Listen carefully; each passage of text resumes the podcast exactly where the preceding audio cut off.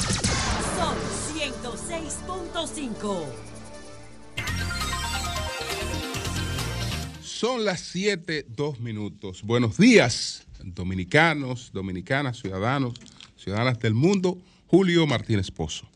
Los comentarios de los temas más importantes en el programa de mayor influencia de la radio y la televisión nacionales.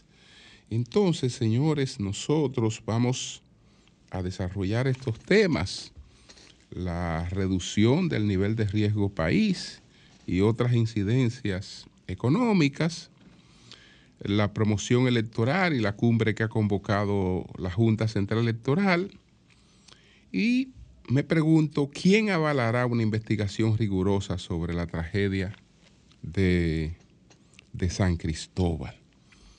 Entonces, señores, ayer, ayer fue un día eh, muy triste porque eh, poco tiempo después de nosotros retirarnos, de concluir nuestra jornada en el día de ayer, pues se produjo eh, esta lamentable información sobre el fallecimiento de la hija de Yolanda Martínez, de apenas 23 años de edad, Adela, que como explicó su, madre en un mensaje muy conmovedor, pues eh, dormida eh, fue eh, víctima ¿no? de un infarto fulminante. Y terminó con su vida con apenas 23 años, 23 años de edad. El mensaje de Yolanda es el siguiente. Es el siguiente. Mientras dormía, nuestra amada Adela partió con el Señor.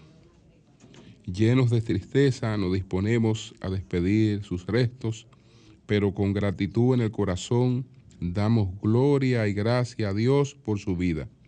23 años llenos de amor, risas, rarezas, inteligencia y un corazón inmenso eh, para dar y para darse. Su muerte nos enluta, pero la celebración de su recuerdo permanece para siempre. El amor nunca deja de ser, hasta siempre, princesa. Tumá. Bueno, señores, la verdad es que es una situación muy, muy conmovedora porque ya sabemos que esa es una circunstancia que para los padres es eh, contra natura, totalmente, porque lo normal es que los padres eh, y los hijos entierren a los abuelos eh, y que los hijos entierren a sus padres, no no al revés, no al revés. Y sabemos que si se puede definir la condición de padre eh, o de madre, cuando estoy hablando de padre, de padres, si esa, si esa condición, la de una madre o la de un padre, se pudiera definir, si se le pudiera buscar una, un símil, es parecida a la condición de mártir. ¿Qué es un mártir?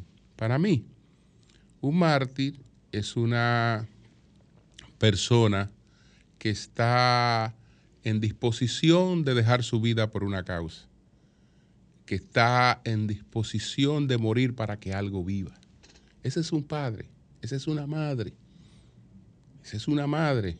Siempre para el padre o para la madre eh, sería preferible eh, que esa circunstancia, quien la estuviera observando, si ha de presentarse, fuera el hijo.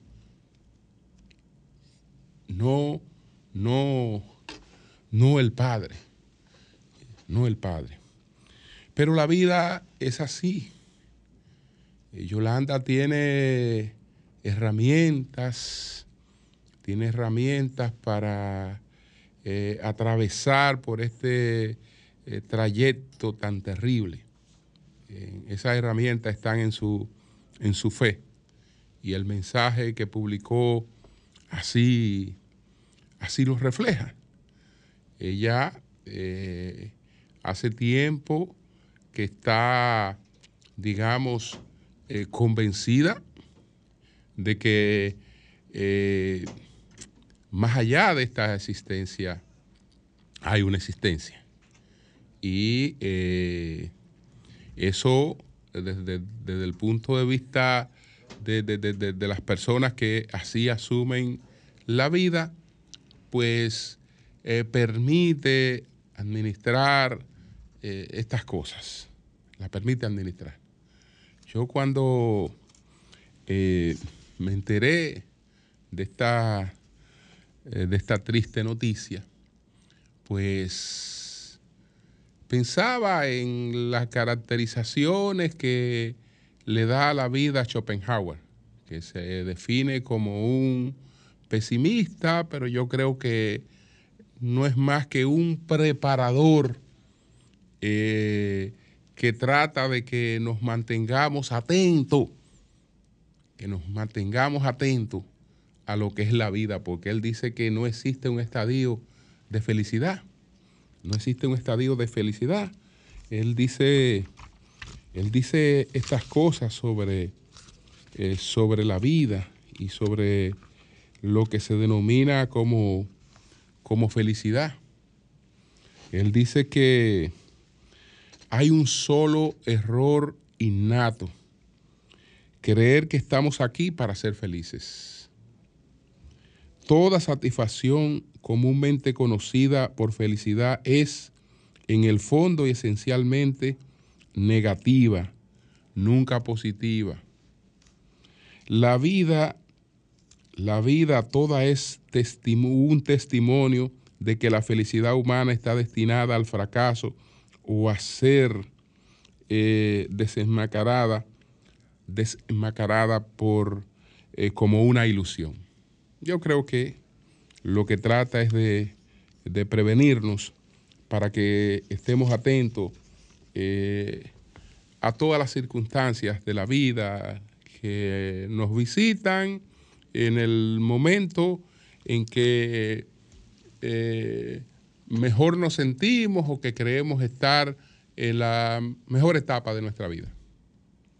Entonces, eh, nosotros desde luego somos parte de ese, de ese duelo que, que embarga a Yolanda Martínez no en las condiciones de ella, no en las condiciones del padre de esa niña, porque sabemos que eso, eso no hay manera ni siquiera de pensarlo, usted se lo imagina, pero, pero no hay manera de, pensarlo ni de, ni de compararlo, pero ojalá que, ambos y que eh, su hermano René pues tengan eh, las herramientas necesarias para atravesar este trance eh, de la vida y, seguir hacia adelante con los mejores recuerdos de Adela, que partió en el día de ayer de manera pues sorpresiva.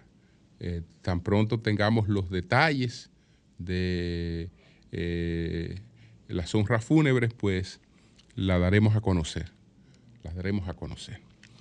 Bueno, señores, entonces, miren, Llovita tiene unas fotografías. A propósito, doctor José, doctor José Miguel Gómez, Llovita tiene una fotografía que yo quiero que yo quiero compartir porque yo he insistido, ah, bueno, ahí están esas fotografías.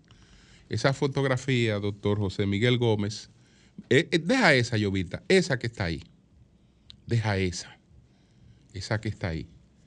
Mira, eh, mire, doctor José Miguel Gómez, esa fotografía son de la boda que se celebró en Palacio de Marcos Balaguer, sobrino de Balaguer, hermano de Miguel Balaguer.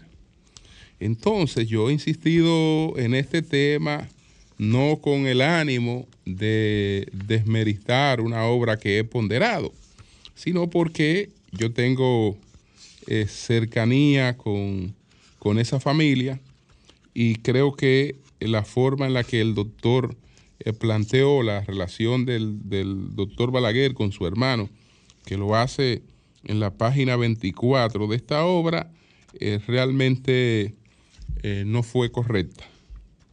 No fue correcta porque no, no, no, no, la situación no es esa. La situación no es esa. Dice, por ejemplo, el doctor José Miguel Gómez, que el padre de Balaguer, eh, Joaquín Jesús Balaguer Lespier, tuvo una hija fuera del matrimonio con la señora Osema Rodríguez. Tuvo un hijo, fue un hijo, fuera del matrimonio con la señora Osema Rodríguez de Castro, al que llamaron Gilberto. Gilberto eh, al que llamaron Gilberto, Gilberto Antonio Balaguer Rodríguez, nacido en 1920 en Puerto Plata y fallecido el 3 de septiembre del 2002 en Santiago. A Gilberto Antonio Balaguer nunca lo vincularon a la familia, ni siquiera durante los 22 años del gobierno del doctor Balaguer. De hecho, no apoyaba políticamente a su hermano. Al momento de nacer Gilberto, Joaquín Balaguer tenía 14 años de edad y para entonces escribía versos, los salmos paganos, y la tebaida lírica. Entonces, como usted podrá ver en estas fotografías, estas fotografías muestran algo totalmente distinto, distinto. La única boda que se celebró en el Palacio Nacional en, en la administración del presidente Balaguer fue la de su sobrino Marcos Balaguer. Y ahí estaba de un lado Balaguer, que fue el padrino de esa boda, y ahí podemos ver al señor Gilberto, al señor Gilberto Antonio Balaguer, el hermano del presidente Balaguer, el padre de Marcos Balaguer, el padre del, del novio, eh, pues eh, en, esa, en esa actividad. Y como ya había testimoniado, era pues eh, un visitante habitual de su, de su hermano. Es decir, ahí primó realmente una, una relación cercana, una relación cercana. No obstante, esto no desmerita esa, esa obra que yo creo que hay que leerla, me alegra que esté teniendo toda esta salida que ha tenido en Cuesta y en, en la feria y en la feria del libro. Eh, si quieren también otra recomendación, otra recomendación, eh, búsquense una obra que se titula Machete, carajo. Machete, carajo. Esa obra es, eh, digamos que una biografía, una biografía sobre Pedro Santana, de José Miguel Soto Jiménez. Y entonces es la vida de Pedro Santana contada por su machete, que siempre le, le acompañó. Eh, sumamente, sumamente interesante.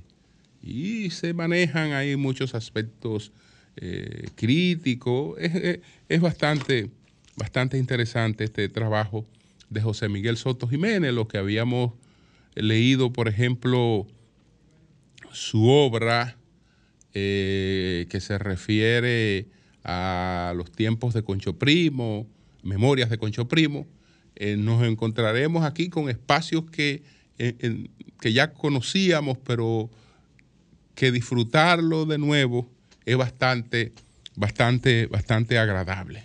Es decir, que si usted ve esa obra por ahí, por la Feria del Libro, o encuesta, o la quiere leer de manera digital, la va a disfrutar, la va a disfrutar realmente. Bueno, señores, miren. Vamos a ver eh, los temas aquí que podamos tratar con el tiempo que, tenemos, que tenemos disponible. Bueno, está la reducción del nivel de riesgo país y otras incidencias económicas. Cuando me refiero a otras incidencias económicas, vamos a ver cuáles son esas, esas otras incidencias económicas, pero ponderar esto, ponderar esto que está planteando, que planteó ayer en una, en una conferencia el señor gobernador del Banco Central de la República Dominicana. Y esto es importante y está eh, relacionado con otros factores. Me refiero a la elevación, la elevación del nivel eh, riesgo país de el, o la disminución del nivel de riesgo país eh, de la República Dominicana. Esto es eh, a partir de su deuda soberana, que son los bonos que coloca la República Dominicana. Los bonos que coloca la República Dominicana, de acuerdo con lo que explicó eh, ayer el gobernador del Banco Central, están en, en el lugar 322 el promedio de América Latina es 389 en calificación de riesgo. Los dominicanos han descendido hasta el 322. Es decir, que con esto estamos hablando de un aval de algo que, que demuestra, que demuestra eh, cómo, cómo, cómo, estamos, cómo estamos avanzando en ese sentido. Estoy aquí eh, buscando la información, bueno, ya la tengo aquí.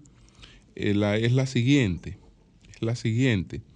El gobernador del Banco Central de la República Dominicana, Héctor Valdés Albizu, destacó ayer que la mejora de las calificaciones internacionales han dado como resultado que el nivel de riesgo del país, representado por el índice de bonos de mercados emergentes, se, redujera colocándose en 32, en 322 puntos básicos al 29 de agosto de este 2023, por debajo del promedio de América Latina que de 389 puntos básicos.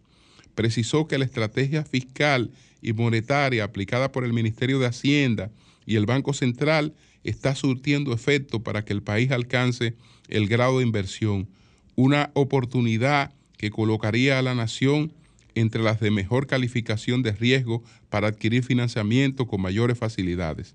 El gobernador se pronunció durante la inauguración del seminario de deuda soberana regional. Entonces tenemos esa noticia que es buena, esa información que es buena. Hay otra también de una reducción en la política de tasa monetaria, que también eh, es, es, importante, una ligera disminución en la política de tasa, de tasa monetaria de, de, 25, de 25 puntos. Están esas dos informaciones que eh, son buenas. En contraste, tenemos la situación que se ha dado con una cadena de comida rápida en la República Dominicana muy conocida, que lamentablemente colapsó, que es la cadena eh, Chess, Pepper. Lamentablemente colapsó Chess Pepper. Eh, ellos dicen que se le presentó una situación a partir de la pandemia y que se le fue creando una crisis que lo llevó a la quiebra. Y Chess Pepper está cerrando todos sus locales eh, aquí en, Santo Domingo. De manera que esto es, una, esto es una noticia lamentable. Sus trabajadores están haciendo reclamos y eh, la empresa dice que está esperando por decisiones del Ministerio de Trabajo a quien, a quien, a quien ha apelado. Ellos entonces sitúan como punto de inflexión de su operación de negocio la pandemia y que a partir de ahí no encontraron recuperación. Eh, parecería lo contrario porque uno entendía que durante la pandemia los negocios de comida rápida tuvieron prosperidad. Tuvieron prosperidad, bueno, eso es relativo, porque cuando la gente no sale eh, las cosas se limitan mucho. Cuando la gente no sale, las cosas se limitan mucho. Nosotros, por ejemplo, creíamos que la economía se mueve mayoritariamente durante el día. Y es verdad, todas las, las, patanas, todo el transporte de mercancía y todas esas cosas por lo general y todo el tránsito lo tenemos durante el día. Pero con la pandemia, eh, ¿qué supimos con la pandemia? Supimos que esa economía que se dinamiza durante el día vive de lo que ocurre en gran medida en la noche, porque suple todo lo que va a ocurrir en la noche. Y cuando teníamos las noches cerradas, entonces vimos que el día también eh, eh, disminuyó considerablemente. Considerablemente. Entonces, eh, sí le fue bien a algunos negocios de comida rápida porque había mucha gente pidiendo desde su casa, pero no es lo mismo ni es igual. Ni es igual la capacidad de consumo que desarrolla un público cuando está rotando, cuando está en la calle, que al hacerlo desde, desde la casa. Yo sé que hubo muchos negocios que realmente eh, superaron esa etapa por el auxilio financiero que recibieron y sé que el Banco de Reserva de la República Dominicana jugó un papel importante y muchos restaurantes aquí eh, sobrevivieron realmente por ese, por ese respaldo. Qué, qué lástima que se haya dado esta situación con esta con esta cadena que ha cerrado sus, sus puertas, porque lo que queremos es lo contrario, que eh, sigan abriéndose oportunidades de, de, negocios en la República Dominicana, porque esas son oportunidades de empleo. Esas son oportunidades de empleo. Bueno, señores, hay una cumbre que ha convocado la Junta Central Electoral para el próximo martes a propósito de toda esta crisis, esta crisis que se ha despertado con eh, las, su documento de admonición, además de su documento de, admonición, está el hecho de que se le ha solicitado a la Junta Central Electoral, eh, lo ha hecho, por ejemplo, eh, Participación Ciudadana, que sea implacable con la violación a la ley. Aquí está la comunicación del presidente de la Junta Central Electoral, Román Jaques, en la que convoca a esta cumbre con los partidos políticos el próximo martes. Por medio de la presente, el suscrito en nombre del Pleno de la Junta Central Electoral, en virtud de lo que establece el artículo 4, numeral 7, 9 y 11 relativo a los principios de integridad electoral, interés nacional y pluralismo, este último establece que los órganos de administración electoral deben procurar viabilizar la tolerancia y la convivencia pacífica entre los actores electorales. Qué bueno.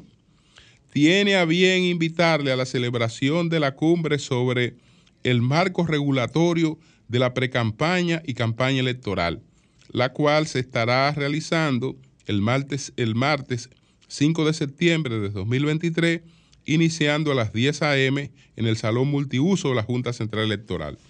El objetivo de esta cumbre es analizar el marco jurídico regulatorio vigente del periodo de la precampaña y la campaña electoral con las organizaciones políticas que conforme a la ley y sus estatutos hayan definido precandidaturas o tengan aspiraciones en el nivel presidencial propio, no alianzas, cuyo alcance es nacional. En este evento, el Pleno de la Junta Central Electoral, acompañado de las áreas de este órgano vinculadas con las organizaciones de las elecciones, eh, con la organización de las elecciones y el cumplimiento de las disposiciones que establecen las reglas sobre la precampaña y la campaña electoral, junto a ustedes haremos un abordaje de los principales aspectos atinentes a una ejecución efectiva del tiempo restante de la precampaña y del periodo de la campaña electoral. Finalmente, para la Junta Central Electoral es de suma importancia analizar junto a los actores políticos el tema en cuestión y en, aras de que podamos aunar esfuerzos durante el resto del periodo de la precampaña electoral y en el de la campaña electoral en apego al marco jurídico vigente y con respeto al derecho que les asiste a cada una de las organizaciones políticas y a quienes procuren eh, ser elegibles. Yo creo que el espíritu de la convocatoria eh, lo dice todo. Habla de que, eh, pues, los órganos de administración electoral deben procurar viabilizar la tolerancia y la convivencia pacífica entre los actores electorales. Sí, presidente. Ese es, uno de los deberes de la Junta Central Electoral. Usted no se puede llevar de radicalismo o de sugerencia de algunas instituciones que a la hora de la hora no son el sustento de, nuestra, de nuestra democracia. Nuestra democracia está sustentada en el sistema de partidos. En el sistema de partidos que está sustentada. Y una de las cosas que tiene que garantizar la Junta Central Electoral es un terreno plano para la competencia electoral. Plano. Un terreno en igualdad de condiciones para la competencia electoral en igualdad de condiciones para la competencia electoral. Entonces, independientemente de los errores que ya el propio Tribunal Constitucional ha establecido en la ley de partidos y que ha declarado inconstitucional eh, o inconstitucionales varios párrafos de esa, de esa ley de partidos en su artículo 44, hay que también tomar en cuenta variables de esta coyuntura, hay que tomar en cuenta variables de esta coyuntura. Por ejemplo, los partidos políticos, la mayoría de las, de las candidaturas, ¿por qué mecanismo le están decidiendo? La mayoría de los partidos políticos eh, instauraron el mecanismo de las encuestas para decidir su candidatura. ¿Cómo puede una persona estar en competencia en una encuesta si esa persona no tiene posibilidad de promoverse, de darse a conocer, de eh, poder difundir sus ideas. Entonces no está compitiendo realmente. No está compitiendo si esa, si esa oportunidad se veda.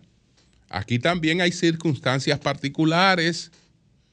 Hay partidos que han tenido que eh, arreglársela en una situación sumamente difícil en una situación sumamente difícil, eh, porque eh, hay partidos que han tenido también que enfrentar métodos del ejercicio político que no son realmente eh, garantes de una competencia en igualdad de condiciones, porque yo creo firmemente firmemente lo he creído, que aquí la justicia se ha empleado como un mecanismo eh, contra un partido de manera muy específica.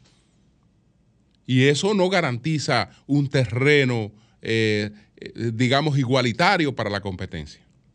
Entonces, el llamado a equilibrar todas esas cosas y a garantizar una competencia justa en la Junta Central Electoral, entonces no se lleve de voces agorera. No se lleve de voces agorera.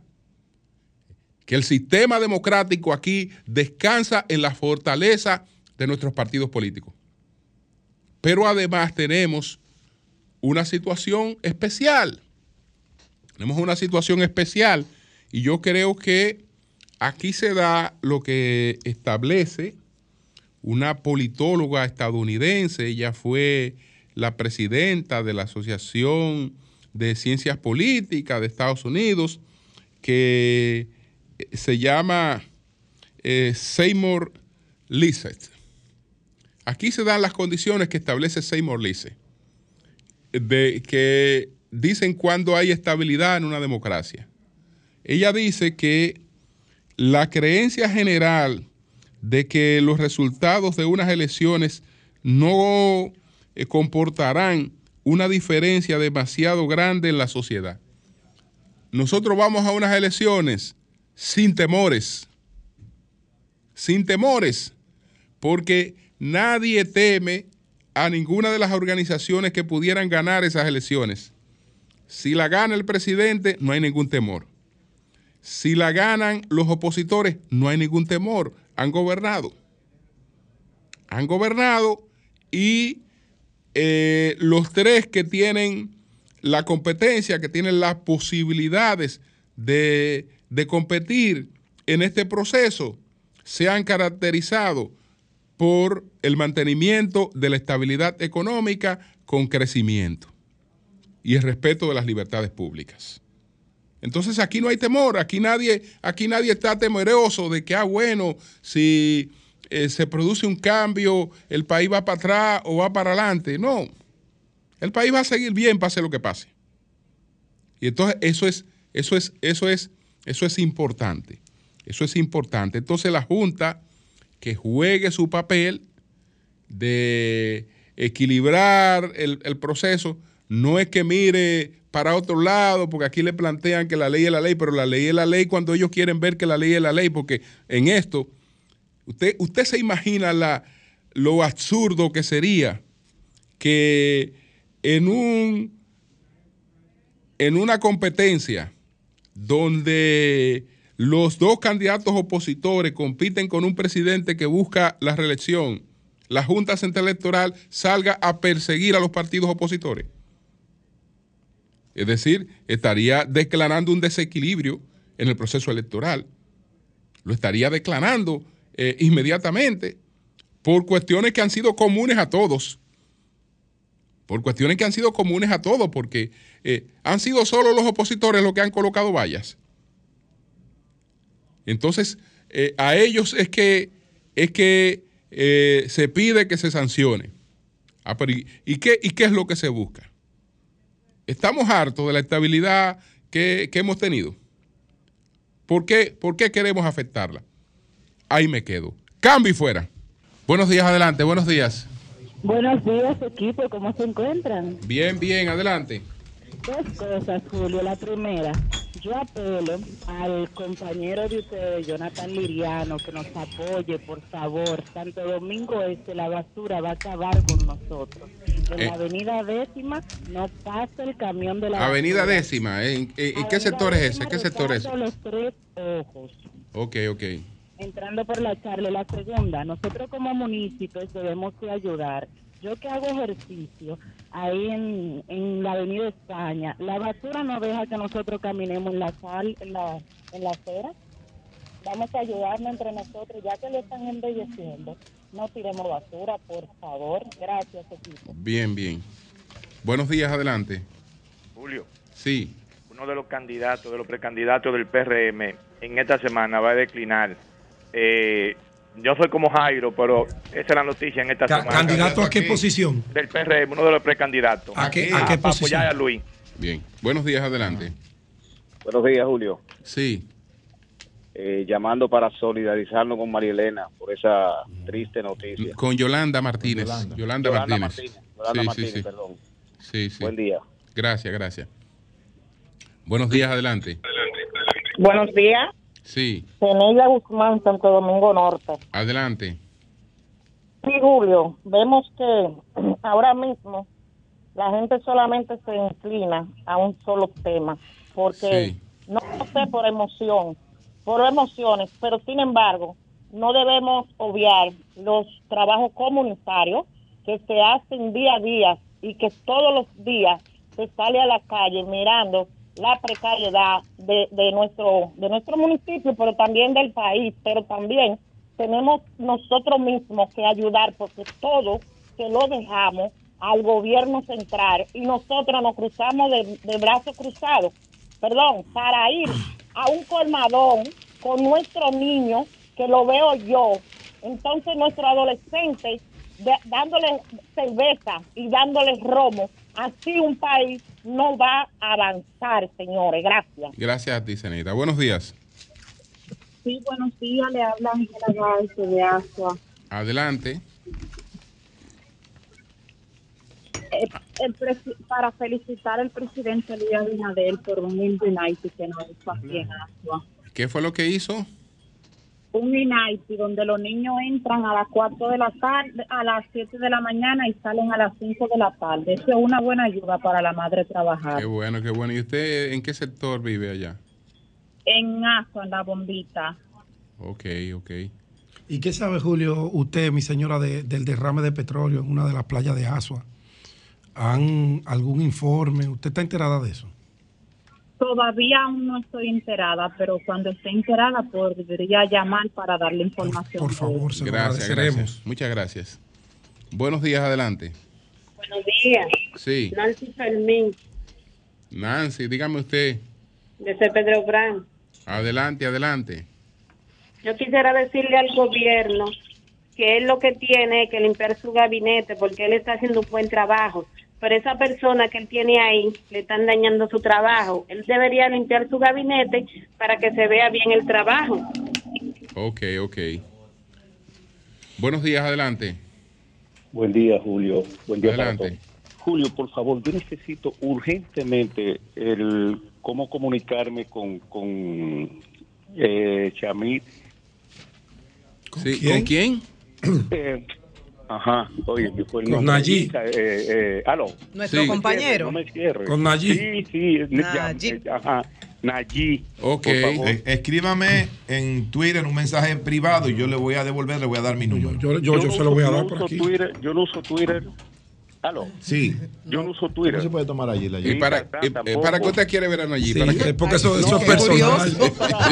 No, no, no. Julio, no Eh, con Julio, mucho la gusto. verdad, hombre. Ah, No, Pero- pero, pero ¿cuál es la usted lo verdad? quiere ver, pero ¿Pero eh, para eh, qué? eh, Yo no te tratarle algo. Porque que no. lo quiero ver. Yo dije que le quiero mandar algo por escrito. porque Ah, ok, Ah, ok, yo, no, yo no suelo dar mi número, pero anótelo. No, no, 809. no, allí te van a poner loco. No, no, no. Bueno, pues está bien. No, pero dame ¿Cómo la emisora lo- cómo lo entonces. Dame la emisora.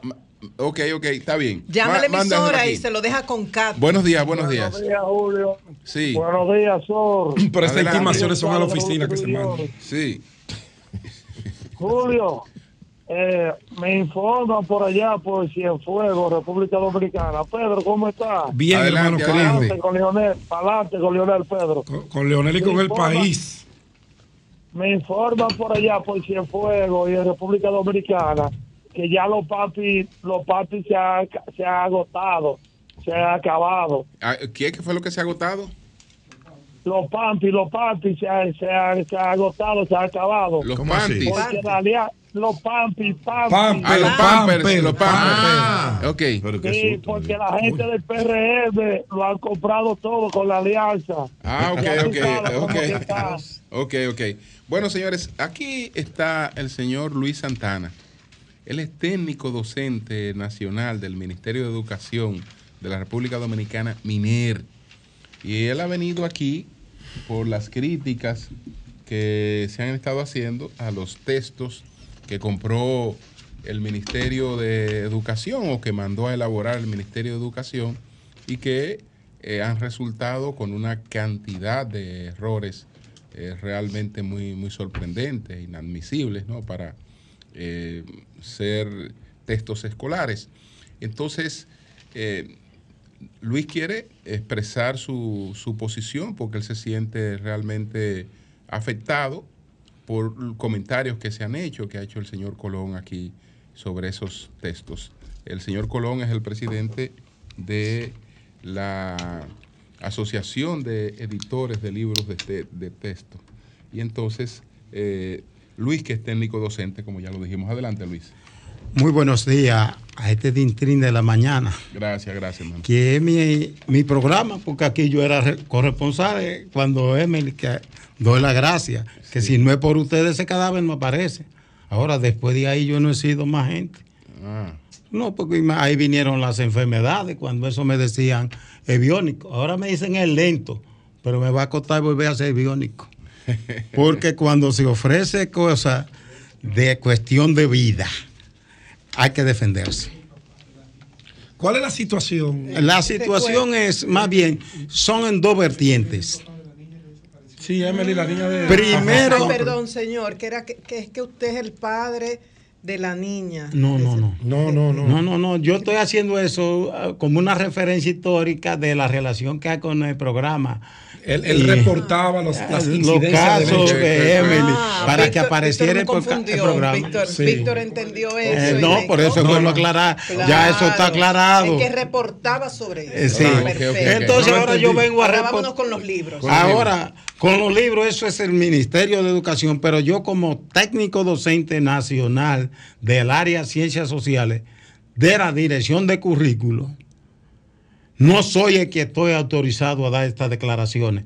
Yo vengo como persona y afectado, porque el compañero Juan Colón, mi colega y amigo que hace como tres meses tuvimos como jurado en un concurso, y un hombre que es de educación, porque él trabaja junto con nosotros.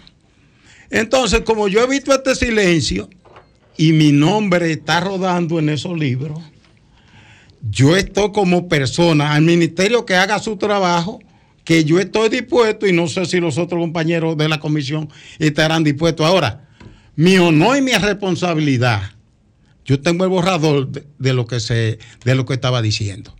Eso que lo determine la justicia y el Ministerio de Educación. Pero ¿qué es lo que tiene que determinar la Exacto. justicia? Porque estamos hablando de los errores de, De los, los libros. de, Está de lleno col- de errores. de colocar un libro de tercer grado con cosas que evidentemente no son para un tercer grado y con muchísimos errores en además. vez de poner haber investigado, entonces, ver entonces ¿qué tiene que ver la cantidad de errores con la justicia? Eh. Eh, autopista, algo Y- básico en todo con país. qué Sí. valida él eso?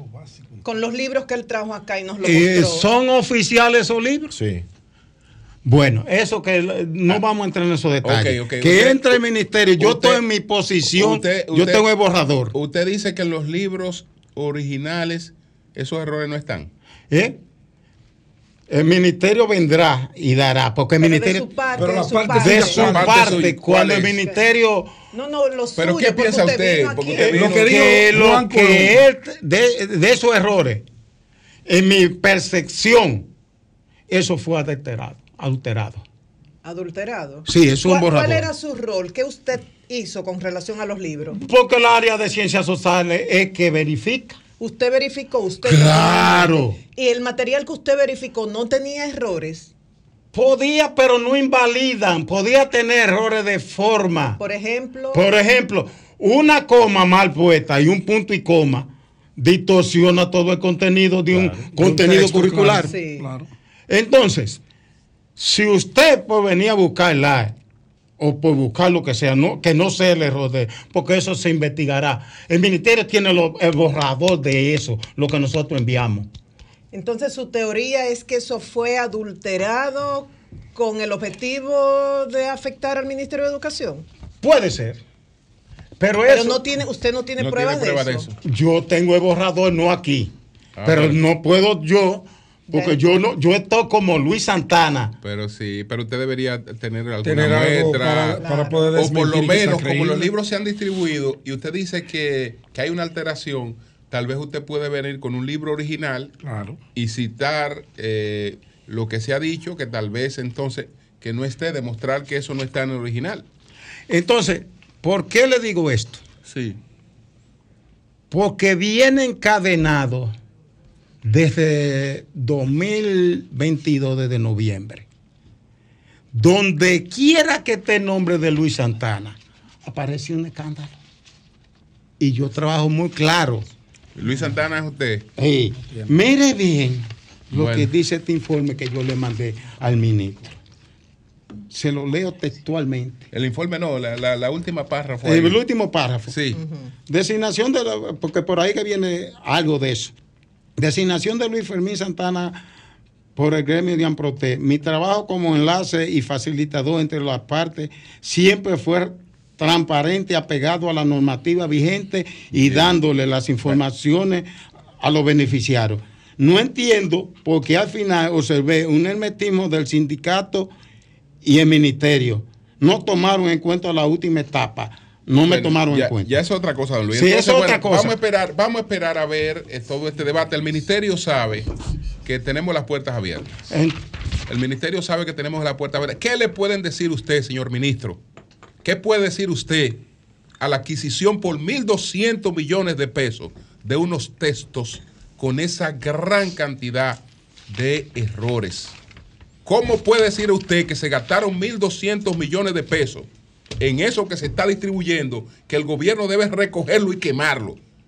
Porque no sirve para nada lo que hemos visto aquí hasta ahora.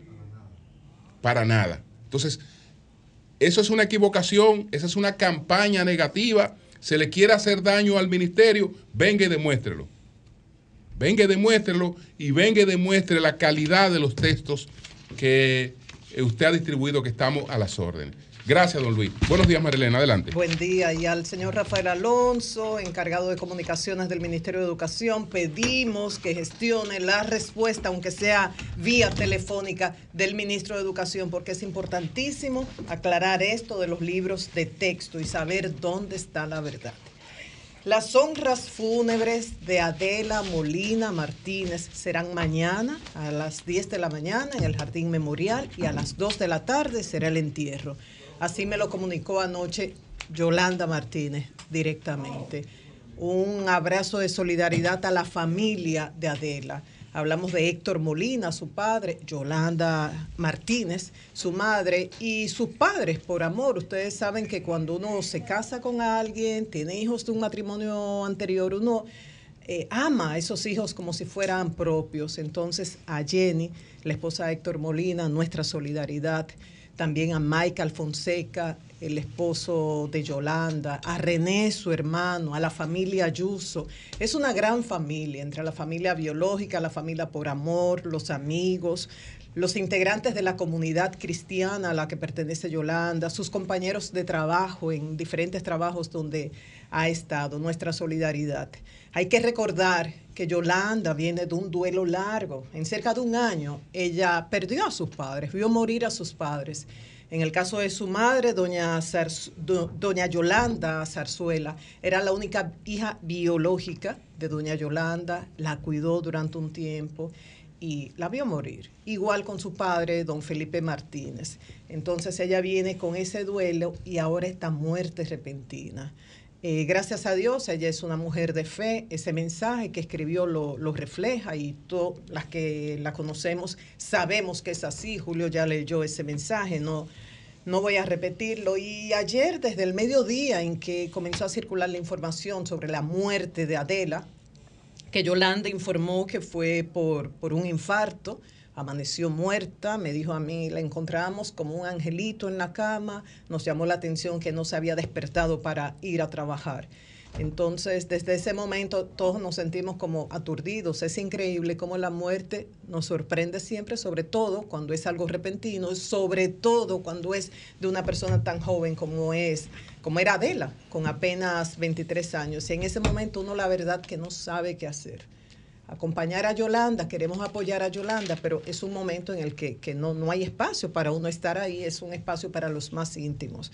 Pero uno tampoco tiene capacidad para enfocarse, para concentrarse, uno no sabe qué hacer, tiene responsabilidades laborales y personales que cumplir, pero se siente aturdido. En estos momentos yo creo que lo más importante, toda persona que quiera a Yolanda, le agradece, la admira, la respeta, es cómo apoyarla. Hay gente que recurre a la oración Muchos tendrán la oportunidad de ir a acompañarla mañana en el Jardín Memorial desde las 10 de la mañana. Eh, las honras fúnebres a las 2 de la tarde, el entierro, como decía en principio. Y algo que siempre recomiendan los terapeutas de duelo, cuide sus palabras. La gente utiliza términos que no proceden. Entonces, si usted no está seguro que esas palabras que le va a decir al doliente le llevan aliento, quédese callado, déle un abrazo, y puede decir estoy aquí contigo, siento tu dolor, pero tenga mucho cuidado y respeto. Respeto al dolor de Yolanda y de toda la familia, respeto a ese espacio íntimo donde uno debe vivir ese dolor y ese duelo, respeto a las circunstancias, evitar especulaciones, evitar opiniones. Vamos a acompañar a Yolanda, a las personas que la queremos, en este proceso de duelo. Paz a su alma y seguimos trabajando. Qué bueno que el director de prisiones respondió al congresista que le pidió al secretario de Estado de los Estados Unidos que investigue, le dio un ultimátum, tenía como para los primeros días de septiembre, qué está pasando con una cantidad enorme de estadounidenses que están en prisiones en República Dominicana, en prisión preventiva. Y el director de prisiones respondió de inmediato. ¿Y cuál es la respuesta? Solo el 0.14% de los privados de libertad de Estados Unidos eh, son estadounidenses. Repito, solo un 0.14% de los que están en prisiones en República Dominicana son estadounidenses. Y de los 35 norteamericanos, 18 ya están condenados, de lo que se deduce que 17 están en prisión preventiva. Entonces, tenemos un problema de que eh, hay una enorme cantidad de presos que están en condición preventiva. Sí, y eso lo ha denunciado mucha gente y mucha gente coincide en que se está abusando de ese recurso y que eso debe ser, la prisión es el último recurso, sin embargo, de inmediato se solicita prisión preventiva pero eso está afectando a los estadounidenses de manera particular.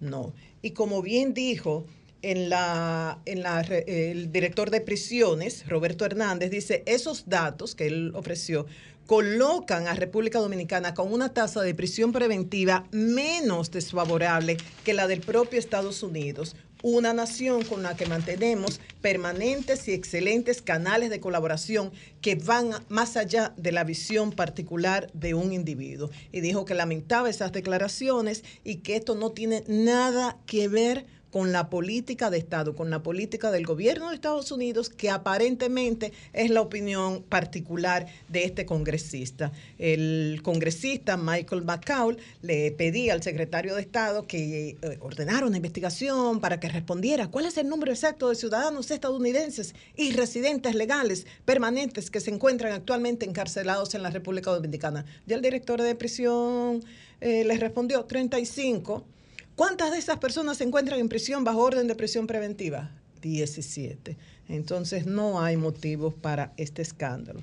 Por otro lado, el Ministerio Público ha solicitado medida de coerción en torno a la explosión de San Cristóbal contra los propietarios de Vidal Plast, Edward Armando Vidal Garrido, Maribel Sandoval Almanzar, Mercedes Altagracia Vidal Sandoval y la razón social Vidal Plast. Prisión preventiva para Vidal Garrido. Y para Sandoval Almanzar y Vidal Sandoval, garantía económica por un millón de pesos, eh, la prohibición de salir del país sin la autorización y tienen que presentarse cada día 30 de, el, día 30 de cada mes ante el Ministerio Público. En cuanto a la razón social, Vidal Plus deben convocarse a los representantes legales y ordenar, es lo que pide el Ministerio Público, y ordenar el cese temporal de sus operaciones hasta la culminación del proceso. ¿En qué se fundamentó el Ministerio Público para pedir el arresto de estas personas, pedir prisión preventiva a un hecho previo? Y esto, según el Ministerio Público, documentado por el Cuerpo de Bomberos. Ya mucha gente sabe de este hecho, lo ha recordado, fue, ocurrió eh, según estos datos, el 18 de marzo del 2023 se estaban haciendo supuestamente unos trabajos de herrería en esa empresa. Se, se creó un incendio por las chispas de un producto peróxido orgánico 5.2, según consta en el informe del Cuerpo de Bomberos de San Cristóbal. Esto produjo quemaduras en cerca de tres personas, incluyendo empleados que estaban en el lugar. Y dice que luego los bomberos sacaron del local 10 cajas de, del producto de peróxido orgánico y algunas quedaron dentro del mezanine que se encontraba en el interior del mismo. Pero ¿qué pasa? Ahora hay una disputa entre la alcaldía de San Cristóbal y la empresa. La empresa dice, la alcaldía estaba en posesión de ese local. La empresa dice, la alcaldía es la responsable del hecho. ¿Y qué dice la alcaldía? Que ellos confían en el informe del Ministerio Público, en el informe del Cuerpo de Bomberos y que por ende es esa empresa la responsable de la explosión. ¿Dónde estará la verdad? No sabemos, pero mientras tanto, eso es lo que hay, la solicitud de medida de coerción, Julio, de parte del Ministerio Público y esta disputa por quién es el responsable de la explosión entre la alcaldía de San Cristóbal y esta empresa de plásticos. Bueno, hay unas imágenes ahí terribles sobre eh, una situación que se habría dado eh, ayer en la 42. Parece que hubo un, un El tiroteo. enfrentamiento. Sí, sí, sí. Eh, fue en la Sursa. Fue en la Sursa. Fue en la Sursa. Eso fue aproximadamente a las 9 de la noche. Se armó un tiroteo aparentemente entre bandas que se disputan el control del territorio con el tema del narcotráfico. Hay creo que dos heridos y una persona fallecida. Anoche comenzó, me enviaron el video ahí en caliente de moradores de ese sector. Sí. Y la situación puso en pánico a, a ese sector. Eso fue anoche, la Sursa. Bien. Cambio y fuera.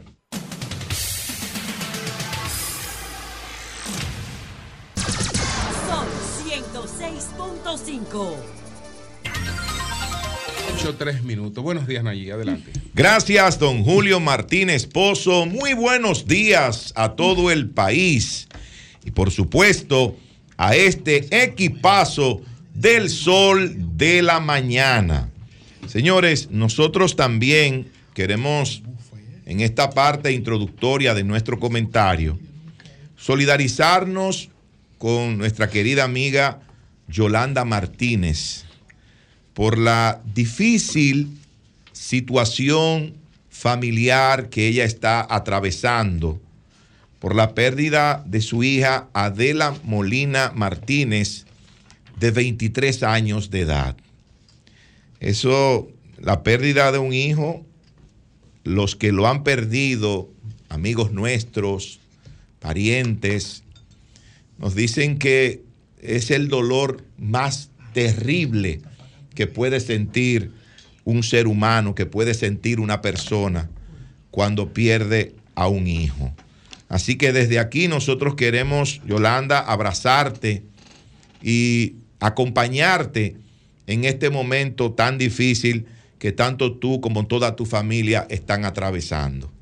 Así que ya María Elena dio los detalles de las honras fúnebres. Mañana a las 10 en Jardín Memorial y a las 2 de la tarde el entierro. Así es, para que, ¿verdad? Eh, la gente sepa dónde puede ir a, sol- a solidarizarse con esta familia en este momento tan triste. Señores, en el día de hoy, primero de septiembre, Mándale un saludo a Pablo Maquini. Pablo Maquini, un periodista ido a destiempo, pero vaya mis salutaciones ¿Cómo para él, mi No amigo y relaje. hermano. Está bien, No no- relaje. no Digo del relaje. periodismo. Ay, él está muy bien. no relaje Pablo, con sí. eso. Un abrazo, Pablo, que va Gra- caminando por ahí. Gracias a Dios. No relaje, que las palabras tienen Digo, fuerza, ido a destiempo del periodismo, Ah, pero no, no, no. no, no. Pero él, Primero, dirá, él dirá que sigue como No. articulista, no claro. sé. Eh, Pa- Y tiene, y activo tiene, 100%. y tiene unas cápsulas muy interesantes Ah, aquí en RCC Es- Media. Broma. Sí. Así que, miren, yo quiero decir lo siguiente. Primero boca de septiembre del año 2023 se cumplen 117 años del natalicio de quien yo entiendo ha sido el más grande estadista que ha tenido la República Dominicana en el siglo XX. Pues. No, para ti puede ser ese, pero Ay, para no. mí el más grande estadista Rafa. que ha tenido este país durante Víctor el siglo XX. Fue el doctor Joaquín Balaguer Ricardo. Y un día como hoy conmemoramos, ¿verdad?, esa fecha tan importante, sobre todo para que las futuras generaciones eh, puedan conocer, aunque sea algunos detalles de la vida de este importante hombre, de este importante ciudadano, de este importante estadista de nuestro país. Balaguer, que gobernó por 22 años en democracia, porque fue dos años y algo presidente dentro de la dictadura de Rafael Leónidas Trujillo Molina, pero gobernó desde el año 1966 hasta 1978, luego salió del poder, pasó ocho años en la oposición y retornó en 1986 hasta 1996. Usted suma los primeros 12 años y luego los últimos 10, usted le da entonces estos 22 años de gobierno en democracia con una inmensa obra de gobierno por toda la geografía nacional. Balaguer fue un gran constructor. Hoy, gracias a esa obra de gobierno, tenemos una cantidad importante de presas en la República Dominicana, que son las que suplen algunas energía eléctrica y otras que eh, abastecen de agua las diferentes provincias y comunidades de nuestro país. Pero ahí están las carreteras, ahí están las escuelas, ahí están los hospitales, ahí están los puentes, ahí están los caminos vecinales, ahí está el apoyo al campo, al hombre, eh, al, hombre del campo, al agricultor, al hombre que hace parir la tierra. Eh, Balaguer siempre le dio eh, un lugar preponderante a esa gente, ¿verdad?, que estaba en nuestros campos, produciendo para que los que vivimos en las zonas urbanas o que hemos vivido durante mucho tiempo en las zonas urbanas, bueno, pues podamos tener esos alimentos, esos productos. Yo creo que Balaguer, independientemente de los detractores que tiene, como todo ser humano, tuvo luces y sombras. Pero yo creo que en la suma y resta de su vida, él tuvo un balance positivo en cuanto a lo que impactó en la vida de todos los dominicanos. Así que en el día de hoy, primero de septiembre del año 2023, que se cumple el 117 aniversario del natalicio, yo quiero decir que la Fundación Joaquín Balaguer tiene el placer de invitarle al encuentro en el cual se va a conmemorar el 117 aniversario del natalicio del fundador del Partido Reformista Social Cristiano, Partido Reformista en aquel tiempo, eh, será hoy a las 4 de la tarde, de 4 a 5.30, en el restaurante del lago, en el salón Rousset Dimitri. Esto es en el Parque Mirador Sur, en la avenida Nacaona, que es también una de las obras icónicas del doctor Balaguer, la construcción de estos pulmones eh, en el Gran Santo Domingo, como es el Mirador Sur, como es el Parque del Este, como es el Mirador, Mirador del Norte, el Jardín Botánico, entre otros. Señores, ayer el Partido de la Liberación Dominicana y su candidato Abel Martínez completó eh, la integración del comando de campaña. Y ayer el licenciado Andrés Navarro fue designado como coordinador nacional de campaña de Abel Martínez y del Partido de la Liberación Dominicana. Todo el mundo sabe, ¿verdad?, de la capacidad política, intelectual, profesional que tiene Andrés Navarro. Brillante, Andrés. Es brillante. Brillante. Y yo creo que fue una selección correcta por parte de Abel Martínez para que Andrés Navarro sea el coordinador nacional de su campaña. Ustedes saben que de manera temporal, eh, Abel Martínez, candidato presidencial, había asumido la, la coordinación de su campaña. Pero esto era, ¿verdad? Hasta que se designara otra persona, como lo hizo en el día de ayer, con el licenciado Andrés Navarro, quien es un importante dirigente y miembro del comité político del Partido de la Liberación Dominicana. Johnny Pujols fue designado coordinador de gabinete y el buen amigo Edwin Espinal fue designado como coordinador del sector externo con Abel. Eh, los demás eh, Juan Ariel. te faltó el director operativo. Pero ya estaba, Julio. Julio Pimentel, ya, lo era, lo confirmaron. Julio es muy dinámico. Claro que Julio sí. es un tipo muy dinámico. Yo le deseo mucha suerte a Julio y a todos mis amigos que han sido designados en esa importante posición. Roberto Rodríguez Marchena fue ratificado en comunicación. Mejor designación no Se puedo suma. Rafael Ovalles ahora para trabajar también Con en ese departamento de Ovalle muy comunicación. bueno, es muy bueno. Eh, está también el caso de Carolina Weckmuller, que ¿Quién fue es? ratificada como la encargada, la coordinadora de la juventud, Ah, una sí, joven muy valiosa. brillante. Claro La que sí. entrevistamos en San Cristóbal en una ocasión. Una joven muy valiosa eh, que ha hecho un extraordinario Ella es la trabajo. presidenta de la juventud del PLD. No, ¿cierto? no es Michael Matos, el presidente ¿Y de la por qué no juventud. pusieron a Michael? Pero ella es la coordinadora del proyecto. Ella fue que coordinó la- el proyecto Porque ella de- trabajó de Abel. desde, pero desde ahí hay- que Abel era como- pre- hay como una dicotomía, porque si yo soy el secretario de juventud, tú no me puedes traer uno que está por debajo de mí y ponérmelo. No, ellos, ellos es una están interpretación. Lo importante es que ellos están trabajando de forma mancomunada. Ma- Tanto Ma- Michael, Michael se va a sentir mal. No, no, no. Michael no se siente mal. Al contrario. lo dijo? Sí, yo he hablado con él. Oye, y él me- está trabajando eh, de manera mancomunada con Carolina Weckmuller. Julio es el líder de aquí, de Sol de la Mañana, indiscutible.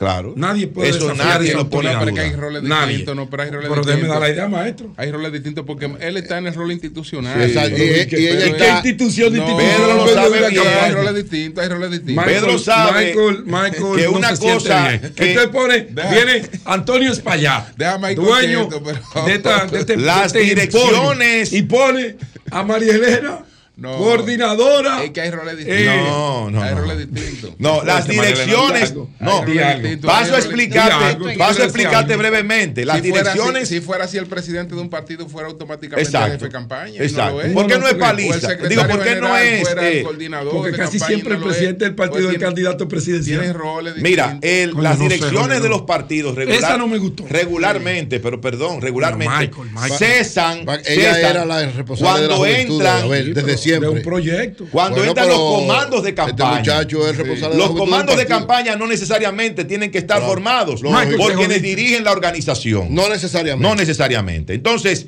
finalmente, señores, No decir que en el día de ayer el presidente Danilo Medina estuvo en la provincia Duarte. Estuvo en Los Coles. Está duro, Danilo. En la provincia Duarte con un grupo de arroceros Danilo, y de productores suyo, agrícolas de esa zona, donde él les decía a esos productores que para volver a recibir el apoyo del gobierno, la atención del gobierno en esas actividades agrícolas, tenían que votar por el Partido de la Liberación Dominicana y por Abel Martínez, que iba a ir en rescate de ellos, que han sido abandonados por este gobierno del Partido Revolucionario Moderno. Y hay gente, he escuchado algunos comentarios de que el presidente Danilo Medina en ese discurso en la provincia de Duarte, cuando habló de las alianzas, habló de que se están haciendo acuerdos, se están haciendo alianzas, pero que fue muy enfático al decir que había que votar morado, independientemente de las alianzas. Y yo les pregunto a esos que están cuestionando o criticando eso que dijo Danilo, ¿y qué ustedes quieren que Danilo le diga? ¿Eso es correcto? ¿Que vote por quién? No, pero eso es normal. ¿Que vote por No. quién? Eso es correcto. Porque si Leonel Fernández va a visitar No, a sus militantes en una provincia, en un municipio del país, a pesar de este acuerdo, rescate RD, él le va a decir, sí, voten por el candidato de la alianza, pero voten en la boleta de nuestro partido, que fue lo que dijo ayer Danilo Medina. Vamos aliados, perfecto. El candidato en este municipio, suponiendo, es del otro partido que está en la alianza. Hay que votar por él, pero en la boleta morada del Partido de la Liberación Dominicana. Y eso fue lo que dijo Danilo en el día de ayer. Voten por los candidatos de la alianza, pero voten morado. Voten morado, que ese es el voto que va a llevar a que Abel Martínez clasifique para una segunda vuelta electoral en las elecciones del año 2024. Apoyen a sus alcaldes, apoyen a sus regidores, apoyen a sus diputados, apoyen a sus senadores. Esa fue la arenga que llevó en el día de ayer Danilo Medina a la provincia de Duarte y que algunos han querido criticar y, y están diciendo, bueno, que que Danilo con eso está buscando problemas con el tema de la alianza. No, eso no es verdad. Danilo, esa alianza se ha podido materializar porque Danilo Medina, la dirigencia de base, media y alta del Partido de la Liberación Dominicana está de acuerdo con ese proceso de alianza que se está desarrollando con la fuerza del pueblo y con el Partido Revolucionario Dominicano. Así que termino diciendo lo que dijo Danilo ayer. Señores, no se desesperen, aguanten, que ya falta poco. Bien, bueno, tenemos en la línea telefónica a Roger Pujols. Él es uno de los aspirantes a diputados del Partido Revolucionario Moderno que estuvo participando en el debate de RCC Media el pasado lunes en, en la noche. Entonces, hoy el Diario Libre publica un comentario que es coincidente con el comentario que hice en el día de ayer, que hablaba de el discurso eh, conservador de estos aspirantes y el Diario Libre se pregunta, ¿modernos o conservadores? Vamos a ver qué nos dice Rogers, que está aquí en la línea telefónica. Buenos días, Roger. Adelante. Buenos días, un saludo a todos. Ok, sobre esta, esta observación que tiene que decir que eh, ustedes, pues... Diario Libre está eh, claro. Se proyectan, se proyectan mucho como, como conservadores. Adelante. Sí, eh, decía que primero agradecer a Julio Martínez Pozo por sus impresiones sobre el debate y su comentario de ayer. Solo quería tomar el tiempo para corregir alguna, algunos de sus comentarios, sobre todo cuando a partir del minuto 2.33, cito, dice, cuando entran en el terreno de las tres causales, todos se identifican contrarios al aborto, pero absolutamente todos contrarios al aborto. La posición, Julio, que yo expresé en el debate, eh, de forma muy concreta, digamos, sí. fue que en mi caso personal yo estoy en favor de dos causales, riesgo de vida de la mujer e imposibilidad de vida extrauterina del feto. Respecto de la otra causal, la violación, yo expliqué que no he encontrado experiencias internacionales convin- convincentes que conjuguen en el marco del debido proceso, la presunción de inocencia, la atribución de responsabilidad penal al violador, porque estamos hablando de una violación, con los tiempos biológicos de la gestación. Entonces, eso, en mi modo de ver, genera un estado de inseguridad contra la propia mujer y lo que planteo es que respecto de esa causal en particular, con las otras dos no tengo problemas, nos sentemos a procurar alguna causal que genere un poco más de seguridad. Eh, yo creo que eh, yo no me pronuncié sobre el, la aprobación inmediata del Código Penal, pero sí propongo una ley de regulación del aborto que va más allá de las tres causales, en la que se regule la objeción de conciencia, el acompañamiento en las distintas fases del proceso de la mujer, la publicidad, la penalización del falso testimonio médico y un aspecto muy importante, la comercialización y el tratamiento de tejidos fetales generados por el aborto.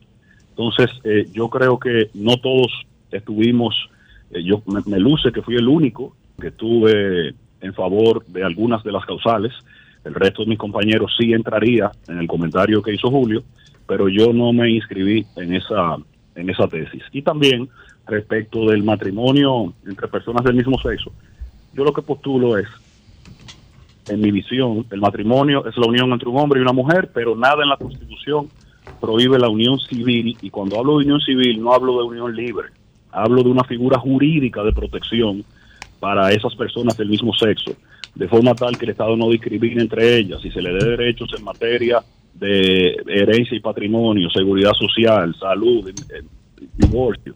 Pero, pero no es que me opongo a la unión civil, sino que planteo, por ejemplo, y esto es curioso, una figura como el Pacto Civil de Solidar- de Solidaridad francés, que fue promovido por el, por el primer ministro francés, Lionel Jospin, que es de centro izquierda. A mí la distinción conservador-liberal me parece muy difícil de criticar, por eso no puedo referirme a, a, a- a la cápita de Diario Libre, porque ni siquiera ponen argumentos contrario a Julio, pero sí quería hacer la aclaración eh, y la precisión respecto al comentario de Julio ayer. Bueno, pues muchas gracias, Roger. Muchas gracias, muchas gracias. A ti, cómo no, Julio. Un abrazo a todos. Muchas gracias. Cambio y fuera.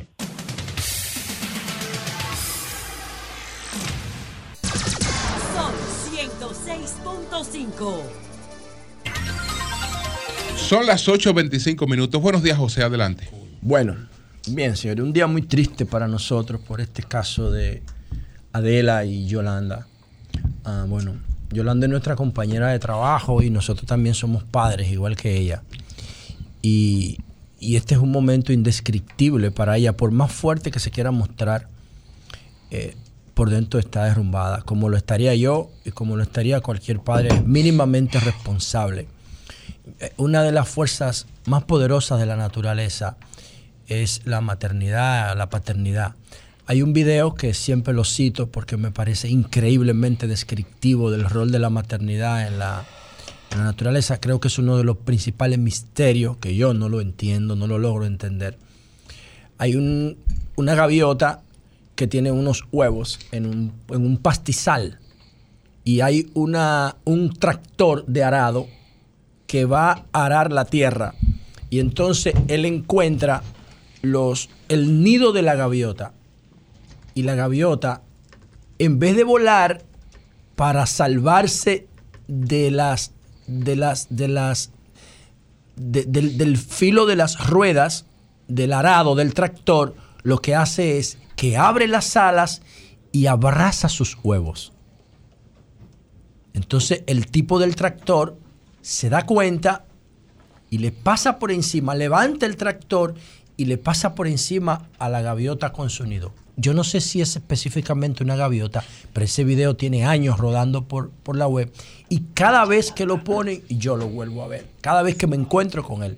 Y es una, es una eh, ilustración, una ejemplificación de ese misterio de la maternidad y de la paternidad. Nosotros no lo pensaríamos dos veces para dar nuestra vida por la de nuestros hijos. No lo pensaríamos. Aun cuando ya esos hijos son mayores, porque el único animal que sigue vinculado a sus hijos después que son mayores somos nosotros los humanos. Porque ese rol de comunidad va creando valores más allá de la, de la razón biológica. De la razón biológica. Entonces, lo de Yolanda es algo que debe generar nuestra total solidaridad. Yo, yo la he compartido mucho con ella y, yo, yo quiero a Yolanda con la misma fuerza con que peleo con ella. O sea, yo peleo con Yolanda, pero yo la quiero muchísimo también al mismo tiempo. Y, y yo no tengo palabra para describir lo que sentí cuando vi ese post de ella en Instagram ayer. Eso fue algo realmente que me, me sacó del ritmo que yo tenía en el día. O sea, no, no, no, no pude volver a tener el mismo nivel de concentración, de ritmo que es necesario para tú ejecutar tu agenda. Yo que me muevo entre la ciudad y el interior permanentemente, eh, estaba un poco turbado. Imagínense si soy yo. ¿Qué será ella y su entorno? Por eso le, desde aquí le mando toda mi solidaridad, mi abrazo fuerte. Y, y eso son cosas que uno las acomoda en la vida, pero que nunca las supera nunca, nunca la supera. Ah, por eso que digo de que la maternidad y la paternidad son uno de los roles más misteriosos que tiene la vida, que tiene la naturaleza. Increíble este tema y esta niña empezando a vivir su, su vida adulta. Ah, bueno, encuentra la muerte de una manera tan sorprendente, tan súbita. Eh, dice Serrat, eh, parafraseando o cantando los poemas de Miguel Hernández, no perdono a la muerte cuando se enamora, no perdono a la vida cuando se desatenta.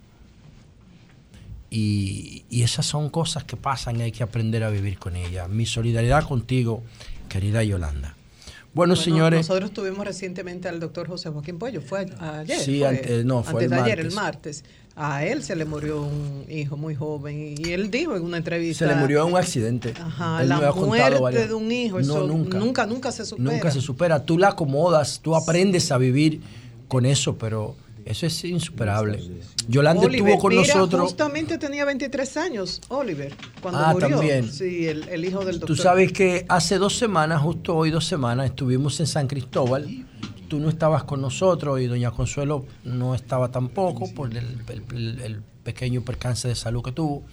Y entonces Yolanda nos acompañó. Hoy, hace dos semanas. Sí, allá en San A Cristóbal. San a la zona de la explosión allá. Sí, sí, el programa especial que hicimos y qué lejos estábamos en ese momento de que ella iba a enfrentar una de las tragedias más dolorosas que ser humano alguno pueda enfrentar.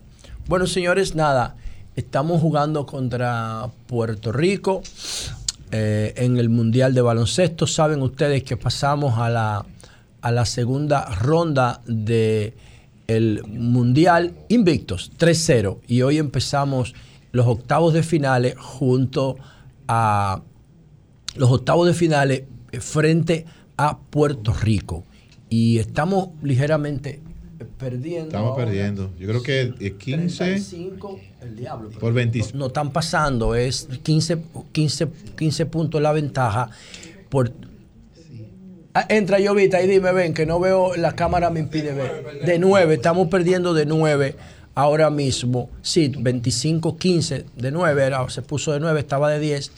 Y estamos en el primer cuarto, a 7 minutos para que termine el Y, primer y ese es un cuarto. juego sumamente importante para el país, eh, también por la rivalidad que siempre ha habido entre el equipo de baloncesto de la Sí. República Dominicana con el equipo de baloncesto de Puerto Rico. Sí, pero en esta oportunidad, aunque Puerto Rico en el primer cuarto esté ganando, ese no es el juego. El juego va a No, hablar después claro. de la segunda mitad. de la segunda y mitad. ese no, ellos no tienen equipo para competir con nosotros. no en esta oportunidad, no, siempre. En Porque esta, ellos siempre traen equipos muy En esta oportunidad, no, no tienen ese equipo. República Dominicana tiene demasiado. Saludos al general Altura, que no se demasiada ha perdido un profundidad y de demasiada competitividad. Ayer la FIBA eh, actualizó el ranking mundial de baloncesto para que tengan una idea en lo que nos hemos convertido con esta selección. Actualizó el ranking mundial y República Dominicana quedó en séptimo lugar Wow. del mundo en baloncesto. De- el séptimo lugar, pasó del 19 al séptimo. Y entonces, por eh, su, su desempeño en la primera ronda 3-0, y yo creo que conforme vayan pasando los minutos, esos valores de resultados se van a equilibrar y nosotros vamos a seguir invictos en este segundo tramo de Mundial de, de Baloncesto. ¿Qué es lo que es importante este Mundial? Que hay siete plazas para los Juegos Olímpicos eh, para el continente americano. Y si nosotros somos top 7, entonces lo más probable es que nosotros vayamos directo al mundial, al- a los Juegos Olímpicos de Francia del 2024 y podamos aspirar a alguna medalla de bronce, plata, o bronce o plata, porque todavía yo no veo a República Dominicana con posibilidad de, ganarle a, a equipos como eh, Canadá o los Estados Unidos, que son super equipos, no son equipos normales. Vamos a ver qué pasa. Aunque en esta oportunidad no creo que Estados Unidos tenga un Dream Team. No creo que tenga un Dream Team, un equipo de ensueño, pero sí tiene un equipo que lo que hace es foguearse con los demás equipos. Y está inspirado ese equipo. Foguearse, sí, es un equipo totalmente nuevo, renovado, de muchachos jóvenes, pero igual que el de Canadá, que está lleno de, de jugadores de, de NBA. Bueno, señores, miren, yo quiero hablar hoy, quiero hablar hoy del tema de, de la Feria del Libro. Y lo quiero hacer con el mayor respeto posible, porque eh, Milagro Germán es mi amiga. Por lo menos yo lo veo así. Y, yo tengo mucha y yo tengo mucha gratitud hacia ella. Cuando yo estaba aspirando a diputado, Milagro Germán me dedicó un programa a mí. Un programa eh, especial. Eh, faltaban unos dos o tres meses eh, para las elecciones y su programa era el programa que más se veía en las noches en República Dominicana. Ella me lo dedicó a mí. Yo tengo una gratitud permanente con Milagros Germán. O sea, no tengo, no, no- nada de lo que yo digo aquí es personal. Yo no estoy criticando a Milagros Germán, estoy criticando a el Ministerio de Cultura. Y lo digo, y le dije a ella con muchísimo respeto públicamente que, cua- que si ella quería marcar su, su, su gestión, ella tenía que poner el Ministerio de Cultura a girar en torno a las tendencias culturales pop, populares, porque ese es un ministerio del Estado, no para los ricos. Y desde que ese ministerio se fundó, promueve la cultura de los ricos, las culturas importadas, las culturas clásicas que no representan nuestros valores. Entonces, yo le dije a ella, ¿tú quieres marcar tu gestión y poner un punto y aparte o un- en- a partir a un punto y aparte en lo que ha sido el Ministerio de Cultura. Pon el ministerio a girar en torno a las culturas pop. ¿Y cuáles son las culturas pop? Las populares. La cultura urbana, que incluye el merengue, que incluye la bachata, que incluye las redes sociales, porque eso es lo que la mayoría podemos hacer. Yo no puedo ir a escuchar una ópera o una sinfonía, porque para decodificar ese mensaje tú tienes que tener cierto nivel de formación que la mayoría dominicana no puede tener. Entonces la mayoría de la gente no entiende ese contenido porque no está dirigido para ello. Además es un contenido industrial para sociedades contemplativas que tienen 8 y 9 horas para dedicárselo a eso. La vida de ahora es muy rápida y tú no tienes tiempo para estar escuchando y para estar viendo de que una ópera de dos horas y una sinfonía de cuatro horas. Eso vaina súper aburrido. Para otro tipo de sociedad donde no había nada que hacer. Entonces, yo le decía eso a ella, pero pasó el tiempo y no, y no hizo nada. No solamente se lo decía a ella, se lo decía a la madre de, Guerrero Heredia, que fue ministra antes que ella. De modo que lo que voy a decir aquí no es personal y no quisiera que ella lo tome personal.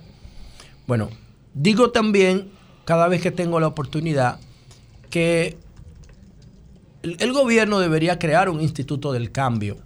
El gobierno debía hacer una, un seminario sobre qué es el cambio, qué es lo que significa el paradigma de Thomas Kuhn, qué es una reforma, qué es una revolución, qué es el grado más profundo del cambio, qué es una reforma estructural, que es el, el segundo grado de profundidad del cambio, qué es una reforma, que es el tercer grado, qué es una innovación, que es el cuarto grado, que es una actualización, que es el quinto grado del cambio, y que es un mantenimiento, que es el sexto grado para mí del cambio. Miren cómo yo he mostrado aquí seis categorías del cambio. Pero el gobierno que tiene el lema del gobierno del cambio nunca ha hablado del cambio como concepto filosófico. El cambio no solamente es un concepto filosófico, es una categoría sociológica, es una categoría económica, es una categoría histórica, es una categoría física, porque el cambio es algo que está permanentemente presente en un espacio-tiempo, que se está moviendo permanentemente. Nosotros estamos cambiando permanentemente y nos estamos moviendo permanentemente en el espacio. Diario en un movimiento de rotación y anualmente en un movimiento de traslación alrededor del Sol y dentro del espacio. El cambio es algo permanente. Por eso yo entiendo que tiene que ser una institución permanente en nuestra sociedad. Todas las sociedades del mundo deberían tener un instituto para gestionar el cambio. Creo que Corea del Sur tiene uno. Creo que Corea del Sur tiene uno. Obviamente, como yo decía ayer, el cambio tiene el problema de que va a tener que enfrentar o debe enfrentar la resistencia conservadora, que es el mayor riesgo que tiene el cambio. Las personas que no les interesa que los valores cambien porque le afecta sus patrones culturales y sus patrones económicos y todo eso. Tiene, hay que enfrentar el cambio. Entonces, el PRM tiene esas contradicciones de su diputado hablando un código y el- los estatutos hablando otro, porque no han entendido esta parte filosófica que es tan determinante. ¿Por qué? Ah, porque de eso depende la agenda del país. Y vamos a aplicarle eso ahora a la Feria del Libro. La Feria del Libro tiene 25 años. Hoy, ¿cómo tú pretendes tener resultados distintos haciendo lo mismo? Decía Albert Einstein. Tiene 25 años. Pero cuando esa feria empezó hace 25 años, ya el mundo era digital. Ya el mundo era digital. Si la feria está celebrando su 25 aniversario, significa que esa feria empezó en el 98. Y el muro de Berlín se cayó en el 90. Cuando el muro de Berlín se cayó, se liberó la web, la internet y se creó la web, que son cosas distintas. Una cosa es la web y otra cosa es la internet. La web es una capa de usabilidad sobre la internet. La mayoría de la gente no sabe esto. Y Tim Berners-Lee, que es un físico británico para, para coordinar la comunicación entre científicos del Centro de Colisión de Hadrones y compartir información entre ellos, creó los protocolos de Internet, los hipertextos, y conectó a los científicos. Y eso se volvió viral y se creó una web, que es lo que se llama www a nivel mundial. Ahí es que estamos nosotros. Y eso se volvió viral y eso se volvió global y eso ha venido sustituyendo paradigmas como la imprenta. Pero lo ha sustituido de una manera perfecta. ¿Significa que el libro físico es malo? No. Significa que el libro físico se agotó históricamente. Eso no es verdad. Ándale. Eso no es verdad. Si tú demuestras, si tú demuestras que el libro digital se lee más que el libro físico, eh, te doy cualquier No hay cosa. problema. No, no, eso no es verdad. Está bien, no hay eso problema. no es verdad. Pero, pero, ver, Eso no, no hay es problema verdad. porque yo no quiero, busco- yo no estoy en contra del libro físico. Pero que no es verdad, que está hablando algo que no es verdad. El- lo único, en lo único que la tecnología, mira, los periódicos impresos sí fueron desplazados. Es que es lo mismo. Pero no, con Es que es los lo libros, mismo. no, con los Es libros lo no, mismo. con- no, no es lo mismo porque el dato, el dato, el dato no es correcto que tú estás dando. Está bien, pero El- es que tú el- lo estás no- viendo en términos no, cuantitativos. A no, mí no, no, me yo- interesa en términos Ah, ah, cuantitativos. pero, ¿y y te es que ya eso y tiene en- su ¿Y explicación. en qué término lo voy a Voy a ver? explicar, Es porque decir- los es nativos decir, digitales la- no leen libros. Ah, ah, bueno, pero entonces no, no, no, Espérate, no te lo leen digitales tampoco. espérate, no te sí lo leen digitales. No es Te verdad. voy por no es verdad. pero Mire, usted sabe quién lee el libro Pero está bien, porque yo no quiero que tú te alteres, Ahora, porque no, yo no necesidad de Usted sabe, quién, usted sabe quién lee, quién lee el libro digital.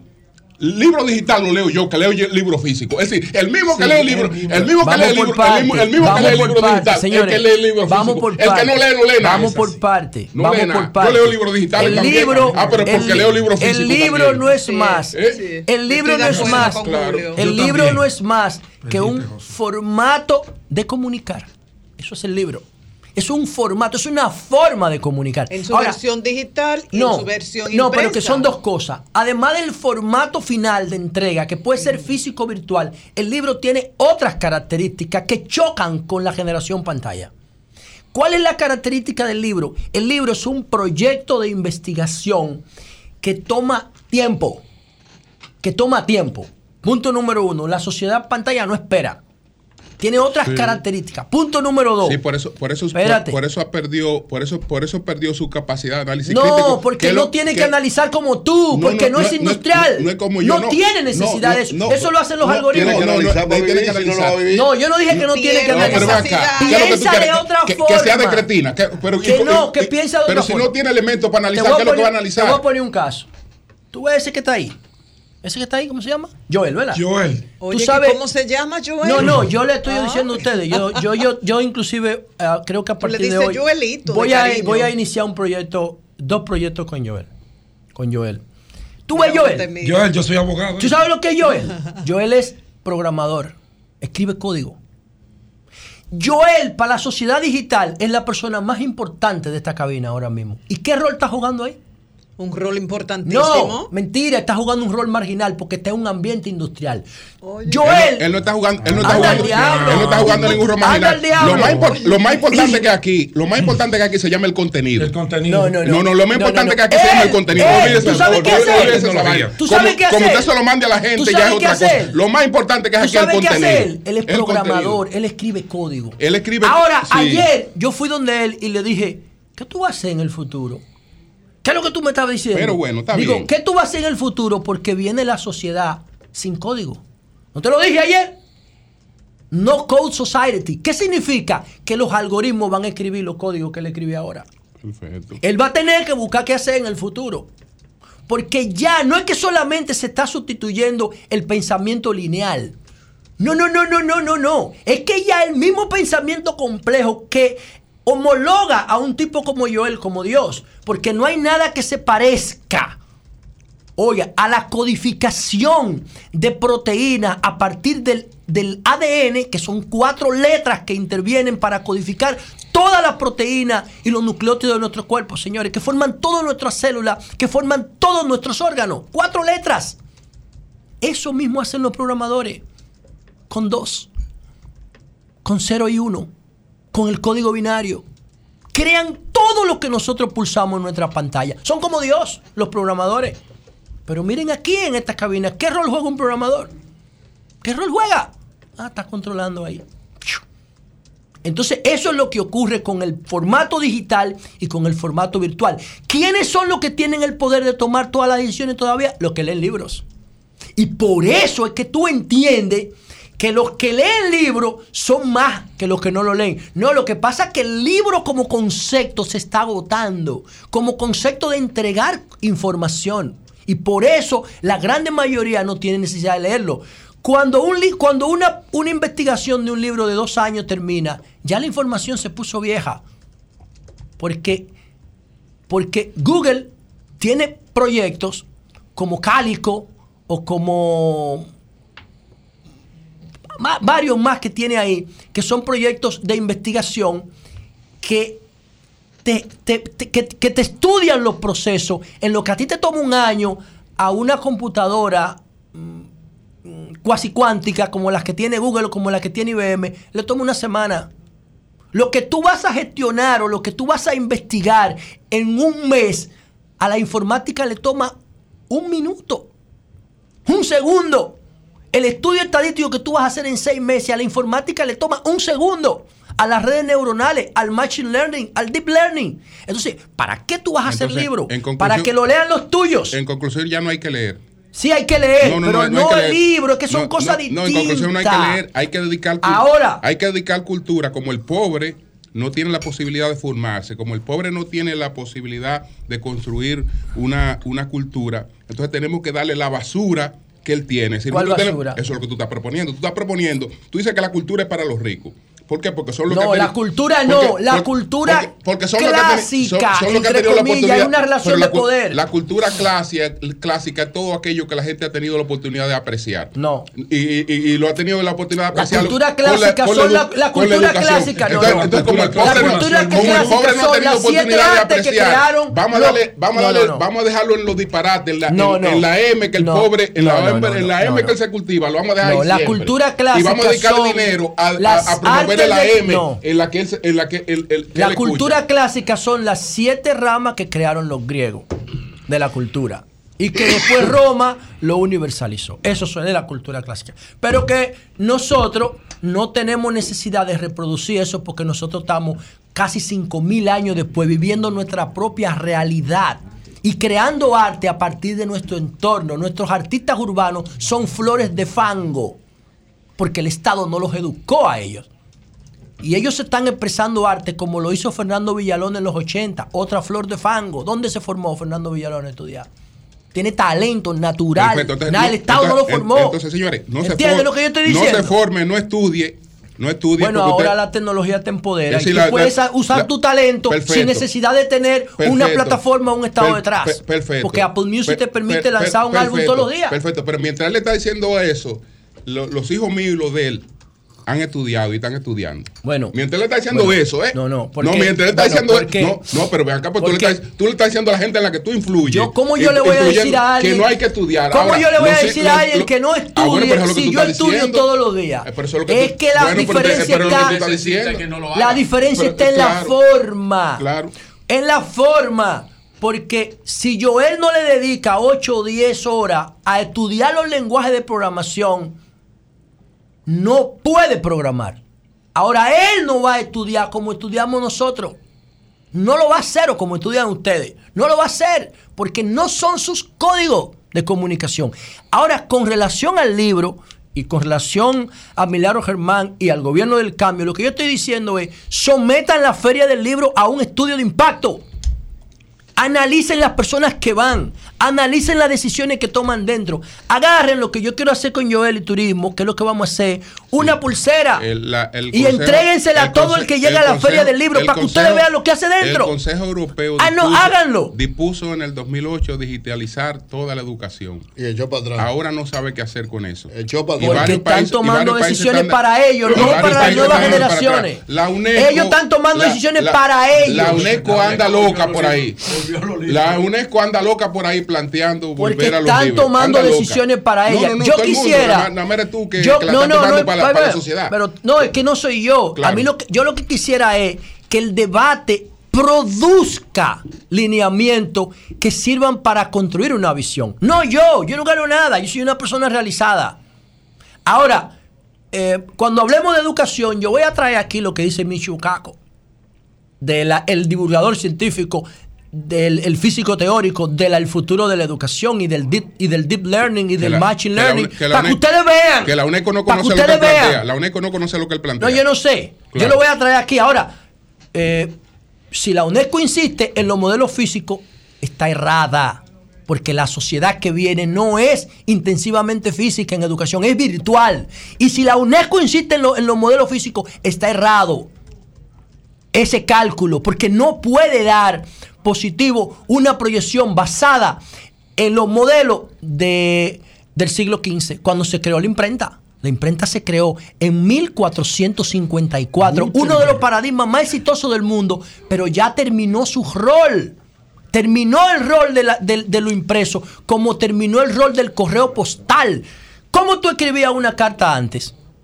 ¿Cómo escribíamos una carta antes? Agarrábamos la carta, la escribíamos, le poníamos, cogíamos un sobre, íbamos a una librería de libro, ¿verdad? A una librería. Y entonces cogíamos el sobre y le poníamos saliva a unos sellos. Sí. Comprábamos los sellos y se los pegábamos al sobre por atrás y después le poníamos librería- saliva la- la a la tapa del la- sello. Las librerías, ahora tú te encuentras, vete a cualquier ciudad y lo que te vas a encontrar son nuevos edificios. pero Por edificios- placer, no por necesidad. Bueno, yo no sé. La gente No, lee no el sé. libro por placer, Yo no, yo- por sé. necesidad. Nuevos edificios, libro pero- pero físico. los leen. Nu- por placer. edificios De 5, 6, Por 7, placer. 10 plantas. Por placer. Es que todo lo que hace el ser humano lo hace por un Pero, placer. pero, No, no, no, eso no es- permíteme no, líder, un pequeño paréntesis. comunicación porque te causa un pequeño placer. paréntesis. Y por Terminó una necesidad. No, terminó una ah, es otra cosa. Necesidad y placer no es lo mismo. Terminó la primera La necesidad mitad del partido del Mundial de Baloncesto eh, de República Dominicana y Puerto Rico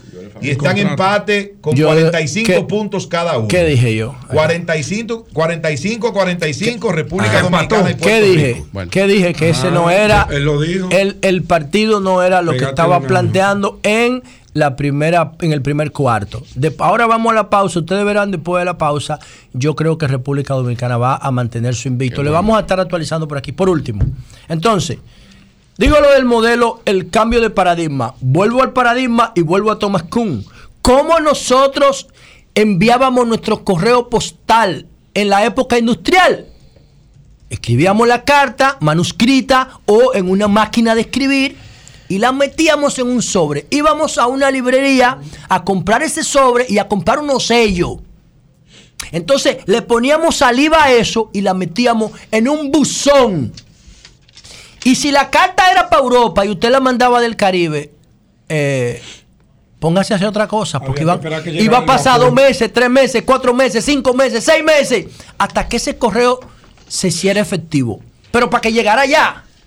Pero y después para que llegara aquí. Un mes, dos meses, tres meses, cuatro meses, cinco meses, un año. Para que usted recibiera una respuesta a una carta. ¿Qué hizo la sociedad con el formato del correo? ¿Qué hizo? Lo puso en formato electrónico a partir de 1972. ¡Boom! Y ahora yo me puedo comunicar con el mundo entero en cinco segundos. ¿Qué hicimos ahí? Rompimos el formato impreso. No lo rompimos con el correo postal.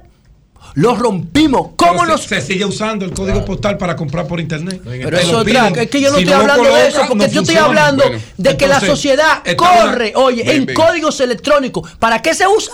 Bueno, para comprar por internet. Para, ¿por qué Pero es que no es que desaparezca por una. internet. Ambas pueden convivir. No, pero yo no estoy diciendo que no conviva. Se Ahora, confunde. yo lo que estoy diciendo es, porque el libro virtual existe, pero yo tengo una aplicación, yo tengo dos, la de Google y la de Apple.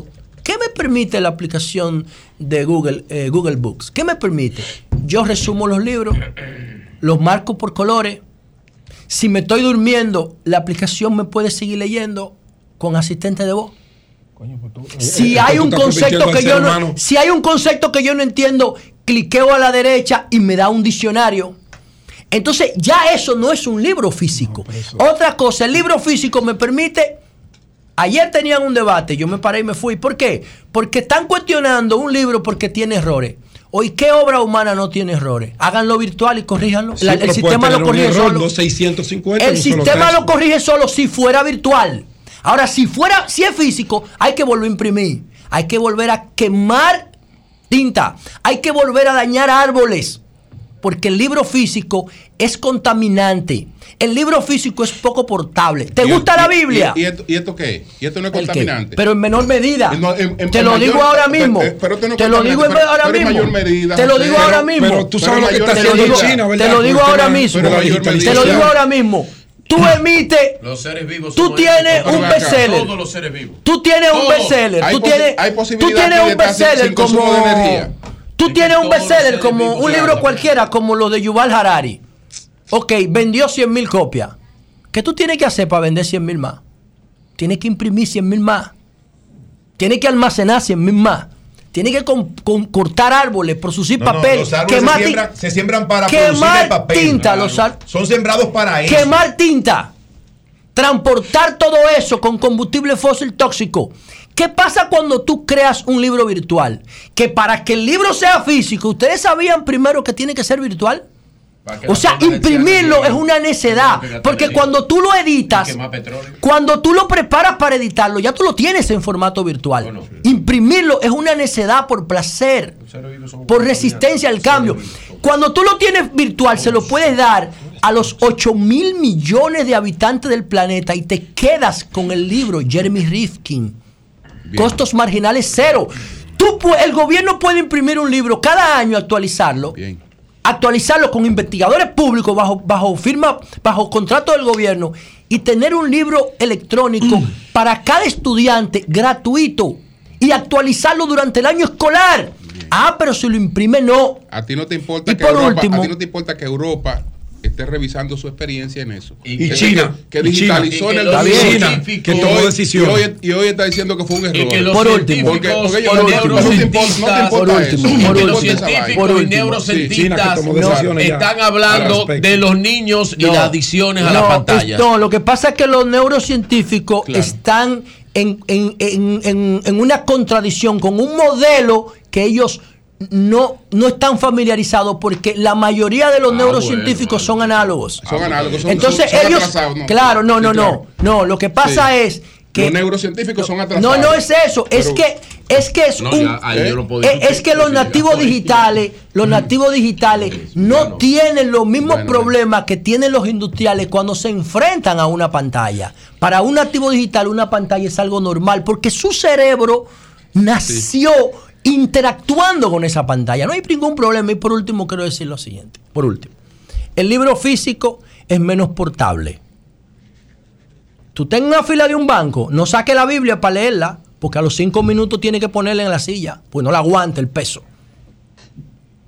Pero si tú la tienes en tu celular, puedes leerla el día entero, no hay problema. Todos los libros del mundo, si tú tienes un celular conectado, están a tu disposición en la mano. Todos los libros del planeta, nada más con un celular conectado, aunque el celular sea básico. Y si lo nada más tiene que estar conectado. Ahora, ¿cuántos libros tú puedes cargar en una mochila? El libro es menos práctico, el libro es físico es menos eficiente. Pero tú cargas el libro, leyendo. ¿cuál? Para- no, no, ¿para qué tengo- ahora es que estoy leyendo Pero- cinco. Pero para el Yo estoy leyendo pero cinco para ahora. Para, para- el mundo, para el mundo se, se venden y se usan más libros físicos porque no hay nada que se adapte más a un formato regalo que un libro. Eh, Entre Regalo. entre otras cosas. Una, de las Regalo. ventajas- una de las ventajas es que tú tienes que buscar el dato. Regalo, Tú, tú estás pero repitiendo la mándamelo virtual. No, no, bueno, pero A tú estás, regalan libros búscate el mensual, dato, búscate el dato, po- ponte el libro, como tú decías ayer, googlea, búscate libros digitales versus libros físicos para que tú veas Julio. cuál es la de proporción. Mira, por ejemplo, tú te vas a encontrar con esto. No, pero esto es increíble. Los libros electrónicos van a la deriva en Estados Unidos y en otros países ricos, pero podrían ser una magnífica oportun- oportunidad en países en desarrollo. Los recomienda para países en desarrollo, pero en países donde la gente tiene eh, nivel económico, una serie de cosas, Julio. y tiene toda la tecnología del mundo, los libros electrónicos van a la deriva. Julio, porque los libros ya no son un formato necesario para tú adquirir conocimiento. Te lo da TikTok. No, TikTok te da el Te lo da conocimiento. TikTok. No, tú no tienes que Te lo da TikTok. Te lo da TikTok. Te pero lo da Reel, te lo Instagram. Te lo da YouTube. No, tiene necesidad, menos que tú te dediques a la investigación, Julio. conocimiento. Si tú te dedicas a la investigación, es el problema de la sociedad actual no, no, no, no, no, Termino con lo siguiente. Termino con lo siguiente. Sí, vamos a amanecer en Tiene esto. que No quiero, no quiero que dejen de hacer la feria del libro bruto. No, sométanla a un estudio de impacto. Bien. Agarren y hagan un laboratorio con los resultados cuando termine la feria. El año pasado yo dije, espero que esta sea la última feria, porque Bien. yo pienso que el gobierno del cambio le va a aplicar el cambio a la feria. No, la misma fucking feria del libro bruto. Bien, bien. Entonces, sométanla a un estudio para ver ¿quiénes son los que van? ¿A quiénes premian? Ustedes verán que es la misma gente. Dice que machete carajo, decía uno. ¿Qué machete carajo de qué, mano? Bien, bien, bien. Entonces, hagan- ustedes quieren promover a, a Pedro Santana, hagan una serie para Netflix y ustedes verán cómo se vuelve viral. Bien. ¿Quiénes van a leer el libro de Soto Jiménez? Tres gente, los amigos de él. Ok, ok. Entonces, por último, La luz, yo no estoy de acuerdo con nada de lo que tú dices, pero no voy a yo lo entiendo lo que ustedes digan, bien, no, porque no, yo le es estoy que- atacando sus valores es que fundamentales. ¿Cómo diablos van a sentir cómodos conmigo? Perfecto, pero ya. ¿Cómo? Por último. La luz, tú tienes razón. por último. Razón. Mire, el panel está en contra no, razón, no, no, razón. Acá ya a ustedes. pongamos- mire. ya- ya pongamos un punto. Tienes razón, Por último, por último. pero ya pongamos un punto, Por favor. último, por último. Ah, Julio dice, el libro es el mejor formato de regalo. Ah, un libro. Bueno, no lo digo yo. bien, lo dice otro. no, Ahora, oigan este pero dato, que- claro. oigan este datico que le voy a dar. Una, una de las cosas, una de las Oigan cosas este, por- señores, esto es uno este es uno de los Es debates más interesantes. ¿Por qué? Claro. ¿Por qué es más interesante este debate? Porque aquí, en lo que estamos discutiendo aquí ahora, está el futuro de nuestra educación. Hay temas económicos, de corrupción. Los libros físicos son una de las principales fuentes de corrupción Perfecto, ahora pública. son los libros, la Espérense. No, los físicos, los virtuales no. Está bien, está bien. Ahora, uno decía, ah, no, porque el libro es un formato de regalo ideal. Ustedes saben que Kindle, la aplicación de libros virtuales de Amazon, tú te suscribes en Amazon Prime y tú tienes acceso a millones de libros por una suscripción de menos de 10 dólares al mes. Perfecto. Oye lo que yo estoy diciendo, ¿para qué diablo tú vas a tener Perfecto. libro acumulado en tu casa Bien. si con menos de 10 dólares, que son 550 pesos, Perfecto. tú puedes tener todos los libros que tú quieres en la palma de tu celular o en tu pantalla del televisor o del monitor de la computadora o en tu tableta? Bien, bien. ¿Para qué diablo necesitamos los libros físicos? Cambio fuera. Son las 9.05 minutos. Buenos días, Virgilio. Adelante. Hablando es que uno se entiende. Gracias a todos los que nos escuchan a través de este Sol de la Mañana de Sol 106.5 RCC Media, la catedral de la opinión en la República Dominicana. Mis condolencias a la buena amiga Yolanda Martínez, eh, a su familia. a- ayer vi esta noticia lamentable anti antinatura.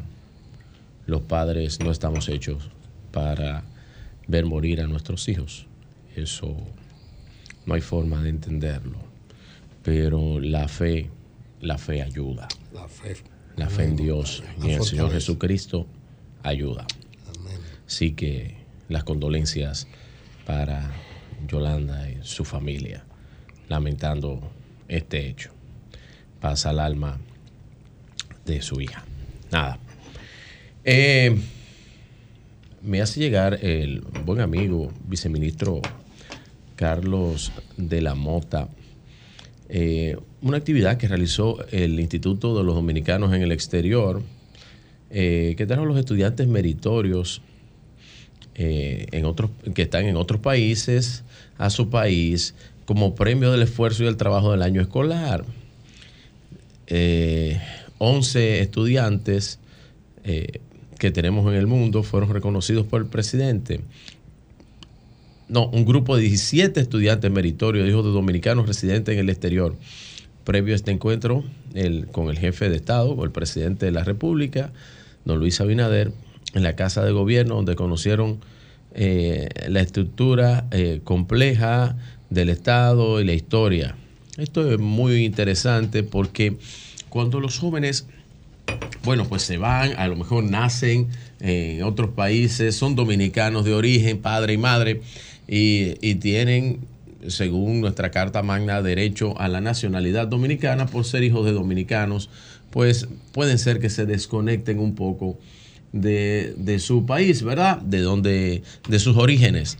Y entonces este acercamiento que está haciendo con eh, jóvenes estudiantes destacados en, eh, en otros países, traerlos, hacerles un reconocimiento de su país conectarlos, conectarlos con la República Dominicana es un buen ejemplo. Así que felicito esa iniciativa, tanto del presidente que compartió con ellos, como de Carlos de la Mota, viceministro de Relaciones Exteriores. Miren, yo decía que para mí fue un acto desesperado o tonto.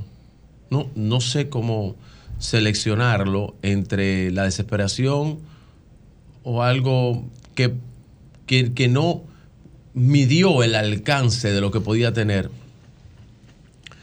eh, el expresidente Leonel Fernández cuando hizo el escrito del lunes y que le daba alabanzas al anuncio de una alianza. ¿Por qué yo digo esto? Porque ayer el expresidente Medina, que cita en su vaina, oigan bien la cosa, Danilo está en la vaina de él.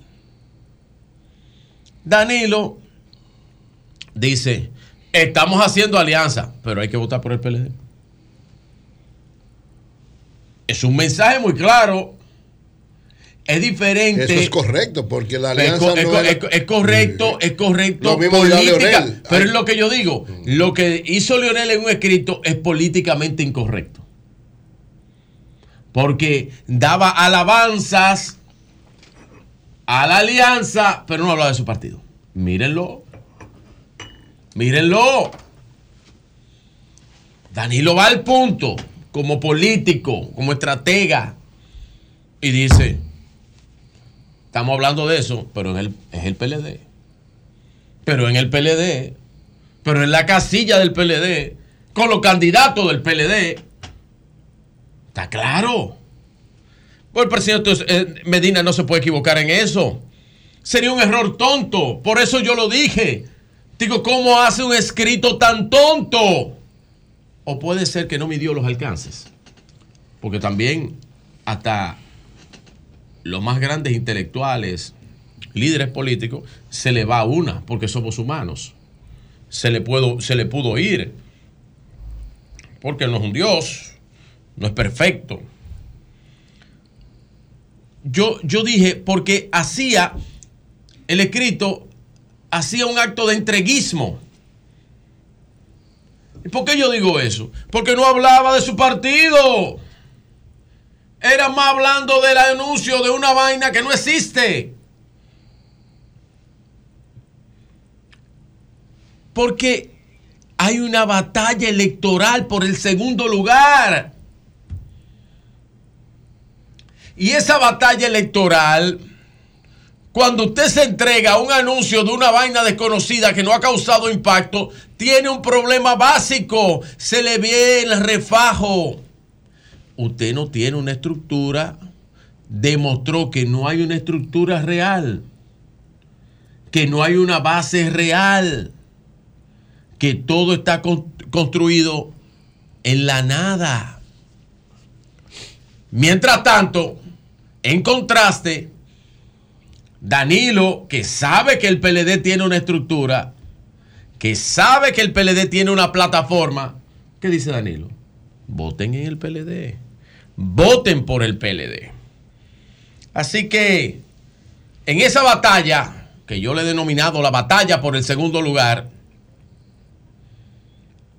el problema más grande de la alianza es quién va a sacar la mayor cantidad de votos en la primera elección. Y luego en la segunda también. Porque eso determina si una organización prevalece sobre la otra. Y como son antagonistas, porque ellos son oposición, pero antagonistas en la oposición, porque ellos pelean por el mismo sitio, necesitan llegar al mismo número y son competencia. Y vienen de la misma ideología y una marca es más fuerte que la otra y una marca tiene más estructura que la otra y una marca tiene líder y el otra marca tiene un líder en desarrollo. Esa es la verdad. Ayer también, en el caso del PLD, conchole, a mí no me gustó. No me gustó la designación así como de Andrés Navarro, así como No por Andrés, porque él sabe que le tengo mucho respeto, sino porque caramba, se ve como un poco bulto, porque Andrés fue que le, le serruchó el palo a Francisco Javier García. Sí. Discúlpenme, pero yo lo dije aquí.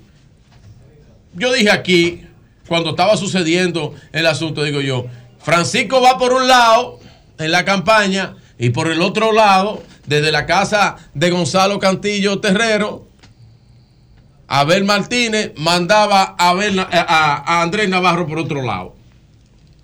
Y así fue que sabotearon a Francisco Javier García. Porque no tenían confianza en él. Concho, ¿y qué dirá Francisco hoy que le nombran a Andrés Navarro como jefe de campaña, como sustituto? El que le dio serrucho al palo. Que le serruchó el palo. No estoy de. eh, y y para que no vengan, yo no estoy hablando mal del arquitecto Navarro. eh, tiene todas las condiciones. No estoy yendo en detrimento del arquitecto Navarro para que no vengan con vaina. Por suerte. No, pero no estoy en detrimento Dios, de él. pues, gracias a Dios. Nada más fue que- Ah, pero una cosa, no estoy yendo en, en detrimento personal de él, porque yo no estoy hablando de que no tiene profesionalidad y que no Sí. tiene. No estoy hablando de eso, ni que no tiene capacidad. Yo lo que estoy diciendo que le cerruchó el palo a, Francisco Javier, porque él, él fue que hacía el papel, eh, el papel que debió fungir Francisco Javier. Él tomó las funciones de él sin ser nombrado por eso, aunque estaba nombrado por abajo, por el candidato y por don Gonzalo. O sea que, bien. Pero no me gustó eso, se lo hicieron así, es muy burdo eso. Es muy burdo. Así lo veo yo, ¿eh? Así lo veo yo. No me maten en las redes porque yo digo eso, pero él fue que le hizo el bypass. Él fue que le hizo el bypass. Miren, para terminar, eh, caramba, eh, cuando el ingeniero Ramón Alburquerque dijo que quien anunciaba el asunto aquel era un muerto político que anunciaba un funeral colectivo. Y vi unas declaraciones del, del que dijo eh, el ingeniero Alburquerque que era un muerto. Vi unas declaraciones de que, que él iba a dar una misa de acción de gracia por lo que se fueron del partido. ¿O será que usted estaba dando una misa de acción de gracia por usted, ingeniero? Nadie sabe. Al final, nadie sabe por quién doblan las campanas. Como dice Ernest Hemingway, ¿verdad? Hoy doblan por mí, mañana doblarán por ti. Cambio y fuera. Son 106.5. Bueno, dice de todas maneras el presidente de la empresa de esta de Chef Pepper que el ministerio dilató una decisión y que por eso es la crisis con los empleados, el ministerio de de trabajo. Vamos a ver si el ministro se comunica con nosotros. No sé qué fue lo que pasó definitivamente con, con esa cadena. La gente habla de que bajó un poco la calidad Ah, también. había bajado bastante había la bajado calidad, bastante sí. la calidad. Había Y también la, Sí, la oferta. Fruto de la misma oferta, crisis. Sí, sí. La No, oferta no, no, había no, tenía- bajado, por ejemplo, en algunas años. de las eh, sucursales de esta importante cadena de, de- de comida rápida, ellos no tenían todo el menú ya. Ya tenían solamente una parte. Habían bajado bastante. en algunos lugares o no tenían ya postre, muchas cosas habían cambiado. Mira, mira, Nayib, yo en principio con esa cadena me gustaba ir a comer carne. Yo soy muy amante de comer carne. No, tú comes de todo. Y yo iba allá eh, y la verdad te tengo que decir que la calidad se vio deteriorada a niveles eh, de acomodamiento del restaurante, de la- del ambiente, a- hasta los aires acondicionados, el olor a grasa que se percibía. Yo era amante de esa cadena a, a comer. Ellos tenían unos platos maravillosos. Tenían un arroz Thai que posiblemente eh, esa receta, ojalá y la publique, porque era, era genial. Una receta de arroz Thai que ellos tenían con carne que tú te podías comer. O sea, tenían muchas cosas interesantes. Las hamburguesas eran tremendas. Y la última vez que yo comí fue hace casi dos años. Y tengo que decir que no fue La experiencia no la fue mejor buena. experiencia. Bueno, Pues vamos a continuar. Y los restaurantes son experiencias. Son Yo que hacían nueve- era parquearse en la acera, en el medio de la grama, en el Son las césped. 9.22 minutos. Eso es lo que hacían. Tuve un problema con Buenos días, Pedro. hacía. Adelante. Bueno, buenos días, Julio. Buenos días Buenos días. ¿Tiene a todo el panel. Sí, un desayuno muy rico que Comiste trajo plátano. Mayicha Eden el día de hoy para todo el equipo. ¿Comiste plátano? Agradecer. ¿Sabes a- cómo dicen en el no, comí lo que comí a mucho riesgo, riesgo lo que usted me recomendó. Pero tú sabías eso, que, Pero me que gustó. dicen que porque el plátano aprieta y la fuerza del hombre está en ese asunto. Depende de la cantidad que, Dicen tú, en el Cibao. que tú ingieras. Eso, Está en la, en Cibao le dicen de otra forma, yo no lo voy a decir. eh, pero me fui por otra vía. Bueno, saludos formales al país. Saludos a todos nuestros amables televidentes, radio escucha y cibernautas. Tú nada más tienes camisa verde ahora. Eh, tengo verde, azules, pero me gusta más el verde. Es más esperanzador, es más sincero, Solamente- es más emotivo, morada. es más, me- color verde. más amigable al medio Yo ambiente. ando azul con blanco, yo estoy correcto. más Yo amigable al país. Por eso me gusta mucho el verde. Me Yo soy gusta, liceísta. me gusta mucho el verde. Me gusta mucho el verde. El rojo soy escogidista, pero lo uso poco porque es un color caliente. Tú, sabes que Leonel. el ¿De qué equipo es Leonel? Leonel creo que es liceísta. Leonel, no, tú no sabes de qué equipo es. Creo, porque, sí, porque creo. Leonel es bien alumno de Balaguer. Lo, lo- Alumno. lo- lo cap- Leonel, Leonel es el Leonel no es principal alumno. alumno de Balaguer que Leonel es tiene este país. Lo copio. Leonel el principal del alumno, no, soy yo que lo digo, es él. El principal alumno de Balaguer de este país, tú no sabes de qué equipo es Leonel, porque Leonel cree, quiere que todo el mundo crea que él es de su equipo. ¿Tú estás oyendo? Él no se identifica con ningún Él equipo. también sabe que los tibios no llegan lejos. Yo no sé qué significa eso, pero él es de los Lakers porque los Lakers no tienen interés aquí. Lo dice la Biblia. ¿Qué? Que los tibios no entrarán al reino de los cielos. Yo- que yo no sé qué tiene que ver eso con política. Que si tú no te identificas Que si con te algo, identificas con, con una algo, lucha, tienes que quemarte Es con que tú algo. te identificas con- Tienes que fijar posición. Tú, te- tú apoyas el béisbol como líder. No, yo. Ahora, cuando Pedro dice, soy se No, está yo apoyo las águilas De todas ibaeñas. maneras, vamos a permitir que Pedro Sí. haga su comentario. Sí. Dime, Víctor. Sí. Vamos a Gracias, permitir que. Pedro haga su comentario. Cuéntame. Gracias. Bueno, se apaga el país por la falta de suministro de energía eléctrica a nivel nacional.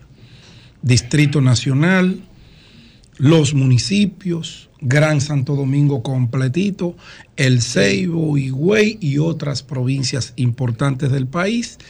Le bajaron el circuito, no tienen energía eléctrica y ellos decidieron iluminarse prendiendo neumáticos para llamar la atención, para reclamarle al gobierno el suministro de energía eléctrica, vital, vital para la vida en sociedad, vital para el desarrollo de la industria, vital para todo lo que hacemos en el día a día. Un servicio fundamental para el desarrollo de una nación. Nuestros barrios, cuando usted mira ayer las redes sociales, Santo Domingo Norte encendido con neumáticos, práctica que a mí no me gusta. Yo preferiría que encendiéramos velas, que diéramos los cacerolazos, que se hacen sentir muy bien, pero no el incendiado de neumáticos. ¿Por qué no? Bueno, es que esas son prácticas del pasado. Eso eran los movimientos sindicales retrógradas que no tenían compromisos con el medio ambiente y que no medían el daño que le hacían a las comunidades cuando usted prende un neumático. Pero además Porque el daña, daño- daña el asfalto. Daña todo, daña la salud También. de la gente, le hace un efecto nocivo a la respiración, a los pulmones de la gente, le ensucia sus hogares. Ese humo se mete por las ventanas, termina en tu cara, termina en tu ropa, termina en tu sala, en tus muebles, pero termina dentro de tus pulmones, que es lo más dañino. Estoy de acuerdo con el sentimiento expresado en el Ceibo, en Santo Domingo Norte, en Herrera y en otros puntos del país, porque están demandando un servicio que se ha ido encareciendo de manera desproporcional en los últimos meses y que no es comparable con lo que está recibiendo la gente. Hay como una contradicción muy visible. Me aumentas la factura, me das la excusa de que el aumento de mi factura desproporcional completamente es porque se está consumiendo más energía. Pero ¿cómo consumo más energía si tú no me la envías?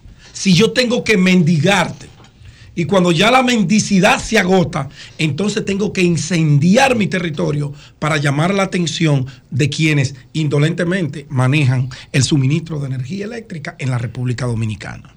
¿Qué está pasando? No estamos generando la energía. Tener las plantas prendidas por el tema del suministro no es sostenible para el gobierno. Bueno, pues vamos a decírselo al país para que la gente vaya adaptándose a un nuevo modelo de vida que habíamos superado. Las, la última década de los dominicanos, el tema del suministro de energía eléctrica, los benditos apagones, como le hemos denominado, eran cosas del pasado, de un pasado tenebroso, de un pasado oscuro por demás. Esa inestabilidad, ese tormento que yo recuerdo en los años, a inicio del año, de la década del 2000, tenía un negocio de peluquería, un emprendimiento de los tantos que he inventado para sobrevivir en este país y echar hacia adelante. Yo tenía una peluquería en la avenida Tiradentes, casi esquina Pedro Livio Cedeño. Ahí, justo a aquel famoso eh, centro de diversión de los años 80-90 denominado El Mamaya a tres casas de ahí del negocio de Nelson, tenía yo Cookie Alta Peluquería. Cookie Alta Peluquería. María y yo, eh, tomando prestado, eh, tomamos un local prestado de un hermano y, e instalamos ese negocio. Emprendieron. Emprendimos ese negocio. Señores, para nosotros comprar una plantita eléctrica de 3 kilos, nosotros tuvimos que financiar los dos carritos que teníamos los dos carritos que teníamos. Pero Virgilio dice que si eras tú que recortaba o era el dueño. Ah, estoy hablando de emprendimiento. Nunca aprendí el oficio Ah, porque mi función, Sí. mis intereses no eran eso. Yo estudiaba derecho concomitantemente, ya había concluido el periodismo en ese tiempo. Siempre he sido un emprendedor. Mi primer emprendimiento fue una paletera en el año 1985. No voy a hablar ni siquiera de la limpiabota Pedro, que cargué. Pedro, antes de que pases Sí. a otro tema. Mira, como- me dice como- Rafael Díaz que Leonel es liceísta. Como ha hecho. Rafael Díaz. Has, hecho, has hecho algunas preguntas con relación a, qué es lo que está pasando. Ah, gracias, Este- maestro. Y esta es realmente una preocupación de la gente. Vamos a comenzar brevemente con el ingeniero. Ah, excelente, yo Castellanos, continúo, claro. Para que nos diga qué es lo que está pasando. ¿Por en cuánto el- vamos? ¿Qué es lo que está pasando en el sector eléctrico, eh, Bernardo? Eh, ¿Por qué eh, tenemos esta situación de crisis? Por, por cierto, de que, de que Hipólito ayer se incomodó en la funeraria, estaba en la funeraria. Dijo- ¿Se fue un apagón? Que se fue- Hipólito estaba en la Blandino y se fue la luz varias veces. y de que hizo varias Bueno. preguntas. Y colapsó el- No, pero el, día de la inauguración de la Feria del Libro Sí. también había un problema con la iluminación. Estamos En ganando, el- estamos el- el ganándole por Teatro 9 a Puerto Rico ya, Sí, 64 a eh, 55. eh, por eh, 9, ¿eh? El- ingeniero- finalizando el tercer cuarto. La pegaste con ese pronóstico. Qué bueno. O voy acá, hermano. Eh, ingeniero Bernardo Castellanos, ¿qué es lo que está pasando en el sector? Buenos días, Julio, y un saludo a todos los miembros de- del Sol de la Mañana. Lo que está, o sea, hay un refrán para la gente que, que está dedicada al área agrícola que dice lo que el que siembra cosecha. Si usted no siembra, usted no va a cosechar nada. Tres años donde la inversión en la distribuidora se ha, se ha caído de manera estrepitosa. No solamente para reducir pérdidas, donde la promesa de campaña plasmada en el plan de gobierno del PRM era gastar anualmente solo en reducción de pérdidas una inversión de alrededor de 170 millones de dólares y lo que se ha gastado es alrededor de 120 millones de dólares. Pero aparte de eso, lo que es más sorprendente es el gasto operativo, o sea, la inversión o el gasto en la operatividad diaria de la distribuidora, que es disponer en, en- en almacén de los materiales para atender emergencias, eh, eh, situaciones de, nuevos clientes como son transformadores, cables y contadores. Eso está en el suelo. Y en consecuencia, ¿qué ha pasado? Que luego de tres años de no hacer prácticamente nada, porque este gobierno tenía la intención o tiene la intención de entregar las distribuidoras al sector privado y hay unas declaraciones que pueden buscar ahí en Google de eh, Sigmund Freud diciendo que debido a que hay una mala gestión de la distribuidora se iban a entregar al sector privado. Ahora, ¿de dónde surge esa situación? Sucede que en el Consejo Unificado, cuando era presidido por el ministro de Energía y Minas y por el hoy superintendente de Electricidad, se elaboró una solicitud de alianza pública-privada que fue sometida a la Dirección de Alianza Pública-Privada para entregar la distribuidora por 33 años al sector privado.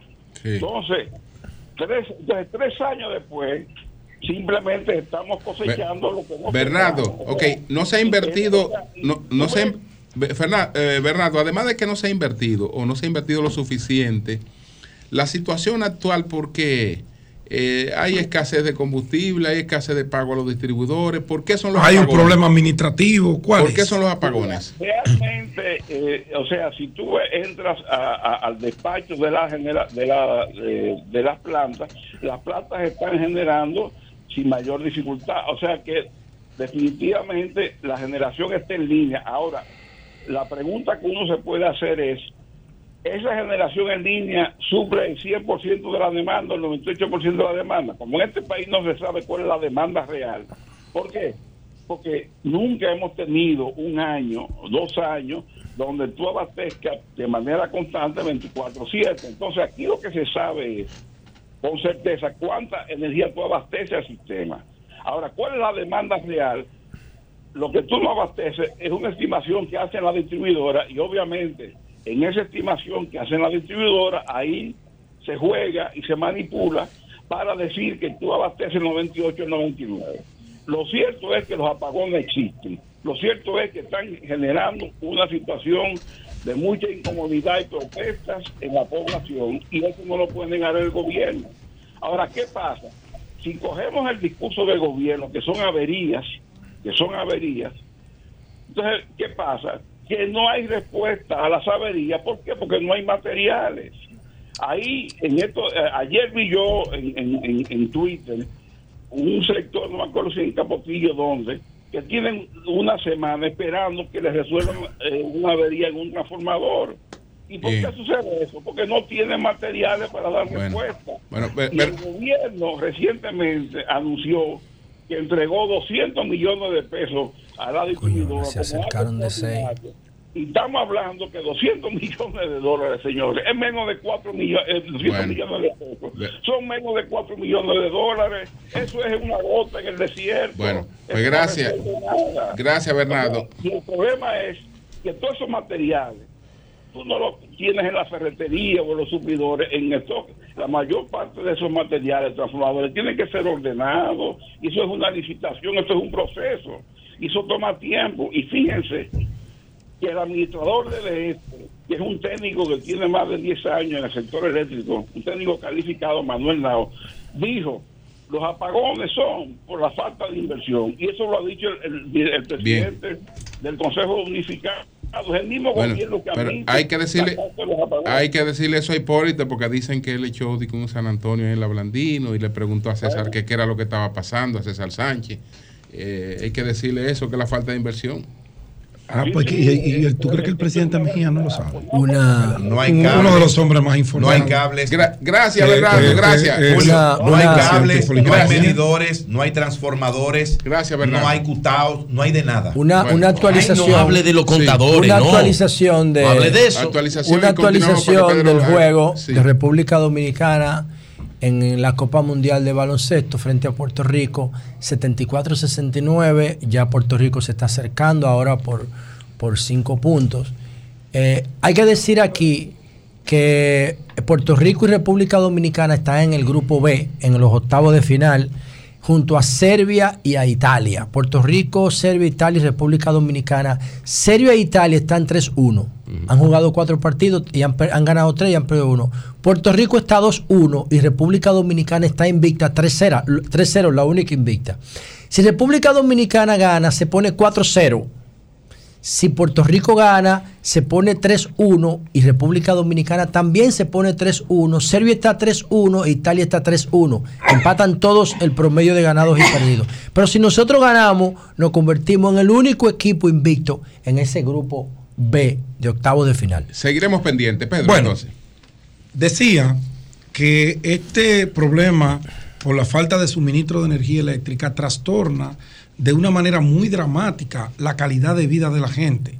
No solamente desde el punto de vista económico, porque se dañan los alimentos, se dañan artículos eléctricos, porque a veces cuando retoman te hacen un arbolito que prende, se va, prende, se va, prende, se va y colapsan algunos artículos, algunos electrodomésticos. No, ahí también hay un tema de emocional, trastorna los niveles de la gente, de las emociones, la gente anda aburrida, porque la falta de sueño es uno de los elementos que le trastornan la estabilidad al ser humano. Cuando usted no duerme, usted anda como turuleco, aburrido. Así andamos los dominicanos. Así anda una parte mayoritaria de los dominicanos de clase media, de clase baja, de clase por debajo de la baja porque el gobierno no le está suministrando energía eléctrica. Imagínese usted,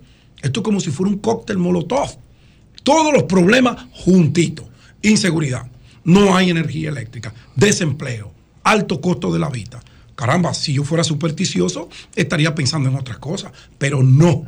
Son otros factores que inciden en este deterioro de la calidad de vida de los dominicanos, de los servicios que debemos recibir los dominicanos, que pagamos impuestos los dominicanos, pero que no hay una voz que salga a decirnos. Fíjense quién es que llama, Bernardo Castellano, que es un especialista en la materia. Pero aquí no te llama el administrador de de este, aquí no te llama el administrador de de norte y las demás. No, no te llaman porque ellos no tienen respuestas. En el de este, en tres años, van como ocho administradores y ninguno pega uno. La eh, EDE más deficitaria es EDE este. Y no Eso solo- es y un no- desastre. Y no es solo que no llama, es que no hay que llamar. No, no hay. Porque también uno buscaría, pero no hay Uno que llamar. busca métodos, pero no para, hay. Para, para ver quién puede dar una explicación. Pero ¿a quién se puede llamar para, para alcanzar una explicación sobre la situación oficial? Alguien que oficialmente establezca cuál es, qué es lo que está pasando con el sector. a los dioses del Olimpo. a- Andrés, Andrés No hay un ministerio de energía y minas que No, responda. él- él- él- él es superintendente, él no tiene que ver No, ya con la operatividad. no, porque Andrés Astacio estaba muy activo al principio y mete gente presa. No, pero que, Eso fue lo que él hizo. No, pero que ya no está ahí. Y, y desacredita gente. Ya no está en las sedes. No, él lo la quitaron. sede, No, no, él está en la superintendencia. Y, y- y tampoco está haciendo nada allí. No, No, no, hay sí está nada. haciendo Sí está generando apagones para el país. Es verdad, tiene razón. No, porque me no- retracto. no- ya no tiene que ver con apagones. Bueno, pero Mira, control ya del tiene que ver con la queja Pedro, que Pedro, da la gente. Pedro, mi querido hermano, no lo politice que no la vuelva a buscarte el artículo de ChatGPT y la No me crisis de los apagones de No, Leonel. Fernández. Yo- Ok. yo no- yo- es que que duró tú sabes anunciando la solución de los apagones desde el 2004 hasta el 2012 y salió y no solucionó nada. Yo no voy me a hacer- haga, yo voy a hacer no me haga hacer eso. Yo voy a hacer Sí. una propuesta cuando yo termine el comentario. Ábranle el panel a nuestros oyentes No, porque eso para no es que así. ellos nos digan no si nosotros superamos o no superamos en los últimos 12 años el tema del suministro de No energía se eléctrica. superó un carajo. No Porque- está Claro bien. que sí. Pero No, no, se como, superó un como, carajo. como, como tampoco se superó que nosotros tenemos la emisión de pasaportes. Aquí nunca había existido Los una crisis. inversores como se dañaron por falta Nunca. de uso y las baterías. Por falta ¿Sí o de no, uso y la gente salió de ellos. Con lo de los pasaportes. Y ahora están pasado. comprando Y con nuevamente inversores comprando baterías. O sea, en- a nivel de servicios básicos, ustedes se quemaron, Virgilio. Y yo no se lo voy a Bien. mandar a decir. Yo tengo que decirlo aquí, porque aquí que yo tengo la tribuna Y, para tú- decirlo. y- también tu, tu líder y tu gobierno se quemó en eso. Pero ustedes dijeron que lo iban a hacer diferente. Tu líder y tu gobierno. Entonces tú no- admites que se quemaron. esa, esa estrategia como no funciona. tú admites que de se el quemaron. cambio y vendí la cosa. Tú- no, no, que no, no. intercambio de hemos quemado La gente todos quiere que los dominicanos ahora mismo. La gente no quiere excusas, la gente quiere soluciones. Y ustedes no Van están en capacidad van venir- de dar van esas a venir soluciones. a meterle un enema de Bueno, anestesia y olvido debo terminar a- al pueblo dominicano. Ya. Conmigo aquí no. Ya, debo, ya. Debo terminar. Mientras tu enema. Anestesia, metiéndole el enema. de mientras, no tú, hay enema. No, tu argumentación barata, sin fundamento. No, con fundamento. Ah, bueno, pues Con da- da- fundamento. dale energía eléctrica a la gente. Histórica. Pues ve a darle energía eléctrica a la gente. Está Con fácil. fundamento Bueno, e histórica. Ve, prende el país. No como lo prendieron Yo anoche. no estoy defendiendo el- la situación eléctrica. Parecería que Ah, no, yo estoy diciendo que es un admites que es problema, un que es un problema que admites que es tenemos. un desastre. Yo quisiera Bueno, ver cambios ahí. tú, eh, él Ahora, admite yo estoy desastre, diciendo, yo estoy diciendo Bueno, aquí, yo estoy diciendo que es un problema que traemos de la República Dominicana y que no lo han No, no, resuelto. no he terminado. Debe, No, pero- debe dos minutos, La por favor. política. Sí, pero ¿cómo, ¿Cómo si esta eh, radio no se apaga? Concluye el fondo, abogado. Bueno, hago un llamado serio, sincero, a las autoridades que están dirigiendo las políticas públicas, sobre todo estas políticas públicas que tienen que ver con un servicio malvado, pésimo, horrible, que estamos pagando muy caro, pero que no estamos recibiendo. Yo no soy partícipe a que la gente queme neumáticos, pero la desesperación que las EDES están llevando al país no le deja otra opción a la gente que protestar para ver si como Protecon no da respuesta. Edesur, todas las, las reclamaciones que tú haces, te dice que no proceden.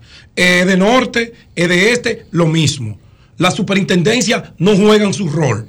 Entonces la gente tendrá que salir a la calle como lo está haciendo, como tiene una semana protestando. Esto es un cóctel molotov, lo que estamos viviendo los dominicanos. Ojalá y esto pueda reorientarse, porque eso está perturbando la paz social de los dominicanos. Cambio y fuera.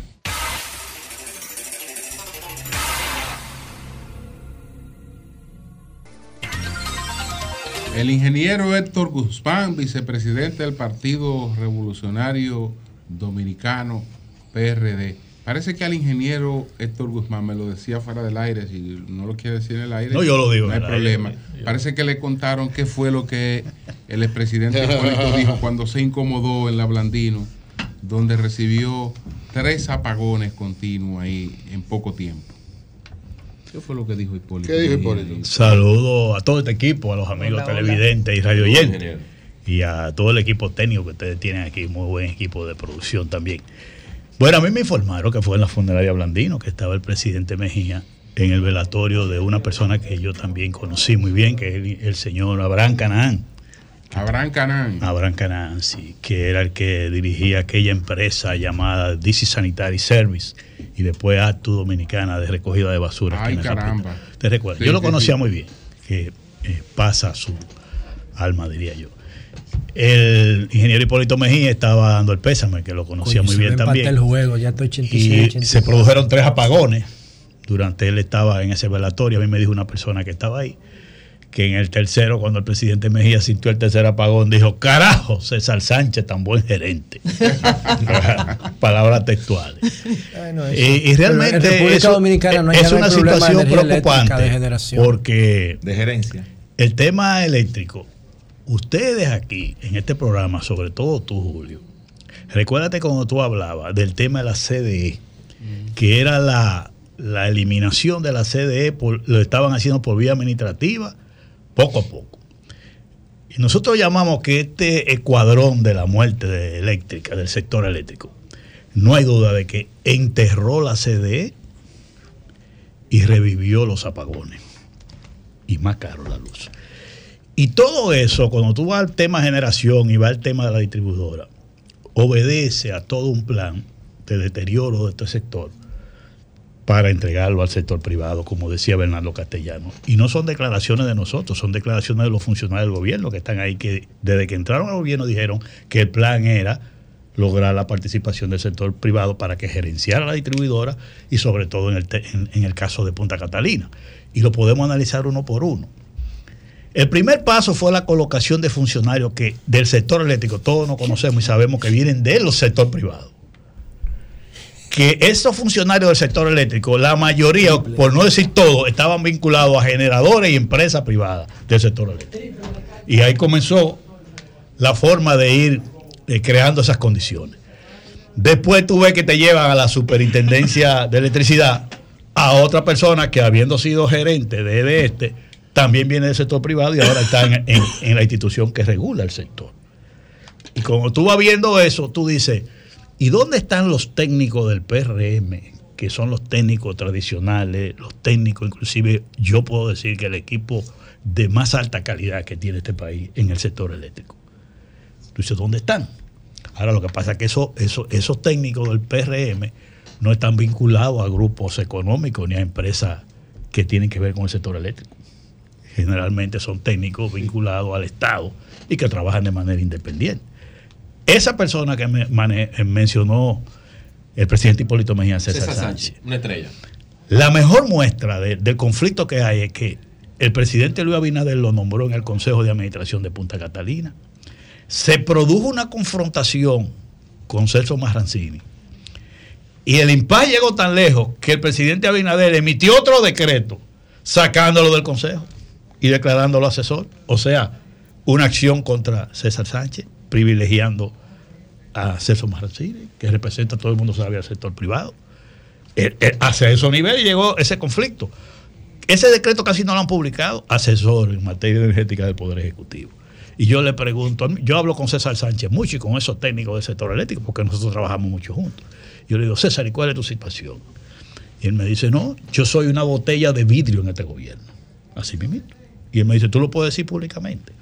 Pero te Como vas asesor no hace nada, Nada. o sea, no tiene ninguna función. Nada, ninguna. Lo que hicieron fue sacarlo. Lo inhabilitaron. Lo para- sacan, de ese- pero así tú te pones a preguntar, tú preguntas por los otros técnicos, porque Bernardo Castellano era de ese grupo, de Olio era de ese grupo, Ramón Cruz son de ese grupo. O sea, los técnicos más calificados de ese partido están fuera de circulación. Héctor, Y, hablemos. y- y ahí, y ahí tú vas viendo, porque todos nos conocemos. Sí. El accionar te dice a ti que eso es todo un plan dirigido a poner en manos del sector privado el sector eléctrico. Lamentablemente eso lo está pagando la población. Con esta inoperancia, falta de capacidad, falta de gerencia, pero que en el fondo se tiene ese interés y hoy lo tenemos con más apagones y una energía más cara.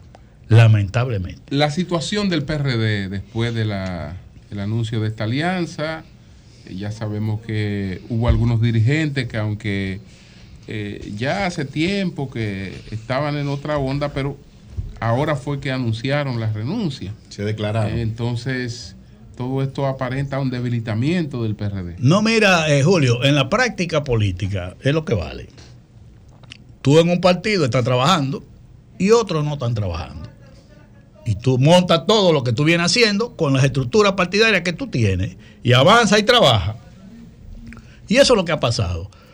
Eh, los compañeros que han renunciado con todo su derecho, yo se lo respeto siempre, porque la gente, la política es voluntaria y usted trabaja con usted se sienta bien por las razones que sean. Claro, donde usted se O sea, sienta cómodo. Usted, las razones que sea, usted donde se siente bien, ahí usted tiene estar. claro. Y eso hay que respetarse, ¿verdad? Y nosotros no tenemos problema con eso. El PRD hizo una convención en mayo pasado. Y la plancha número uno que encabezaba el ingeniero Miguel Vargas Maldonado ganó con un 75%. Se creó una comisión política nueva. Esa comisión política se reunió en, a mediados de junio, el 16, por ahí. Y tomó una decisión. Varias decisiones, entre ellas dos importantes. Primero, una línea de oposición firme, contundente y, con, y vamos a decir, para contribuir a, la- a- a las partes importantes en una gestión de gobierno, los problemas del país. Perfecto. Y la segunda fue otorgarle, lo que siempre se hace, los poderes al presidente del partido para que gestione, acuerde, firme alianza con lo que entienda conveniente para el partido, con todo lo que implique el trámite que establece la ley del partido. Eso fue lo que nosotros hicimos. Y nosotros, en nuestro- de nuestra línea opositora, nos hemos sentado con partido de oposición a llegar a un acuerdo que ha sido la alianza Rescate RD. Don Entonces, Héctor. ¿Qué quiere decir? Perdón allí. Que nosotros estamos cumpliendo con un mandato, con una decisión de nuestra comisión política. Don Héctor, ese grupo de dirigentes, de ex dirigentes del Partido Revolucionario Dominicano, que se declaró, tal y como usted dijo, se declaró esta semana porque hace tiempo que estaban coincidiendo con, con el partido de gobierno. Pero ellos en ese acto no pasaron a apoyar eh, al Partido Revolucionario Moderno. Y he visto a todos eh, decir que están en un proceso Todavía no, todavía. de reflexión, que ahora van a consultar a, a Las las bases. bases que le siguen eh, para entonces tomar una decisión. Es que ellos no han cerrado el negocio con el gobierno todavía. No, mire, eso yo sigo diciendo que ese es el derecho que cada quien tiene a estar donde entienda que se sienta mejor. Claro. Punto. Y que los caminos que quiera hacer que lo tome. Nosotros sí estamos trabajando fuertemente. Ayer juramentamos a dirigentes del PRM de Barahona, yendo al aspirante Sí, Viano es- Sterling, Sterling. que era un aspirante de- del PRM. ¿A quién? ¿A quién? Martín, Sterling. El Martín, hijo de Noel Martín. Sterling Vázquez. Mi primo. Sí, ese con todo su equipo, con todo su equipo de dirección del PRM, vino al PRD y se juramentó. Estamos también juramentando otros dirigentes y otros aspirantes que vienen al PRM, al PRD.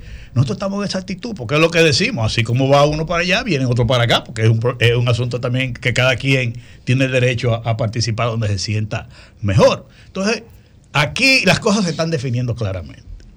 Nosotros definimos una alianza de los partidos opositores y hay una de las condiciones. Un anuncio, un anuncio. Hay una de las condiciones, ningún anuncio, hay una de las condiciones de esa alianza. Porque que Pero es que te respondo ahora, Vigilio. Te respondo ahora, Vigilio. Mira, Tranquilo, Vigilio, una de las condiciones de esa alianza es que el partido que entre ahí no puede tener eh, alianza con el gobierno ni acuerdo con el gobierno. Es una de las condiciones. O sea, es una condición. Sí, una que sea parte de ese frente opositor no puede tener ninguna no puede tener ninguna alianza con gobierno, ni el acuerdo con gobierno, porque si tú eres una alianza opositora no puede ser gobierno y oposición al mismo tiempo. O sea, el partido, el PRD tomó una decisión, una línea opositora, punto. Si usted quiere ser gobierno y oposición, tiene que estar en otro lado, ahí no. Ya ahí decidimos el camino hacia esa, hacia esa dirección. ¿Tú crees que los que se fueron se van para el PRM? Yo no sé, ese es su derecho. Y Cada quien tiene su. pero- Déjame decirte. Está. No, pero Ellos Julio, se están cotizando. pero déjame. Una, Julio, quiere hacer una pregunta. ¿Será Pero, perdón. cuando ellos van a anunciar eso? pero déjeme decirle. Déjeme decirle. Antes de la, antes de la reunión, escúcheme, escúcheme Kelvin, que, eh, antes de la, de la, de la, de la- ¿De la reunión con quién? antes del anuncio de la rueda de prensa, ellos se reunieron el sábado con Kelvin Cruz. Pero Julio, aquí, mira, lo que estamos en esta parte, mira, mira, Digo, de- de- Julio, fíjate que yo- hicieron otra reunión también al más alto nivel. fíjate, Julio, yo he dicho que lo que estamos en la política de alianza, oye, lo que estamos en la. Sí. lo- pero, pero lo que estamos en política de alianza, nosotros tenemos, nosotros no somos ninguno novato político, aquí nadie nos va a hacer a nosotros musaraña, ni nos va a hacer cosas de esas. Cuando el otro se cuadra para batear, ya no sabemos lo que viene. Claro. A lo que decía Vigilio, y que fue un anuncio, mira Vigilio, en noviembre del 19, cuando, oye bien, la Fuerza del Pueblo, el PQDC, Sí. el BIS, el Partido Reformista, anunciaron la alianza de 24 senadurías en todo el país. Ahí nos dijeron quién eran los candidatos a senadores. una alianza para ir juntos. De los para ir juntos. Y después dijeron lo que era. Que es que yo digo que Le- Le- Leonel y Luis no aparecieron juntos nunca.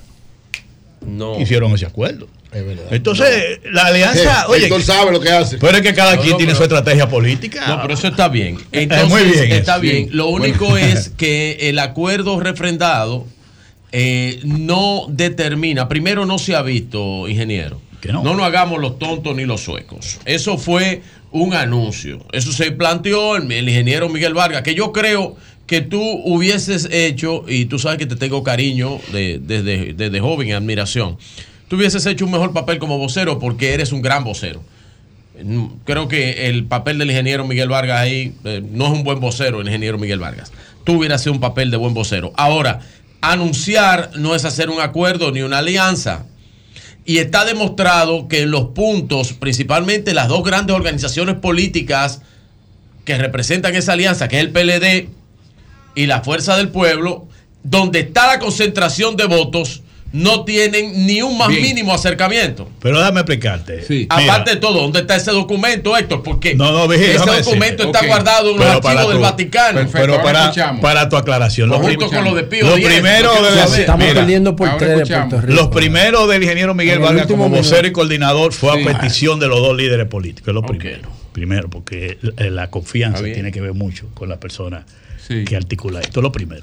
Lo segundo, nosotros acordamos como alianza política ir evaluando todos los territorios ahora logramos un acuerdo en 60% de los territorios. 60%. 60%, que fueron los 86 municipios, los 150 distritos y las cuatro senadurías. Bueno, que 60% Perdón, del territorio, pero- Héctor, no quiere decir el 60% pero escucha, ponderado del voto. Espérate, escucha, escucha. Y acordamos que en esa primera etapa damos esa información pública y ahora vamos, ahora volvemos otra vez, continúan las reuniones para analizar, buscar consenso en los otros territorios. Y dijimos públicamente que al final vamos a dar a conocer públicamente los acuerdos a que hayamos llegado. Ahora bien, desde esta semana ya en todo el territorio nacional donde hemos hecho acuerdos se le está comunicando a los candidatos, a los partidos, a la dirección, porque aquí no se ha hecho nada por encima de los territorios. Aquí todo ha sido en consulta con los territorios, esto con los tres partidos. ¿eh? Aquí no se ha impuesto hay nada. ¿eh? posibilidad de No, que y- esto y- y se- qué merece- pero- pero- no, pero algo, algo, algo del mismo, algo del mismo, ya, para Sí. no preguntarle mal al ingeniero. ¿Y qué le merece las declaraciones del expresidente Danilo Medina cuando dijo que estamos haciendo alianza, pero hay que votar por el PLD? Ay, ¿por Y? PRDistas, Pero perfecto, es que eso es que es casi una obligación de ley, porque para ti determinar Ah. si un partido es mayoritario no tiene que ver los votos obtenidos en, la en lo que se llaman el recuadro de cada Pero partido. Héctor, en la alianza, ¿por quién va, va- a mandar a votar Miguel? Por Blanco, el PRD. blanco por los Leonel por la fuerza del pueblo. Va a mandar a votar verde, sin lugar a dudas. No, porque, porque hay un elemento Lógica importante. elemental, Ah, lógica política. No hay un elemento importante, lo que se ha hecho siempre en las alianzas, que cada partido va con su recuadro individual, porque Claro. también para determinar si tú eres partido mayoritario, Exacto. hay que contarte los votos en tu Eso recuadro. Hay Danilo, posibilidad de que yo esto tengo se lo que es impuesto, defina- no puedo chupar el dedo gordo. Ok. En primera vuelta. ¿Cómo es? Hay posibilidad de que esto se define en primera vuelta. Nosotros acordamos en las alianzas ir cada quien con su candidato en la primera vuelta. O sea, te tendrán a Miguel Vargas Maldonado, de a- a- eh, tendrán a Abel Martínez y tendrán a Leonel Fernández en la primera vuelta Como compitiendo. quiera, y el que califique, sea que quede en primero o quede en segundo, los otros Bien. No, partidos. no, lo pero mi pregunta, ¿hay posibilidad de que todo se define en primera vuelta? La única posibilidad que Las dos puede. encuestas de este medio dicen que sí. La Bueno, única posibilidad. Oye, ya lo- en todas yo- las encuestas que han salido también. Mira, de el escenario que tenemos ahora, la única posibilidad de que una elección se decida en primera vuelta es si la oposición hace un acuerdo de primera vuelta. Y no creo que se vaya a hacer ahora. Bueno, pues terminamos entonces. Gracias, gracias al ingeniero Héctor Guzmán, vicepresidente del Partido Revolucionario Dominicano. Buen Gracias, estratega, Héctor. Gracias a. Muchas gracias. Cambio y fuera. Buenos días a mis colegas del programa y a los oyentes en la República Dominicana y el mundo. Un momentito, La temperatura promedio- Ramón, un momentito, Sí, Ramón. Dígame. Eh, dígame. José, vamos a dar la información. y perdimos el Perdió primer República encuentro de la Copa pena. Mundial de la Copa Mundial de baloncesto en Asia, lo perdimos frente a Puerto Rico. Ahora el grupo B están todos los eh, equipos empatados en 3 y 1, son los mejores equipos prácticamente del torneo. Puerto Rico sorprendió con un jugador que se llama Tremont Waiters, que es de la liga francesa, que sorprendió con 37 puntos, 11 asistencias, 7 rebotes, 4 robos. O sea, el equipo dominicano no lo pudo detener. Hizo lo que quiso en la 102 a cancha. 97 fue que perdió. 102 a 97. Un, un, juego que se decidió en los últimos 15 segundos. Car Anthony Town, eh, 39 puntos, 10 rebotes. Wow. Una actuación soberbia, pero el equipo dominicano al final del último cuarto no tuvo respuesta para este jugador, Tremont Waiters, de la liga francesa, que sorprendió. Era como si el espíritu de Carlos Arroyo estuviera en este jugador, que es un base, un jugador playmaker, un jugador armador. Nada, vamos a ver cómo nos va en el próximo encuentro. Eso no quita para nada las esperanzas de, Bien. de un pase a las Olimpiadas que tenemos en este torneo. Ramón, adelante. Muy bien. Ok. La temperatura promedio para hoy por los 70 grados, soleado el día, no se sentirá calor. Un saludo de nuestra parte a doña Consuelo, donde quiera que se encuentre. También queremos enviar saludos a los fieles oyentes de este programa, con pueblanos y trabajadores en diferentes áreas en Estados Unidos, Roberto Ureña Jr. en el Alto Manhattan, Juan Amable Canaán en Virginia, Nabelito Martínez en Maryland y Warwick Brito en Hartford, Connecticut. Bien, Decenas de miles de dominicanos, de los más de 300 mil que residen en los estados de Florida, Georgia, Carolina del Norte y Sur, fueron afectados esta semana por los efectos del huracán Idalia que los azotó. El estado más afectado por el huracán categoría 4 y vientos de hasta 205 kilómetros por hora fue Florida, y allí residen más de 250 mil quisqueyanos. En Florida, el fenómeno atmosférico causó grandes inundaciones, destrozos de viviendas, comercios, arrastrando vehículos, derrumbe de árboles, arrancando de techos de, de edificios, varios aeropuertos y, y autopistas de la región fueron cerrados y cientos de miles de viviendas sin electricidad, entre otros daños, informó el Centro Nacional de Huracanes. Los demás estados fueron afectados en mucho menos intensidad. Se informó que Italia se enfila hacia la Bermuda este fin de semana. En otra información, quienes asistan a fiestas o barbacoas al aire libre en esta ciudad de Nueva York este fin de semana por la celebración del Día del Trabajo o Labor Day podrán notar que sobre sus actividades podría estar un dron de vigilancia policial en respuestas a las quejas sobre grandes reuniones incluidos eventos privados. El plan provocó una reacción inmediata de los defensores de la privacidad y las libertades civiles. Por otra parte, los cientos de miles de oyentes de este programa en los Estados Unidos eh, informarles que los ocho consulados dominicanos existentes en el territorio estadounidense no laborarán el próximo lunes por ser día de fiesta, es decir, día del trabajo, Labor Day. Ese día se celebra en Estados Unidos en honor a hechos históricos que sucedieron en el territorio estadounidense y se lograron obtener derechos laborales. A esperar. La, la Administración de Seguridad en el Transporte de Estados Unidos dice que los pasajeros, entre ellos miles de dominicanos que piensan tomar un avión este fin de semana, deben estar preparados para retrasos en los aeropuertos. Según la agencia, este viernes será el día de mayor actividad del fin de semana, con más de 2.700.000 viajeros pasando por los controles de seguridad que viajan para celebrar el Día del Trabajo.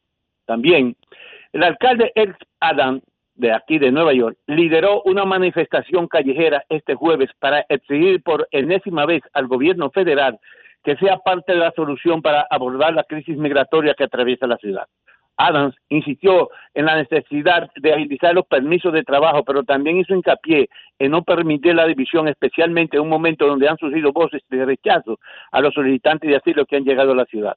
Miles de puestos de trabajo están disponibles para ser cubiertos, para brindar los servicios que necesitamos en la ciudad, este estado y en este país, y tener una nueva ola de personas que vienen aquí a participar en el sueño americano, dijo el alcalde. La delincuencia atacando. Atención a los dominicanos y otras etnias que conducen sus vehículos en Nueva York o cualquier otra parte sin tener las puertas con seguros.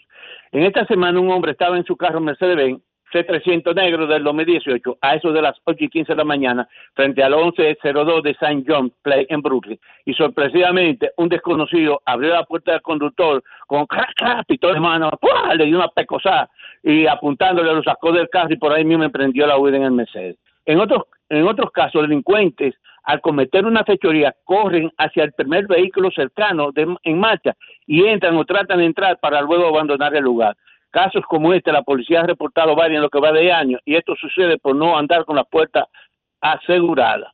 Protección a los neoyorquinos. Con el aumento de los delitos cibernéticos, la gobernadora de Nueva York anuncia el primer plan de- estatal de ciberseguridad para proteger la infraestructura digital de Nueva York a partir de este 8 de agosto. El plan unificará las oficinas locales y los sistemas estatales para proteger los datos, redes y los sistemas tecnológicos críticos contra las amenazas cibernéticas, asegurando la información personal de los neoyorquinos y las operaciones gubernamentales. Esta, eh, esta estrategia está respaldada por 600 millones de dólares en financiación, incluida una inversión histórica de 90 millones de dólares para ciberseguridad en el presupuesto del 2024. El año pasado, el FBI estimó que más de 25 mil neoyorquinos fueron víctimas de delitos cibernéticos.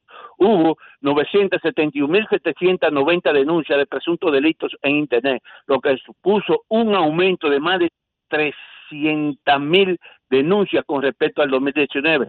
Y las víctimas de delitos perdieron más de 4.200 millones de, de- de dólares, según la oficina de la gobernadora. Por último, policiales. ¡Pipán! Un adolescente recibió un solo tiro en la cadera este jueves frente al 99 de la calle Wilson de la avenida Bedford en Brooklyn. Trasladado de urgencia al hospital y tres hombres huyeron de la escena. Regresamos al estudio. Bueno, pues muchas gracias, Ramón. Muchas gracias, muchas gracias, Ramón. Muchas gracias. El sol de la mañana. El sol de la mañana. 8, 13 minutos. Eury Cabral. Gracias. Dios 8, no, Todopoderoso. 10, 13 minutos. 10, 13 10, minutos. 13. Hay un, hay un eh, Ajá. ah, eh, yo quisiera, atención, Llovita. Wow, Yo qué quisiera maldito de entrar juego esto, perdimos pedí, nosotros, pedí, ustedes conocen, ustedes conocen esa persona de esa imagen quiero que ustedes vean ahí una imagen que ¿De tiene? Jovita, que está de cumpleaños esa persona. ¿Quién No le pongamos música, no, vamos, vamos. No, no, no vamos a poner música, lo vamos a felicitar, Sí. pero es para que ustedes vean esa persona ahí. ¿Quién es? Yo quiero felicitar eh, que cumple 42 años hoy. Esa persona cumple 42 años.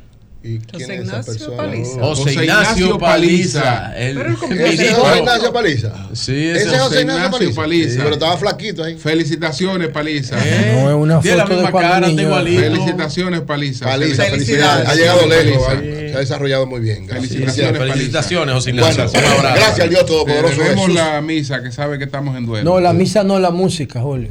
La música. Ey, 42 ey, ey, ey, añitos. así no. Son eh. 42 añitos. Así no. Estamos, en duelo por nuestra está querida amiga. No dice que está chiquito porque chiquito. No, chiquito es como yo. Que aparte, aparte no puedo hablar de eso. No, yo no puedo hablar de eso. Cabral. Filipenses 4.7, como siempre empiezo con la palabra de Dios. sí. Y la paz de Dios que sobrepasa todo entendimiento guardará vuestros corazones y vuestros pensamientos en Cristo Jesús. Amén. Y con este, con este versículo expreso mi solidaridad con nuestra amiga y hermana Yolanda Martínez. Todas nuestras oraciones están con ella y sabemos que la fortaleza que da el Señor, el Señor es nuestra mayor, nuestro mayor consuelo y nuestra mayor fortaleza en todas las tribulaciones, dice la Biblia.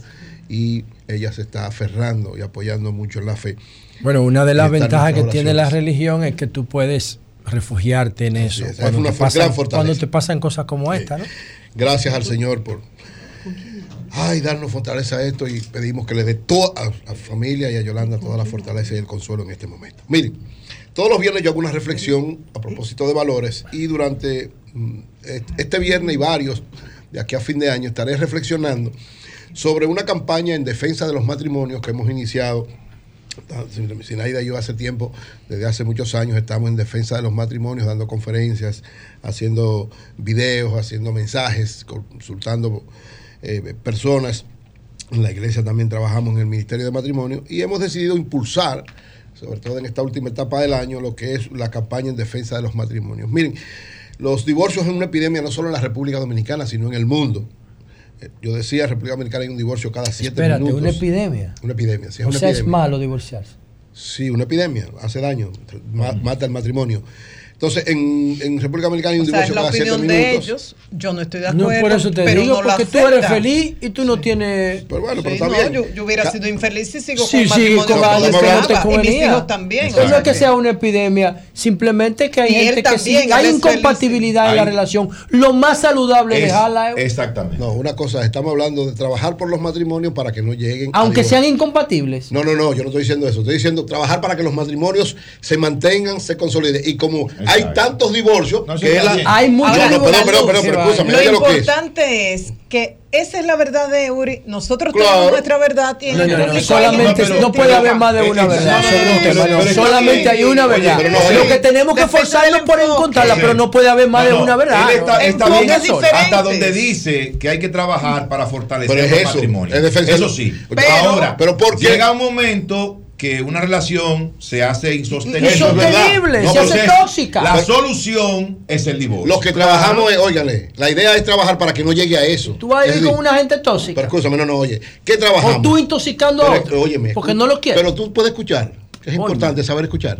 Entonces, ¿qué es lo importante? Nosotros trabajamos para qué? Para que los matrimonios sepan manejar todas las situaciones y no lleguen a ese momento, porque es verdad. Hay un momento donde cuando ya se es incompatible, hasta la misma Biblia lo dice. Cuando se hace incompatible, tú no puedes vivir ¿Cuándo la. Biblia dice eso? En varios momentos. Lo dice, búscalo para que tú veas. Lo que pasa es que tú no más lees la Biblia. No, que yo no soy experto Ah, en pues Biblia. entonces- Yo cuando quiero saber algo de Biblia te pregunto. No, la Biblia dice que el hombre no puede maltratar a la mujer, en que, no, que tienen que entenderse los dos y que tienen que, tienen que seguir juntos y que uno tiene que entregarse al otro. Cuando Ajá. eso no se da, ¿qué significa? digital, A- a está sufrir, digital, pero eso. es que yo no pierdo mi Ahora, lo importante es que trabajar por los matrimonios para fortalecer lo que es. A veces, según la investigación de nosotros, hay matrimonios que se han resuelto por cosas totalmente fáciles de resolver, pero no hay una actitud para resolverlo. Como nadie se casa para divorciarse, nosotros entonces estamos trabajando para defender los matrimonios y decimos que el divorcio es una epidemia por la cantidad de divorcios que hay, porque nadie se casa para divorciarse. Entonces, si hay un divorcio, quiere decir que hay una situación que no está bien. Y decía que en República Dominicana cada siete minutos, pero en Inglaterra hay un divorcio cada dos minutos.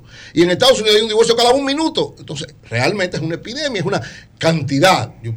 Lógicamente, para enfrentar eso, es lo que decimos, esta campaña que lleva, nosotros hemos trabajado de hace tiempo, tanto en una conferencia como en varios libros que hemos escrito, de cómo construir matrimonios sanos y felices, y hay 10 claves, Gabriel, pero le puedo hacer una que es lo que hemos estado trabajando. Tengo una sí. inquietud. Sí, sí, puedo hacer una pregunta. Yo sé que usted eh, lucha por el fortalecimiento de los matrimonios. Matrimonio, así es. Y eso está bien.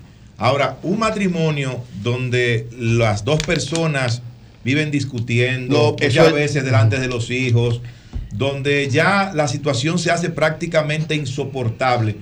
¿Usted cree que no es lo mejor en ese momento tomar una decisión y divorciarse? No, no, oye lo que pasa. Nosotros trabajamos para qué? Para que no se llegue a la necesidad del divorcio. No es que no tenga que darse, porque si un hombre vive maltratando a su mujer. No, no, y- maltratarla, no hay que llegar ahí No, tampoco. no, porque oye lo que pasa. ¿Qué nosotros decimos? Hay claves para tú manejar, porque todo el mundo tiene conflicto y problema. ¿Tú tienes problemas con tus hijos? ¿Y por eso tu, tu hijo deja de ser tu hijo? No. Entonces, ¿qué es lo que nosotros decimos? En el matrimonio es tener una actitud, una vocación y claves. ¿Para qué? Para que el matrimonio sea lo mejor posible y se mantenga permanentemente. Nosotros queremos defender los matrimonios. Son 10 claves, hemos estado trabajando y, y- y iré hablando cada, cada semana de una de las claves. Eh, en, en lo que hemos trabajado hasta ahora van cuatro claves fundamentales. La primera, poner a Jesús en el centro de la relación. La segunda, orar juntos todos los días. La tercera, respetar uno al otro. Y la cuarta, que es de la que me quiero referir hoy, es, en un matrimonio usted tiene que saber escuchar, estar dispuesto a ceder y aprender a perdonar. ¿Qué es saber escuchar? Entre escuchar y oír hay una diferencia. El que te oye, le entra por un oído y le sale por el otro y no te pone importancia. Ni siquiera te, mira la cara casi. A tu pareja tú tienes que saberla escuchar. ¿Qué es escuchar? Ponerle atención, entender lo que está planteando, darle importancia y tratar de buscar una solución. Y ahí viene la clave de saber ceder. Porque en un matrimonio, en cualquier relación, pero en este caso en un matrimonio, cuando uno de los dos gana una discusión, pierde la pareja pierde el matrimonio. Por eso es que hay que saber escuchar.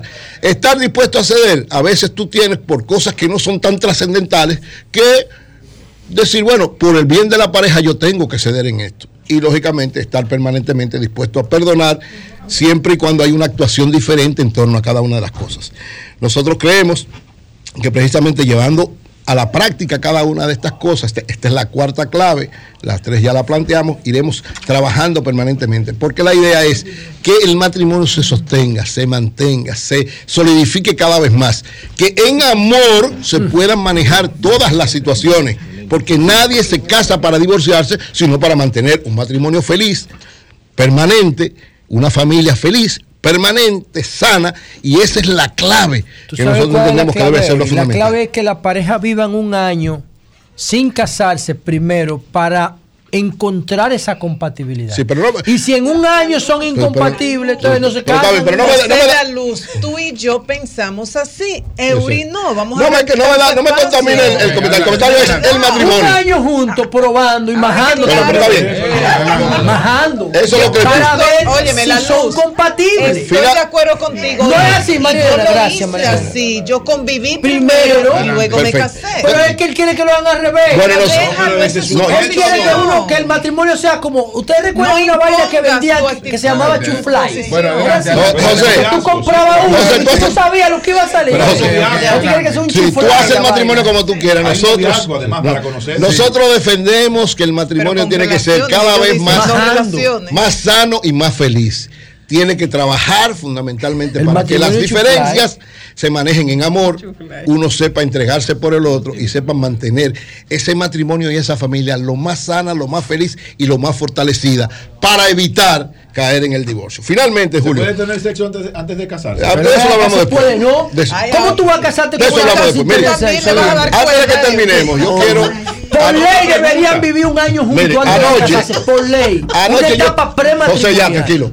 Anoche estuve, fui a ver la película eh, Sonidos del Silencio. Señores, una brillante, extraordinaria película, muy bien realizada, con excelentes actuaciones, con una tremenda dirección.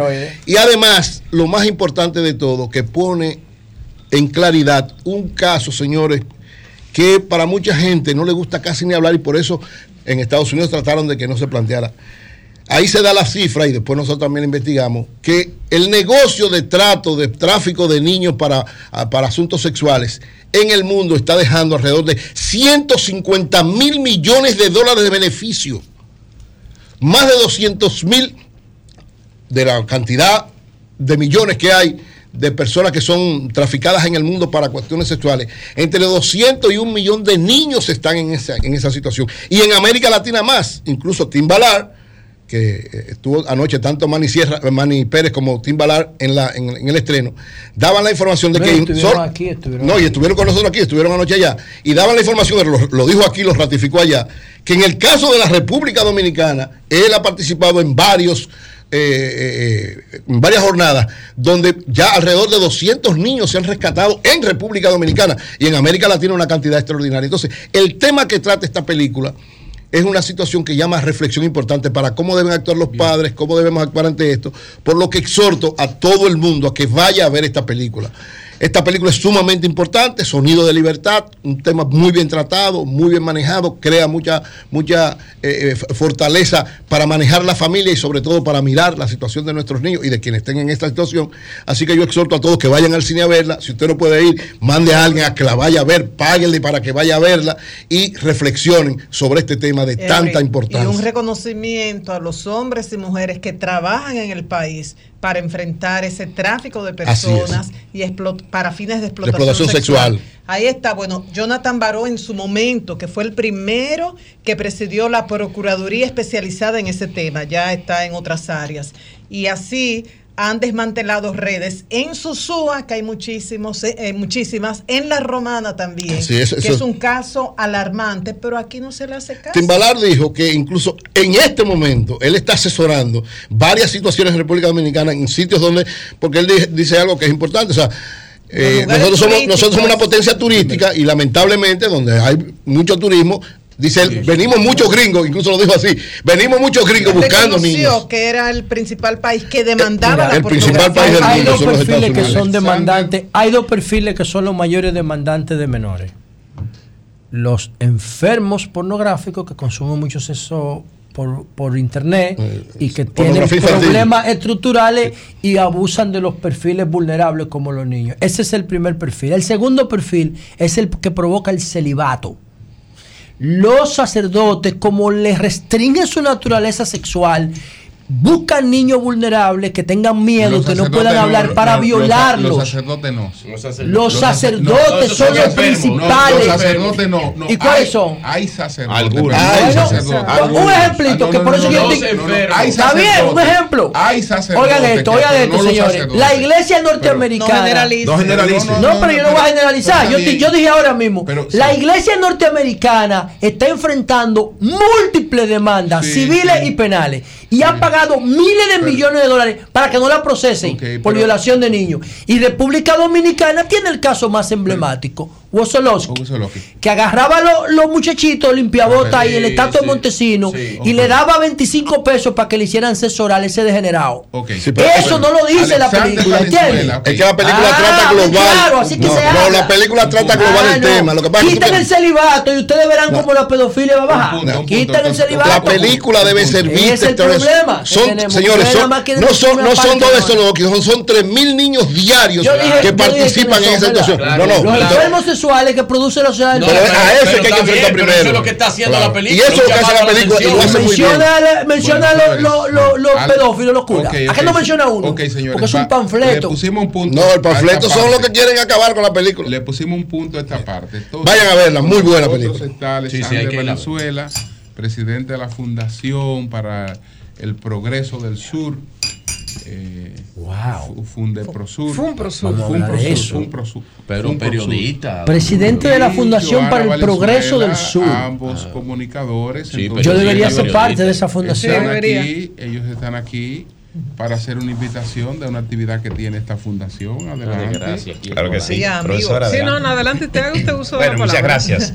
Gracias don Julio, gracias a todo el equipo El Sol de la Mañana, gracias por la oportunidad que nos dan de promover lo que estamos haciendo a través de la Fundación para el Progreso del Sur y el Festival Cultural y Gastronómico Sureño. La cuarta versión, agradecer a ustedes que siempre nos dan la oportunidad, don Julio, cada año de venir a promover y buscar el, el apoyo, el patrocinio y hacer saber al país y a la región sur lo que estamos haciendo en la provincia de San Juan desde las matas de Farfán, promoviendo lo nuestro, nuestras costumbres, nuestras raíces culturales y nuestra riqueza gastronómica, sobre todo de la región del Valle. Eh, ¿Cuándo es? Yo, yo, yo tengo una pregunta. De que tú me hablas del Zulia, pienso en algo. Hay chen chen allá. Sí, claro que sí. El chenchen es el plato principal. Con chivo. Háblanos de Chenchen con chivo. ¿en qué- ¿Cuándo? ¿Qué Sí. consiste? ¿Qué? José, ¿y el chenchen hace daño? Bueno, pero señores. Depende, si lo come diario, sí te enferma. Pero queremos oírte a ti también. Vamos, Adelante. Aprende, tus detalles. María Elena quiere, a ti, que la, la mujer también quiere escucharme. Yo me siento, me siento muy bien aquí. Darle las gracias a don Julio, mi admiración para usted, usted lo sabe. Gracias, Eh, gracias. Para María Elena, para José, para Nayib. Bienvenido al equipo, eh, Nayib. Gracias. Para Virgilio, Ivana, para. Pedro, que anda por ahí fuera. No se fue ya. Eh, ah, ya se fue. Sí, sí. Muy bien. El festival será del 21 Y al Eury se fue 24. después del comentario sí, también. Eury, ajá. Atención, Del- recursos humanos. Del 21 al 24 de septiembre será en la en la en San Juan, municipio Las Matas de Farfán, en la explanada, ¿no? del Parque Central En las matas de, las Farfán, Matas en de el Farfán. parque de las matas Así de Farfán. es. así Do- es. donde, donde, ¿Eh? don- en la mata de Farfán, bellísimo, donde, Sí. donde Sí. mataron a Francisco Rosario Sánchez, Así es, específicamente en, el cercado. En el cercado. El cercado. Sí, la intención de hecho era realizar el festival allá este año, Oh. pero por un tema logístico. Una- un clima precioso y Maravilloso. maravilloso. Exacto, cuando aquí está cercado. en 34, por ejemplo, en Las Matas debe estar ahora mismo en 20 y algo de, de grados. Bellísimo. Y, en nace en un paquete de río, menor. Hondo Valle, el cercado, Claro, el cercado, el derrumbadero. Del Oh, bellísimo. 24 de Me encanta esa zona. Yo solamente quería No, hacer pero una que ella no explicó lo que explique. Claro, Sí. Sí, es que José, José Sí. es bien. eh, José, silencio, para que ella hable, por favor. Tú verás La ahora lo que yo le voy a preguntar La idea es concentrar ahí, José, la idea es concentrar ahí a nuestros artesanos, mostrar la gastronomía de la región, la música autóctona nuestra de la región de San Juan, eh, de la provincia, todo lo que representa la identidad cultural y gastronómica de la región. Se reúne allí para presentarlo a nuestros visitantes, a los que van. Se llenan todos los hoteles para la fecha, o sea que representa un movimiento económico importante para la región. Lo hacemos desde nuestra fundación, la Fundación para el Progreso del Sur, que no recibe hasta el momento ningún fondo directa del Estado dominicano, del gobierno, no lo recibe, por ende, lo hacemos con eh, recursos nuestros y de los patrocinadores que les llamamos a que se motiven para apoyar lo nuestro, porque ante tanta presencia de cultura foránea es importante promover y que la gente puedan ver Claro. y vivir lo nuestro, que es lo que hacemos durante esos cuatro días. Eh, Joana, esa actividad siempre se realiza en el municipio de Las Matas de Farfán o se realiza en el municipio cabecera, San Juan de la Maguana o en otro de los municipios. Eh, para entonces hacerle una pregunta, saber eso Sí, primero. sí, las, la- esta- las cuatro versiones que hemos realizado, hicimos una pausa por la pandemia, natural, pero siempre lo hemos realizado en la, allá en las matas de Ok, Farfán. una pregunta entonces, sin ánimos de J la, pe- Ujú. la, J la digo, Claro. sin- de- Sí. ustedes saben, bueno, para no decir Esa eso. misma Sí, cosa. sí, sí. Pero ¿Cómo dijo el maestro? Dale su crédito al maestro, hombre. Claro que Coño. sí. Como eh, ustedes los materos realmente quieren que las matas de Farfán se convierta en una provincia, que deje de ser un municipio de la provincia de San Juan, porque hay, hay corrientes desde hace mucho tiempo que van en ese sentido, de que provincia Santa Lucía. No, yo de manera particular no estoy de acuerdo. De- no sé qué piensa Alexander, pero yo de manera particular no estoy de acuerdo. O sea, pienso, cierto que tendría otra categoría y otro impacto político, claro que sí, pero yo misma no estoy de acuerdo, o sea, con crear otra provincia. No solo esa de la que sería las Matas de Farfán, provincia de Santa Lucía, sino ninguna otra en el país, por lo que sabemos que pasa con la que tenemos Sí. y el movimiento que sucede o lo que podría. Entonces, reiterar- suceder Perdón, Julio, una preguntita, fecha, una pregunta fecha. antes de eso, de la Sí. reiteración, que Sí. debe ser cierre. Y ahora, sí. Bueno, miren, según el Viceministerio de Planificación, Economía y Desarrollo, ah, el sur tiene cuatro de las cinco provincias más pobres. Tiene Independencia, tiene Pedernales,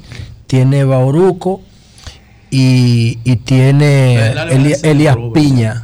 Las cuatro, junto con Monteplata, el sur aporta cuatro de las cinco provincias ma- que- con mayor concentración de pobreza. Pero según Obras Públicas, escuchen este dato a ustedes para la Fundación. Según el estudio realizado por el Programa Internacional de Evaluación de Carreteras que publicó Obras Públicas el año pasado, el corredor sur del país es el que mayor riesgo presenta de tener un accidente con un 78%. El que menos riesgo presenta es el corredor Duarte, la autovía del Este, con un 40%. Y en medio está la autopista Duarte al Cibao con 74%. O sea, las carreteras del sur son las más peligrosas según este estudio. Pero, oigan este dato.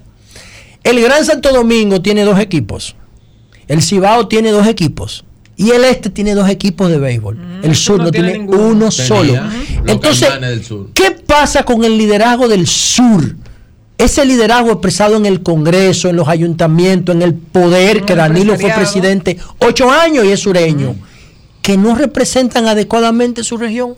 Vamos a ver. Yo creo que la región sur ha hecho falta el pensamiento colectivo por encima del pensamiento individual. Eso ha influido bastante en el desarrollo de la región, en el desarrollo de las provincias por separado y de su gente. Hay que, hay que seguir trabajando y fomentando en este, en este sentido, en esta dirección. Nosotros que trabajamos con la fundación, como decía mi hermana, y que la fundación, este eje principal, que es el festival que organizamos y presentamos anual, pero trabajamos todo el año con cada una de las cosas, eh, de las actividades que presentamos para el disfrute de los visitantes Sí. y de nuestra gente, lo vivimos. Vivimos la falta de acción colectiva detrás de los objetivos. Eso, eso ha hecho falta. Y tú te preguntas, ¿qué ha pasado con, con la carretera ahora Baní-Azo? En la circunvalación. Azo, a San Juan. No, la circunvalación te saca del pueblo, pero ¿qué pasa? Pero al está pueblo? bonito, Está la esa obra es, importante. Eh, igualmente lo que debe pasar de Azo a, a Barahona. Yo creo que es pensar y repensar en lo que significa el desarrollo y, y cómo debe- debemos estar preparados en materia y lo de eh, Pedernales con los hoteles, ¿cómo ustedes lo ven, lo de Cabo Rojo? Ya. Sí, ya, porque tenemos una entrevista, tenemos un compromiso, Julio, tenemos un eh, compromiso. Tres platos, tres platos, tres platos que hay que hablar para que la gente se acuerde del sur. Oiga un plato, chen chen con chivo y aguacate. Ok. Locrio de John John. Y de postre, chacá. Ok. ¿Cómo usted lo Finalmente solo un, un teléfono sur. que va a dar Sí. un teléfono es para esta Si no actividad. tienen eso allá, no. no Del hagan. 21 al 24 de septiembre. Llamen Así al es, cuarto Festival Cultural y Gastronómico Sureño en las Matas de Farfán. Agradecer, don Julio, a cada John uno de los John John es un patrocinadores, ¿verdad, Joana? de la gente que hace posible que nosotros realicemos esta, esta actividad donde se le da espacio a la juventud, a los niños, desde danza y teatro hasta el acompañamiento para la dembow de a las los empresas. niños. Bien. Eh, No, no, agradecer el Ah, el patrocinio de la gente que cree y apuesta por lo que hacemos. Para quienes se motivan a Ah, respaldarnos, la letra. el contacto es 829 829 943 9212.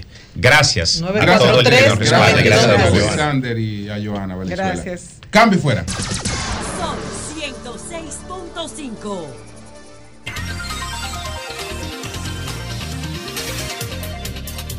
Bueno, señores, con nosotros está Andrés Marrancini, el vicepresidente de Azonaores, que es la Asociación de Hoteles eh, y Turismo de la República Dominicana. Viene la feria de Azonaores. Nosotros el próximo miércoles estaremos desde Punta Cana en esta feria de Azonaores. Entonces vamos adelantar parte de las cosas que vamos a tener en esta feria eh, y qué número es esta edición de la Feria de Azonaores. Andrés Marrancini. Bueno, muy buenos días a ustedes, gracias por la invitación y, y por y a los radioescuchas que no- nos escuchan y también nos miran por las redes sociales. Así es. Así es. Eh, Por la muy- televisión. Muy, Canal 23. muy buen día. Eh, agradecido siempre del apoyo de RCC Media a, a los temas turísticos y en particular a la Asociación de Hoteles y Turismo. En esta ocasión estamos desarrollando nuestra feria número 35 de exposición de Wow. suplidores de la industria turística y restauración, donde los hoteles, o sea, los miembros de Azonadores son los compradores eh, y servimos de plataforma eh, para que todo aquel que le interese venderle a, a este, a Espérate, nuestra espérate, espérate. O sea, ustedes, los miembros, o sea, los hoteles y restaurantes Sí. son los compradores de los proveedores de servicios. exactamente. Eso es A y B nada más, incluye no, muebles. no, de todo, de todo. De hasta, todo. hasta universidades. Hasta universidades. ¿Cómo hasta universidades? Centro de capacitación. Ah. 100.000 libras. Eh, el, 100.000 todo. libras. Yo le decía, le, aluvine. decía Ajá. le contaba hace poco a un amigo que el- hace dos años yo compré todos los platos de mi casa porque están todos los suplidores de ¿Cómo va a mayorista de. Claro. y, y un, 100.000 libras. y un dueño de restaurante me comentó, mira, tengo, tenía un año eh, buscando un horno industrial de carbón. Eh, Horno industrial de carbón. y en ese momento, en esa Lo- lo feria, un ahí. suplidor lo lanzó eh, como primicia porque nosotros tenemos 35 Venga, nosotros vamos a estar en esa feria. Sí, sí, el miércoles vamos a estar. Vamos ahí, están por ¿Cogen stand un ahí. tema por cada Sí, entrega, el por cada edición? ¿o no? Nosotros la dedicamos eh, en esa entrega. La, la dedicatoria de este año eh, se va a decir el miércoles realmente por Una una, situación muy particular. Pero ahora Eh, nos intriga más. Bueno, pero, pero Mira, la- tiene la- que ir Marilena. ustedes van a estar allá. Tiene La que ir Marilena, ustedes- viste, que después tú no vas, tienen que ir. Ah, bueno. para algún expositor que quiera, Sí, que quiera tenemos- integrarse y, y en cuanto al público, ¿qué oportunidades hay para el público? Eh, a diferencia de nuestra feria profesional de venta del Producto Nacional Date, que ustedes nos han acompañado en Sí, una otra claro. ocasión, esta no es profesional solamente, esta es abierta al público completamente. O sea, el público puede ir sin problema, a ver. Perfectamente. Solo tiene que pagar su boleta de entrada porque los profesionales normalmente son invitados, los compradores profesionales son invitados por los Ok. suplidores. Ok. Eh, en este caso, nosotros igual tenemos la exhibición de manera gratuita, como siempre. Le ofrecemos el espacio a los artesanos dominicanos para que exhiban su producto que se compran en los gift shop y ese tipo de cosas. Una oportunidad muy buena que aparte se quedan en la Plaza Blue Mall durante el fin de semana también para Todo los Blue compradores locales. Es, Sí. es en Andrés en Blue Mall. Sí, porque sucede que esta es la feria de comercialización de productos más grande del Caribe bajo techo. Esa- Son 4 esa- mil metros cuadrados de exhibición. Ah, Blue más Mall de todo. 200 Blue- empresas. Oye, oye, Blue Mall de Punta Cana No es una- es tres o cuatro veces Blue Mall de aquí. Sí, claro, mucho El, más. el- salón gigante, ferial, el salón una ferial locura. El salón ferial es queda, una cosa extraordinaria. queda en la parte de atrás. Es relativamente nuevo. Bueno, lo construyó a Sonadores. Exacto. O sea, de verdad fuimos nosotros Oye, que en lo el patio de Blue Mall Punta Cana está el supermercado Nos- nacional. nosotros Exacto. tuvimos que, que Para que tengan porque una aquí idea, no había No, espacio gigante, para albergar y pudimos, hicimos un acuerdo con No, Blue eso es monstruoso esa vaina. Para la Ah, primera feria que hicimos, sí. Es ahí. Eh, tenemos, como les digo, cuatro mil metros cuadrados de salón ferial, cerca de 200 empresas Cuatro mil exhibiendo. metros de salón ferial. Sí, ah, el pues yo año me voy a ir pasado- un día antes para allá. El año pasado nos visitaron, nos Sí, visitaron a- cerca a de 15 vender mil mi tilapia personas. ahí. Este año esperamos 20 mil. Aprovechando tu presencia, ¿cuánto hemos avanzado con seminarios que se han hecho, participación de extranjeros y demás?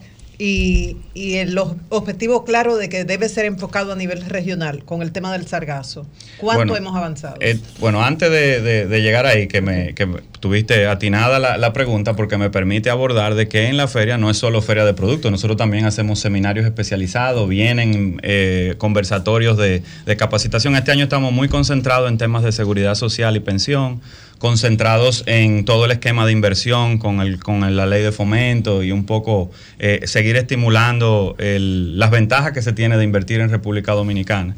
Eh, que una de ellas es que en República Dominicana el 90% de lo que se necesita para un hotel está aquí. Está aquí. Está aquí. Eso- Entonces, es una gran ventaja. eh, ¿eh? Ya, pero eso es fuerte lo que tú estás diciendo, entonces, ¿eh? Andrés, Muy es una gran ventaja con respecto a nuestros competidores en las islas. Bueno, lo que pasa es que ya los competidores nuestros en las islas, Menos nosotros estamos exportando Sí, nuestro claro. recurso humano que está yendo a trabajar en esas islas y los constructores de República Dominicana Están hoy están construyendo en Jamaica, en, Aruba Oye, y, y en otras islas, en San Vincent están construyendo. nosotros somos la potencia del Eh, Caribe de turismo. Y, eso, y entonces es, es así. Con el tema del sargazo, quiero aprovechar la- tema el, tema y la pregunta. Lo Pero primero perdón, es que antes, el- antes de que tú pases Sí, ahí, adelante, porque tú- eh, Virgilio dijo que somos una potencia y tú dices así. Eh, debe- cuando tú dices que es así, que yo quiero que sea así, incluimos al Caribe colombiano y al Caribe mexicano en esa denominación. Sí, en número de habitaciones yo creo que nosotros, obviamente, el Caribe mexicano es nuestro norte de competencia. Claro. O sea, ese es el, objetivo es competir con ellos. Y nuestra, me- y nuestra métrica es competir con ellos. Pero en el Caribe, el número de habitaciones, calidad de producto y marca presente en República Dominicana, por mucho, nosotros somos... eh, nosotros tenemos un programa de crecimiento de casi 4.000 habitaciones cada ¿Y 24 Puerto meses. Rico cómo está? Bueno, Puerto Rico va muy bien en, en su repunte. Obviamente no tiene la cantidad de habitaciones que nosotros tenemos. Es otra dinámica. ¿Cuántas tenemos nosotros ahora mismo? ¿Cuántas 82 mil. 82 mil. 82 mil. ¿Y Y 100 cuántas mil y proyectadas? 100 mil y 100 mil de turismo inmobiliario en plataforma. Ya, ya Airbnb superó a la oferta tradicional turística. Sí. Qué, qué bella la tecnología, ¿eh? No, pero lo viene Qué bella la economía Bueno, por eso que- colaborativa. por eso que- que- que hay que regularlo. Por eso que hay que regularlo. Para proteger el producto Es que. Airbnb es el Uber del el turismo. Tema, el tema de, del sargazo. Sí, bueno, aprovechaba la pregunta como me habían referido.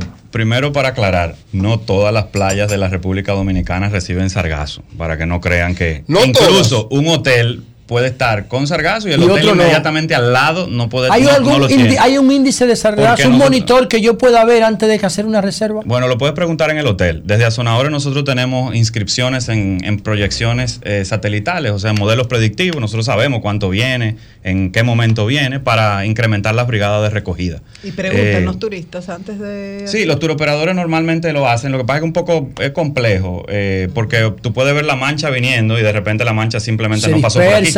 Y, y se fue. El que no tiene opción es el Caribe mexicano, casualmente, que eso lo recibe como un guante de catcher. Sí, y no hay forma de como un donde. conte- como una- nosotros un muro tenemos, de por contención. suerte, dentro del tema, Andrés. tenemos un tema de ruta. No eh, que distorsiona también tempestades. O sea, ahora con la, con la tormenta que acaba de pasar, tú tienes sitios que recibieron sargazo que normalmente no reciben No por un tema del, del movimiento del mar y, la- y- y los vientos. Pero no, todos los, no todas los- las playas tienen sargazo, que es importante porque la gente a veces lo...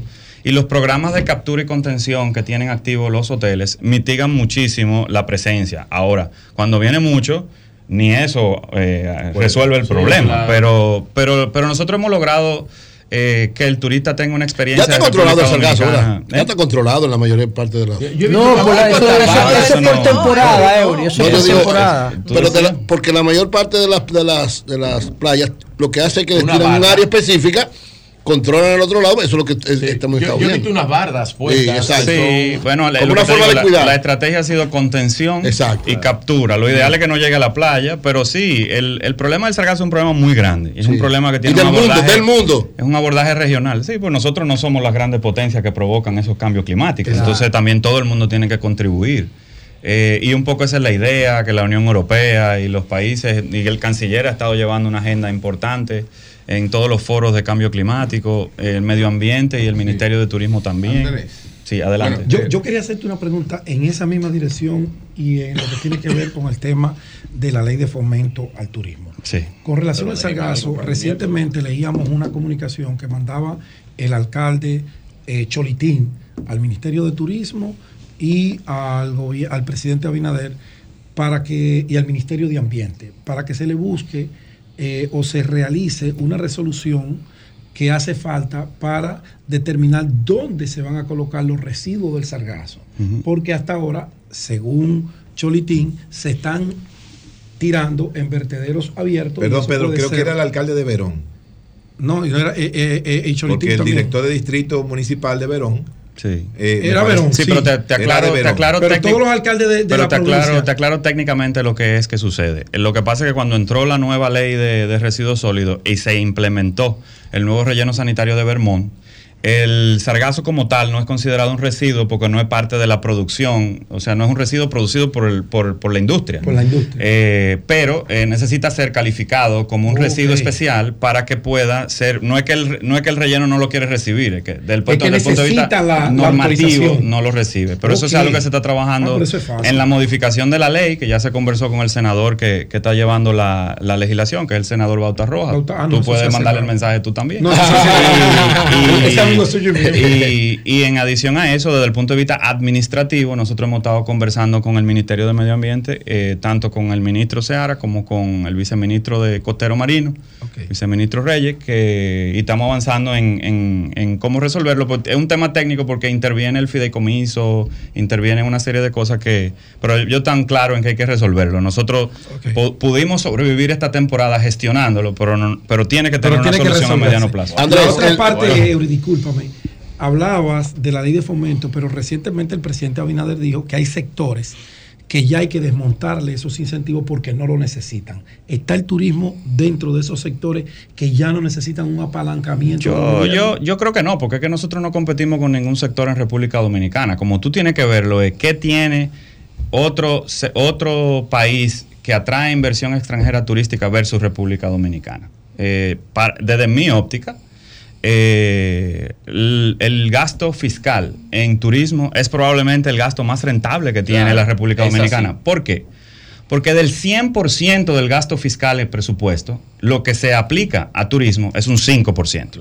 Y ese es el sector que te trae 7 mil millones de dólares en inversión Claro, extranjera, claro, claro. 7 mil y pico de millones en divisas, Claro. eh, y continúa empleando de manera directa, indirecta e inducida cerca de un millón de personas. claro, Entonces, ¿qué pasa? la mejor en la nueva dinámica del turismo, en la que decidimos entrar, que es elevar el turismo de calidad, requiere una renovación mucho más acelerada a las estructuras. Antes las estructuras podían durar 10, 11 años sin ningún tipo de renovación. Hoy día en el mundo competitivo, 6 años es lo más que dura una, una estructura, sin sufrir inversión importante. Entonces, Para el turismo de mayor consumo. Claro, y, y al final del día, y al final del día, de lo que se trata es, o sea, el, el- está maduro con respecto a qué. Porque el- lo- de lo que se trata es de la atracción de inversión y de la sostenibilidad de la inversión que existe. Porque cuando se hace un hotel, el hotel requiere de inversión continua. Y no hay que ir muy lejos a encontrar un ejemplo de qué pasa en un destino cuando falta la inversión. Nosotros lamentablemente tenemos un destino aquí que cayó porque la inversión mermó. Nosotros tenemos ejemplos Los claros de lo que implica una ley de incentivos y se Claro. llama la ciudad de Santo Domingo. Al mes de tener la ley disponible, ustedes han visto un boom de hotelería en la ciudad de Santo Domingo. Es verdad, no, no- no es, no, es, no es un tema de que, de que es maduro con respecto a qué. Es que si el país que compite con nosotros, sea Jamaica, sea Aruba, sea otro, tiene exactamente el mismo esquema de incentivo y yo lo elimino, la inversión va a otro sitio. No, no tiene que ver con Andrés República Pedernales, Dominicana. de Pedernales, de Pedernales. ¿Cómo, cómo ves Eso privado, que va? Bueno, mira, Pedernales es la gran oportunidad de hacerlo todo bien. Porque tiene un, o sea, tiene una planificación desde cero. Eh, a mí me parece que es una, extra- una oportunidad extraordinaria Así de es. precisamente de trabajar un destino desde cero, de tener claro dónde va a vivir la gente, tener claro dónde van a estar los hoteles, cómo va a interactuar la hotelería con, con el área protegida, porque sigue siendo un ecosistema frágil Claro. y requiere mayor responsabilidad en su proceso de desarrollo. Eh, o sea que desde, desde ese punto de vista lo ven. Creo que si había una industria que colocar en una zona como Pedernales, era la industria turística. Porque la derrama que provoca y el ecosistema que estimula eh, ayuda no solo a la zona donde se está colocando la inversión, sino a la zona que, está a su o sea, es el alrededor. del ¿Se logrará en. Pedernales la cacareada sostenibilidad, entendiendo los tres componentes de crecimiento económico, protección de medio ambiente y equidad en el desarrollo de, eh, Bueno, de yo creo, la esa, población? yo creo que esa pregunta es a los que están desarrollando el proyecto, porque yo conozco desde lejos eh, lo que te estoy diciendo. Creo que esa es la intención, es la, es la información que nosotros hemos recibido en la zona ahora en las diferentes presentaciones. Y los operadores que son miembros de mi junta de directores, eso ha sido lo que nos han manifestado, que son mi fuente de información. Andrés, pero Vamos a dejar algo. ¿Hasta cuándo es tu gestión, tu periodo de gobierno? Eso es- Ya, ya, pero ya, ¿El, pero- quién? el, el mío. De gobierno, Eso, no, eso es para toda la vida. sí. No, no, no, definitivamente que no es para toda la No, vida. ya, ya, está- Definitivamente- que no es para toda la vida. No, está- Andrés, te voy a hacer una pregunta, pero voy a dejarla para el No, programa ya del miércoles. Siete Para, años que tengo. no. Ya. No, ya, Andrés, para, reflexionar. podría ser, podría ser Miches un nuevo Punta Cana en el desarrollo turístico del este, pero Re- Repíteme. podría ser Miches por todo lo que se ve, todo el dinero y toda la inversión que hay. Una especie de nuevo Punta Cana en el No, este. Miches es el com- un complemento a Punta Cana. Ah, Ese es un es una extensión una de Punta ampliación. Cana. Y Ah. fuera como yo lo mercadeara, ¿eh? Una ampliación Yo le he dicho al comité, yo le he dicho al consejo, yo le digo al consejo de Miche, le he dicho, ustedes tienen que hacerse acompañar. Punta Cana es la marca más importante, de- debe de estar entre las cinco mejores marcas posicionadas de Latinoamérica completo. Sí, no hay señor. nada que Entonces sería. Miche Punta Cana. Miche va Miche Miche, va si Punta yo le Cana. pudiera poner Punta Cana a Juan Dolio, se lo pusiera. Se lo pusiera. O sea, si tú me preguntas a a la mí. 42 del Caputillo. Mira lo que me A pasó, oye, 42 oye, oye lo que me pasó en Inglaterra, oye lo que me pasó en Inglaterra. No, no tanto, Porque no me José. Andrés, yo voy a un sitio en Inglaterra y pregunto, eh, eh, un dominicano, aparece un gris que ha venido, que ha venido, he ido a tu país. Digo yo, ah, República Dominicana, me uno a Punta Cana. Sí, sí, es así. Andrés, adelante. Mira, suena bien. Punta Cana. Andrés, a Sonador le mandan boleta. No, pero. Eh, eh, Nosotros vamos a estar ahí cubriendo. Vamos allá. ¿De? No, no, una, cosita. No, tiene una salita, pero va a ser el miércoles. No, va a ser el, martes. Ah, es para jugar. Yo le, yo le, sugerí. Le sugerí, le sugerí a Julio, pero con una condición, ¿eh? Le sugerí a Julio que llegue, que llegue, que llegue el día antes. O sí, o. Llegue el día antes. Que uno no tenga que pasar por Pero tiene que mandarme, tiene que mandarme el outfit con el que tú vas a jugar antes antes de que vayamos. Sí, pero oh. espérate un momento. Y a mí que no me gusta el golf. ¿Qué tú quieres hacer? ¿Qué tú quieres hacer? Allá, no, eso no, José, eso ah, no. Eso es lo que yo tengo un scooter para hacer Ah, scooter, ah, así, mira, scooter para tengo un dron de agua. Ah, ¿Qué tú me vas a ofrecer a mí? A mí me gusta el golf. ¿Qué? Si no trabajas, ¿qué vas a hacer? Señor. No, no, en el hotel miembro de Azonadores donde te vas a quedar. Entonces decidimos las actividades. Te presentamos todo lo disponible. No, porque si tú le vas a dar ellos tabaco, romo y gol. Gracias, gracias. Gracias. gracias. A mí me van a la playa, ya yo la pedí. Muchas gracias, Andrés. Muchas yo gracias. quiero primicia. Muchas gracias, Andrés. Muchas gracias. Gracias, Andrés. Muchas gracias. Bueno, señores. Julio, vamos. permíteme dar esta Oye, los hoteles de Punta Cana a la carta que tú Miren, hoy, hoy, hoy, hoy, se pone a circular el libro Iván Rodríguez, testimonio de una vida dedicada a la revolución, dedicada a ese gran revolucionario Iván Rodríguez, que son una serie de entrevistas Explica que le hicieron. a la gente quién es Iván Rodríguez. Iván Rodríguez es un luchador revolucionario de una tradición histórica. Él, él está vivo, va a estar presente en la actividad. Es una serie de de entrevista que le hizo la, el Archivo General de la Nación y la convirtieron en un libro, un trabajo interesantísimo. Hoy, viernes 7, primero de septiembre, a las 5 de la tarde en el Salón Durán Bracho del Colegio Médico do, Dominicano. Do, do, Gracias por Y en la Feria del Libro, procuren, José La Luz, que, que se calle y que no hable sobre el libro, que ahora que yo voy a hablar de esto, procuren el libro de nuestro compañero Jonathan Liriano, Marcha Verde, Nayib. Marcha, marcha, marcha, marcha, marcha verde.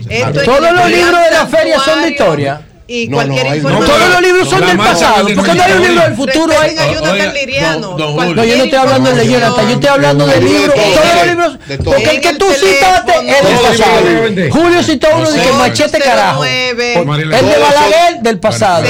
Todo es del pasado. No hay un libro del futuro ahí ni del pasado. Tú, tú que vives hablando. Coño, Dios mío. Perdimos de Puerto Rico, no joda. Eh van, van a entrenar. Yo soy fanático de Elton John. Van a entrenar una, un, el anfiteatro, Capcana. Un anfiteatro que hizo Capcana. Sí.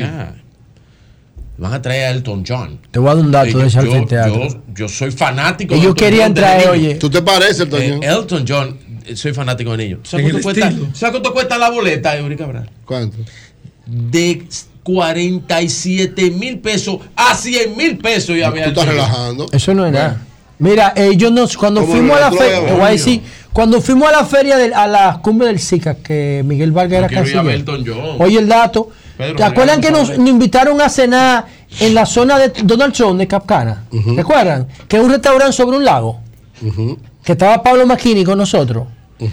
Ellos nos dijeron ahí que ellos querían, para inaugurar ese anfiteatro de Blue Mall, ellos querían traer a Bob Dylan. Y Bob Dylan cobraba un millón de dólares por venir a Capcán. pagar eso? Un millón de dólares. Elton John. Se transaron por Elton John, pero un Elton John ya explotado, ¿eh? Porque Elton John te explotado. Hermano, Elton ah, John y Elton John. No, me te explotado igual que Rob Bueno, vamos a recibir llamadas, recibir llamadas. Buenos días, adelante. Que traigan a DJ Tiesto, coño, que rompe todo eso. Buenos días. Llamadas. Buenos días. Adelante. Julio, ¿cuántos votos sacó allí Chaede cuando fue diputado? Creo que sacó menos de 2.000 votos. Entonces, fíjate, yo quiero hacer una propuesta a, a Pedro Jiménez. Como está seguro que lo va a ganar, una apuesta. Si está dispuesto a hacer una apuesta. ¿Que si está dispuesto, Pedro, a qué? Una apuesta. Una apuesta, Pedro, que si tú estás dispuesto a hacer una apuesta. Depende, yo no soy jugador. Ok. Ah. ¿Cuál sería? Bueno, ¿Qué tú crees que podemos apostar? Eh, no, no, eh, lo, eh, primero es. Esto y este apostador eh, ¿En base a qué vamos, vamos, ¿En base a qué vamos a apostar? Cerró. Bueno, cerró. Bueno, ya, yo no juego. Yo hago una apuesta. Yo, hago una apuesta. Sutil. Yo, hago una apuesta. Llamadas. Yo apuesto a que si la cosa. Bueno, es que eso no se puede hacer este año. Él quería hacer una apuesta de máscara contra cabellera. Buenos días. Difícil. ¿Y quién va a poner Buenos la días, máscara? Tú. buenos días. Buenos días, Sol de la Mañana. Le habla Yadira de los Alcarritos. Adelante. A la verdad que esa alianza no va a ser naíta. Ay, coño, yo lo dije. Yo se lo Ya, dije. ya, de- ¿Cómo se llama ella, la Ella joven? se llama Yadira de los Pero Alcajeros. esa voz se me parece a la de Moca de ayer. Tú siempre. yo soy Yadira Ustedes de ustedes no respetan a la gente que llama. Bueno, pues programa. gracias. ¿Cómo va el teleférico? A la no de parece. Buenos días, adelante. Esa voz de la Lincoln. Julio, Sí, adelante. eh, quería, no sé si ustedes se enteraron de un acontecimiento trágico aquí en Santo Domingo Norte la pasada semana, ¿Qué fue que Eh, pasó ahí? que fue una secretaria del, del residencial, fue, de- fue, de, eh, eh, fue cortada el cuello por un ciudadano haitiano. El diablo. Ah, Pero Eso fue la administración No, no de la ciudad modelo 1.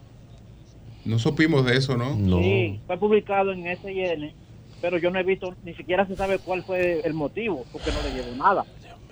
Bueno, Una joven, una jovencita de unos 20 y pico de años, eso duele, y ya. ok, ok. Bueno, no, no, no sabemos, no conocemos ese caso realmente. Buenos días, adelante.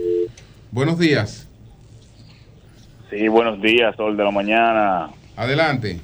Le habla Carlos Feli desde Barahona. Carlos, Es para- adelante. Es para resaltar que el presidente Luis Abinader ha inaugurado un centro educativo donde se van a beneficiar más de 1.300 estudiantes. Qué bueno. ¿Cómo se llama? ¿Cómo se llama el centro? Este se llama Santo Domingo Sabio, aquí en Barahona, en el sector más, más rural. Está bien. Carlos, Carlos. No, no, él es Félix. bueno. Él es él Barahona. ¿eh? Carlos Félix, qué bueno que el, el presidente y el gobierno decidió terminar las escuelas que Danilo dejó eh, bien avanzadas. Mira, qué bueno que están mira, terminándolas. Julio Es que- Martínez. Es que, se, es que se tiene que continuar Ah, qué bueno. Julio. con lo programado. O sea, no se puede dar porque es en beneficio del pueblo. Exacto. Así El presidente va mañana a los Pues gracias, alcarrizos. gracias. No Y importa- la gente no importa- me está llamando para el preguntarme si invitaron, gracias, que Gracias, si invitaron al alcalde Cristian Encarnación para estar con el presidente. No, Tú sabes que no. no lo invitaron. No, pero él, él todavía él es alcalde del PRD. Sí, pero es, es un asunto político. Pero Pedro, si él no dejó que estuviera al lado de él en la, en la Claro. inauguración del teleférico, Institucional. yo no creo que él permita que él participe de esa Ah, actividad. lo tiene como que él es una pulilla. No, que no, puede estar cerca de él. Así es que tienen a Cristian es que Encarnación. Ya es un Eso es lo que se merece. Ya es un asunto político. No, ya, no, por eso no, eso no. Eso es un asunto Porque político. lo un asunto expulsen, como el PLD expulsó a José. Es un asunto político. buenos días. ¿A quién tengo que agradecerle esa expulsión? A Danilo. Buenos días. Ah, que tú gracias, Danilo. A tu comportamiento. El, el dueño del colmado. el dueño del colmado. Adelante. Atención, Ese partido Virgilio. Adelante. Alianza, le tenemos una canción. Le vamos a dedicar la canción Delirio de Sergio Vargas. ¿A quién? ¿A mí? A la, a la, ¿A- a la alianza? No, no, no, a la, a la alianza. Ah, Delirio. ay, sí. ¿Cómo que dice delirio? ¿Cómo que dice? Delirio. ¿Cómo? Canta Oye, muy Coño, tú sí canta canta- malo. Sácalo del aire. Tú coño. cantas más malo que malo, más de malo que canta, coño. Dios. Ensáyalo la próxima vez. Ensaya esa vaina. Eso O, coge una canción. peor que un Coge una canción más fácil de La- cantar. Ah, sí, es la La cucaracha, no la- es. Buenos días. La cucaracha, eso no se equivoca nadie delirio. Buenos días. Delirio, ¿Qué te iba a decir? Julio? Mira. Azararon el equipo dominicano frente a Puerto Rico, Jovita y este. Adelante. Y Joel. Yo viste medio azaroso. Coño. Oja, están jodiendo desde ayer con esa José, vaina. José, tranquilo. Y digo al que Ok, también. se, ca- se cortó. José la cortó. Buenos No, días. no. Buenos días. Saludos, buen día. Buen ¿Usted día. cómo se llama? Tú desde Bonao. Desde Bonao. Pero se- son los pueblos que entran rápido pueblo, aquí. ya. Estos Eh, teléfonos- bueno, señores, ¿qué miren, sistema de atención, un- No, que momentito, un que los- que oyentes participen. Un momento, momento, adelante. un ¿Cómo El momento. de la 27 está bien. ¿Cómo le dicen No, abonado? ustedes que la 27 Adelante. No, pero ¿y ¿qué es esto? ¿Cómo, es que le dicen abonado? Adelante. Bonao, adelante. ¿Eh? ¿Cómo? Monseñor Noel. Sí, pero la No, no, provincia no. qué, la No, provincia le qué. dicen la villa de qué? Ah, la Villa de las Hortensias. Ay, es de Bonao, pues de Bonao. Su mente Adelante, Bonao. Adelante, Bonao. Más ahora con tantas obras. Ni yo sabía que era la Villa de las el señor Hortensias. presidente Luis Abinader Qué y bueno. precisamente Le el una más profunda. Y el ITLA, Una más profunda. gracias a él, los jóvenes nos estamos capacitando cada día más. ¿Cómo se llama la señora que cultivaba flores en Bonao y que es un ícono nacional? No, pero si yo me la sé, yo no me la sé. Pero Mariela era así.